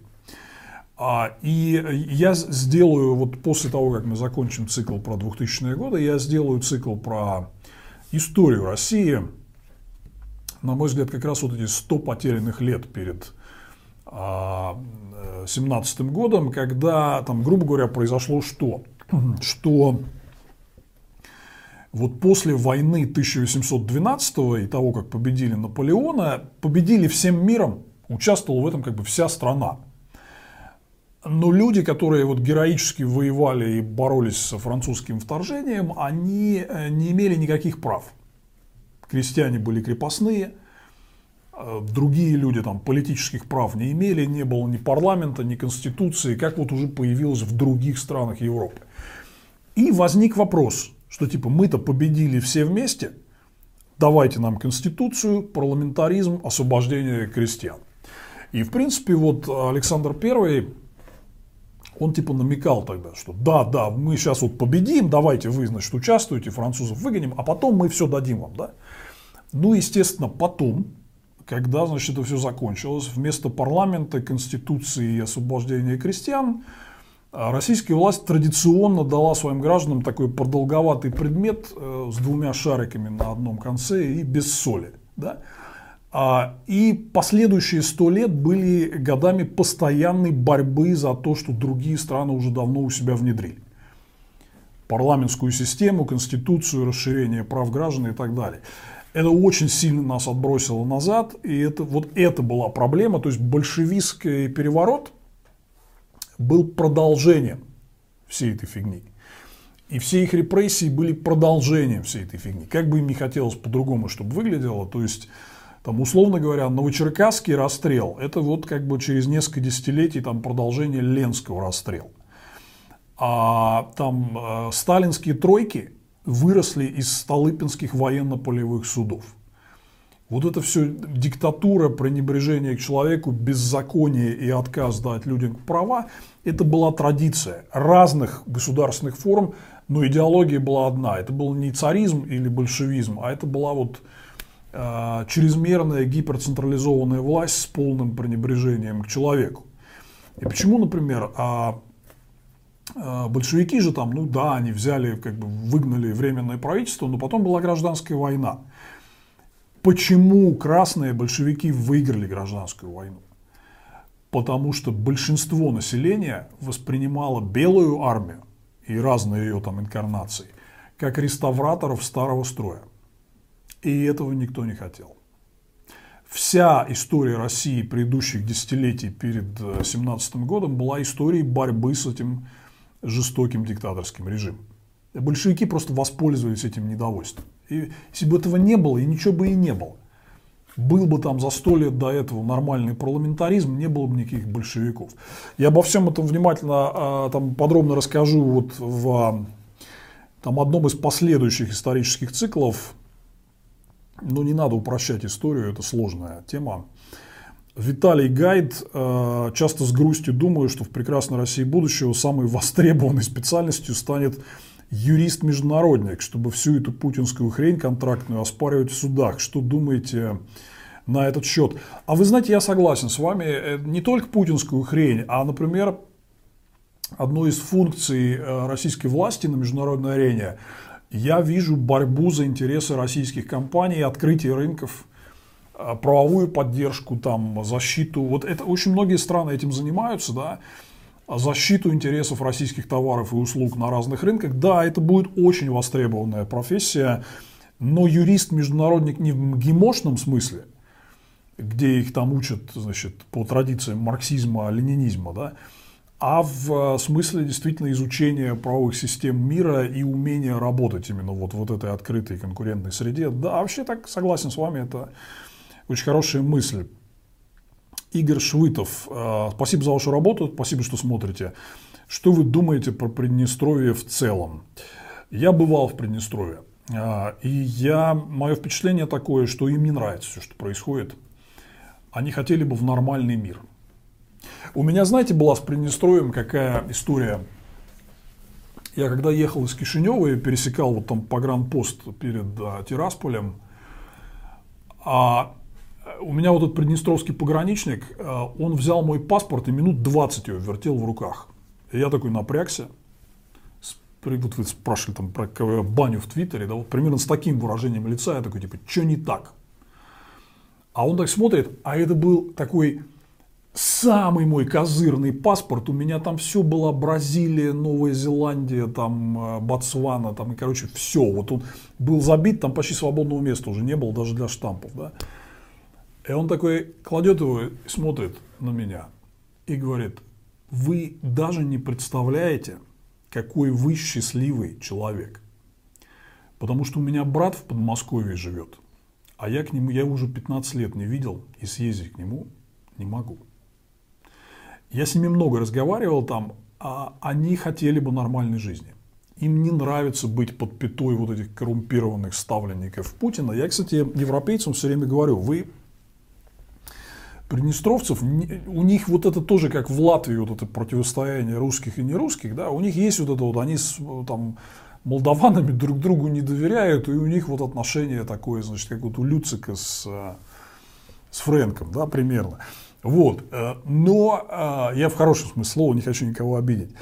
Но э, я все время европейцам говорю, вы приласкайте Приднестровье, дайте им какую-то нормальную европейскую перспективу. Они согласятся войти автономией в Молдову, прекратить все, значит, там какие-то вот эти враждебности, если им дадут нормальную автономию и гарантию того, что их не будут там насильно романизировать там, а, и так далее. Да?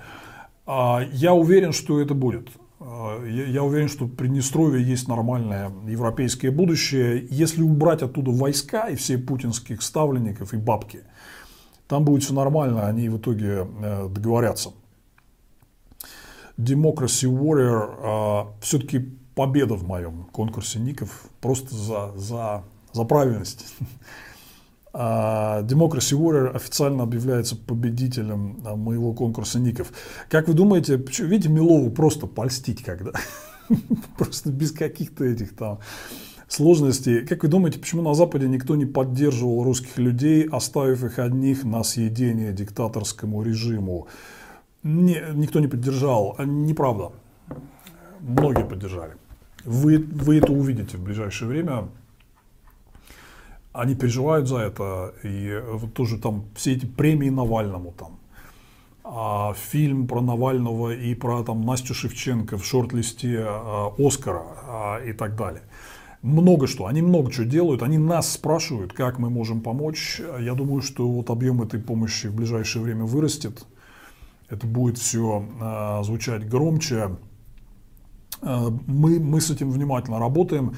Очень многие люди на Западе хотят видеть э, свободную, нормальную, демократическую Россию, поддерживают нас. Конечно, масштаб этой поддержки хотелось бы больше, но вот от нас многое зависит.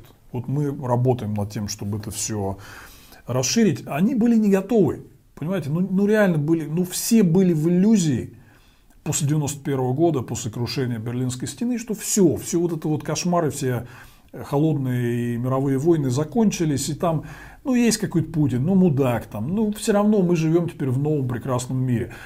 Очень тяжело людям возвращаться на реальную почву, не следили за ситуацией у нас, очень тяжело дается понимание вообще, в каких условиях мы живем. Мы здесь вот э, с утра до вечера занимаемся тем, что разъясняем европейцам, как там на самом деле а, а, все обстоит. А, в этом смысле, да, вот, конечно, реакции запоздалые, делают недостаточно, но с симпатией к нам относятся, хотят помогать. Многое зависит от нас, чтобы объяснить, что и как правильно делать, доказать, что Россия может быть нормальной и ей надо более активно заниматься и уделять внимание. Совсем чуть-чуть осталось, сейчас заканчиваем уже. Dark Angel. Что нужно будет делать с пропагандистами в России будущего? Я уже объяснял вот про комиссию по правде и примирению. Всех их заставить объясняться. Те, кто виновен в разжигании войны, в разжигании имперских настроений и геноцида, должны сидеть. А все пройдут, все, каждый ответит перед комиссией по правде и примирению, или как она будет называться, те, кто виновен в геноциде, реально будут э, нести ответственность. Свирепая варежка. А, благодарю вас за эфир. Очень помогают сберегать кукушечку от отъезда. А, мы заботимся о вашей кукушечке. Хороший слоган для этого.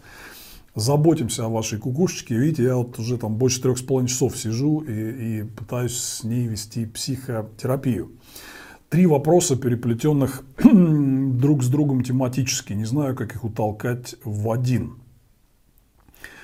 А, первое. Каково ваше мнение про недавние высказывания украинских публичных лиц, э, сравнимые по людоедству с отечественной пропагандой? Как, к примеру, Михаил Подоляк с его тезисом о необходимости оставить россиян без э, европейских лекарств.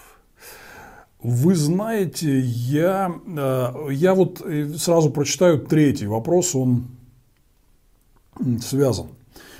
Все чаще вижу, как украинцы в сети, вероятно, в силу э, посттравматического синдрома, поддерживают идею национальной исключительности, что русня – генетические рабы, и в этом духе есть ли у мира шансы избежать второго цикла травматического наследования нацизма, на сей раз не от Третьего Рейха к СССР, а от России к Украине. Смотрите, есть э, большая проблема, такая фундаментальная, она за пределами украинцев там. А вот страны Центральной и Восточной Европы, которые в последнее время вступали или стремились э, вот в евроатлантическое сообщество, в ЕС и НАТО – мы как бы априори считали, многие из нас, что раз они туда вступили или стремятся, значит они разделяют вот те самые европейские ценности, да, которые прописаны во всех э, европейских конвенциях. Но сейчас мы видим, что это не совсем так, что у них много того, что называют illiberal values, нелиберальные ценности, не совсем не проевропейские конвенции – а я их вот в дискуссиях с европейскими коллегами называю руандийские ценности, если вы понимаете, о чем я. Вот мое племя Тутси хорошее, а их чужое племя Хуту плохое, генетические рабы, надо истребить. Да? Ну, ничего общего все это дело с европейскими ценностями не имеет, но мы это видим много где. В Венгрии эти ценности у власти – В некоторых других восточноевропейских странах тоже они занимают там такие хорошие позиции. На Западных Балканах там вот это противостояние все время идет. Значит, там эти хорошие, эти плохие. Чисто по национальному этническому признаку идет э, разлом вот в бывшей Югославии. Да? А много где, вот тот же конфликт, например, вокруг дождя и ситуации в Латвии, а сейчас мы слышим это от части украинцев, да, тоже вот это вот генетическое, значит, то есть я, я везде вот спрашиваю там европейцев, американцев, говорю, то есть вот скажите мне, есть, значит, хороший этнос, да, с хорошей генетикой и плохой этнос с плохой генетикой. Давайте я готов померить мне что-нибудь там, нос, уши или что у меня там еще есть, да. Ну, стыдливо смотрит в пол. Да, вот в Европейской конвенции такого не написано, ни в одной, да. Вот, а, поэтому мы сейчас видим, что очень многие из этих стран Центральной и Восточной Европы, они оказались как бы на передовой, они противостоят прям вот агрессии путинской и так далее. И у них еще появляется такой moral high ground, типа мы же говорили, вот русня, говно, значит, надо их там типа загнать этих гуннов там и орков за можай. Вот, значит, вся вот новые европейские ценности вроде в представлениях людей выглядят вот так, да. Это очень серьезная дискуссия. Я лично и мои коллеги, мы ее так вот в западных кругах стараемся обострять. Типа, что, у нас все, мы возвращаемся к черепомерке, да, там. Люди говорят, нет, неправильно, нельзя. Надо вернуться к европейским. В том числе многие в Центральной и Восточной Европе, в странах Балтии. Вот Андрес Кубилюс, э, хотите ссылку пришлю, там блестящий длинный текст написал в литовской трибуне для литовцев, для жителей Балтии, вот про это, про то, что наши our Russia complexes, наши, наши российские комплексы, нельзя, нельзя себе это позволять. Мы должны быть европейцами, прежде всего. Вот это я хочу вам сказать. Э, понимаете, много из того, что вы слышите от украинцев сегодня, от того же подалека, это очень обидно и несправедливо. А, и это попахивает нехорошо, совсем не европейскими ценностями.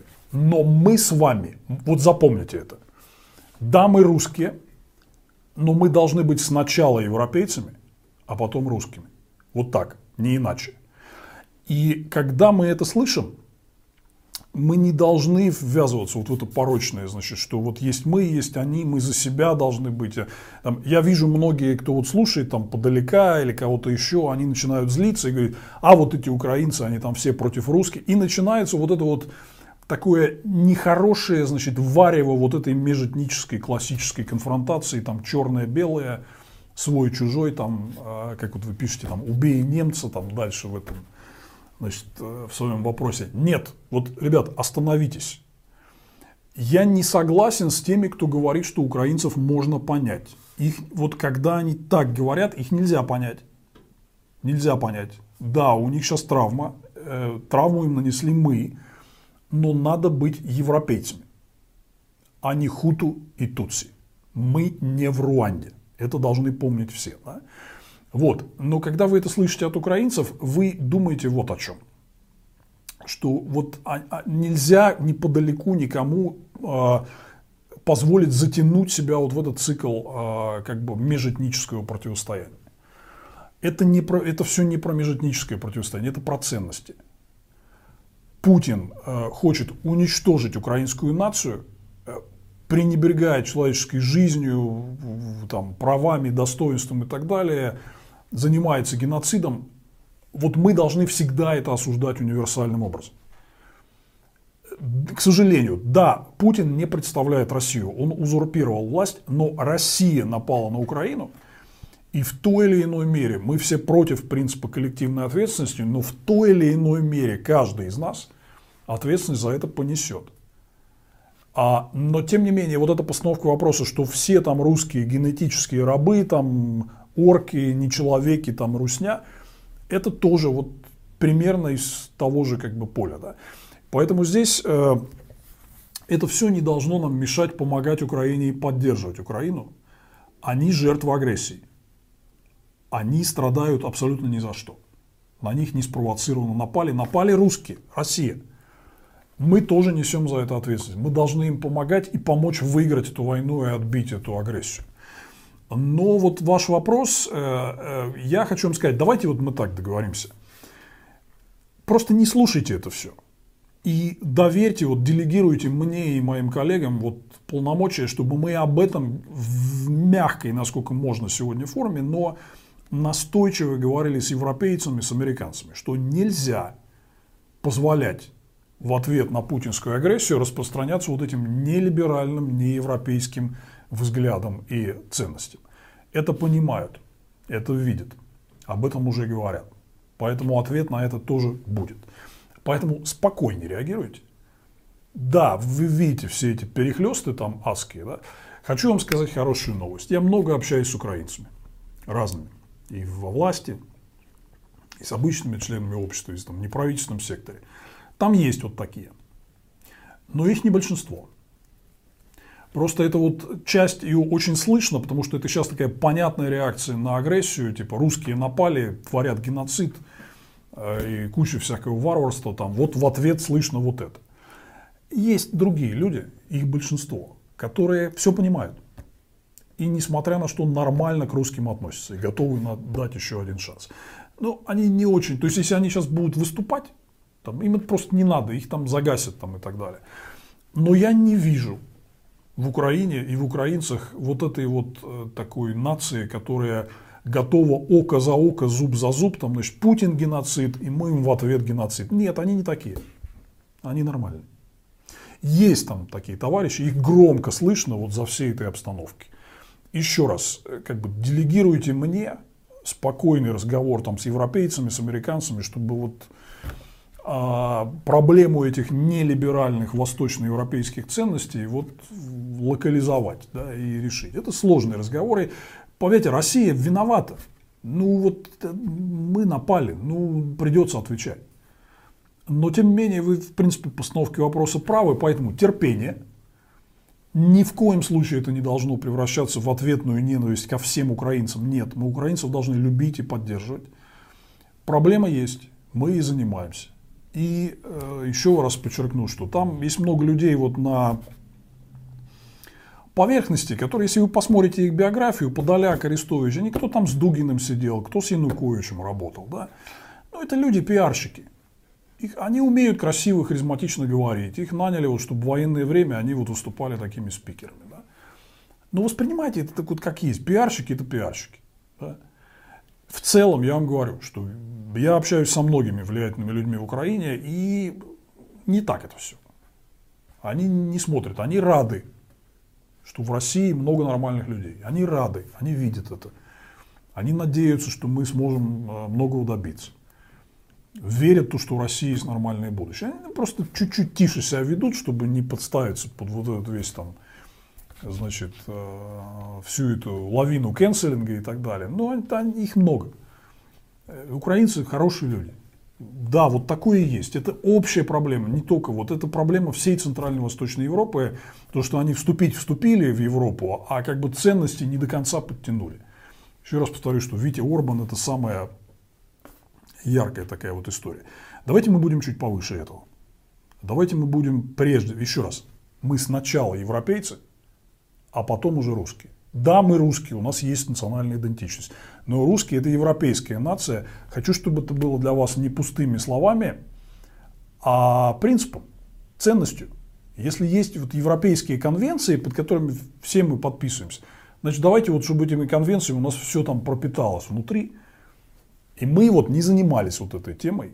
Типа вот здесь, значит, типа племя Хуту, а это хорошее там, а племя Тутси вот плохое. Нельзя. Как слышите вот эту внутреннюю Руанду, сразу вычеркивайте. И если кто что не сказал, там, не обижайтесь на украинцев, давайте все равно. Мы должны их любить и поддерживать, и особенно вот э, с учетом всего, что вы видите каждый день. И вот еще один вопрос.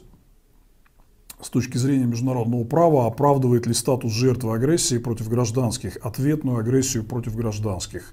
В истории такое точно было. Бомбежка Дрездена или Оренбурговская «Убей немца». Каков ныне действующий правовой консенсус? Нет консенсуса. Нет консенсуса. И бомбардировка Дрездена, как и бомбардировка Хиросимы и Нагасаки, э, не имеет однозначной правовой оценки. Э, есть те, кто говорят, что это было необходимо. Есть те, кто говорят, что это было варварство и военной необходимости нет. Идут споры. Сложно это, понимаете? Ну вот когда начинается такая агрессия и война, ну такое вот. Война это ничего хорошего.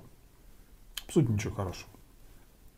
Это, это всегда, я, честно говоря, не знаю ни одной истории, вот когда война была бы там таким чистым, классной такой проходкой. Ну вот я тоже рассказываю про вмешательство, например, НАТО для того, чтобы остановить э, кровавые югославские войны и там интервенции НАТО. Ну были же проблемы, были, были жертвы среди мирного населения, были э, попадания в гражданские объекты, были там не очень чистые действия с правовой точки зрения, были. Ну, война это такая вот как бы история, понимаете, она порождает вот такие вот штуки, поэтому нет консенсуса. Я лично осуждаю бомбардировку Дрездена, я изучал этот вопрос. Если хотите, почитайте вот бомбардировки Дрездена во время Второй мировой войны, но понимаете, вот с той точки зрения, вот э, непонятные сценарии, разные оценки сценариев войны, вот тот объем информации, который был, плюс э, вы имеете дело с абсолютно отмороженным э, немецким руководством, которое способно вообще на все. Вот еще несколько месяцев у них ядерное оружие бы было, понимаете? Допустим. Ну, вот так вот, сложно. То есть я лично по совокупности вот бомбардировку Дрездена осуждаю. Но идет, нет консенсуса, идет дискуссия здесь. Ну, война. Надо, надо ее прекращать.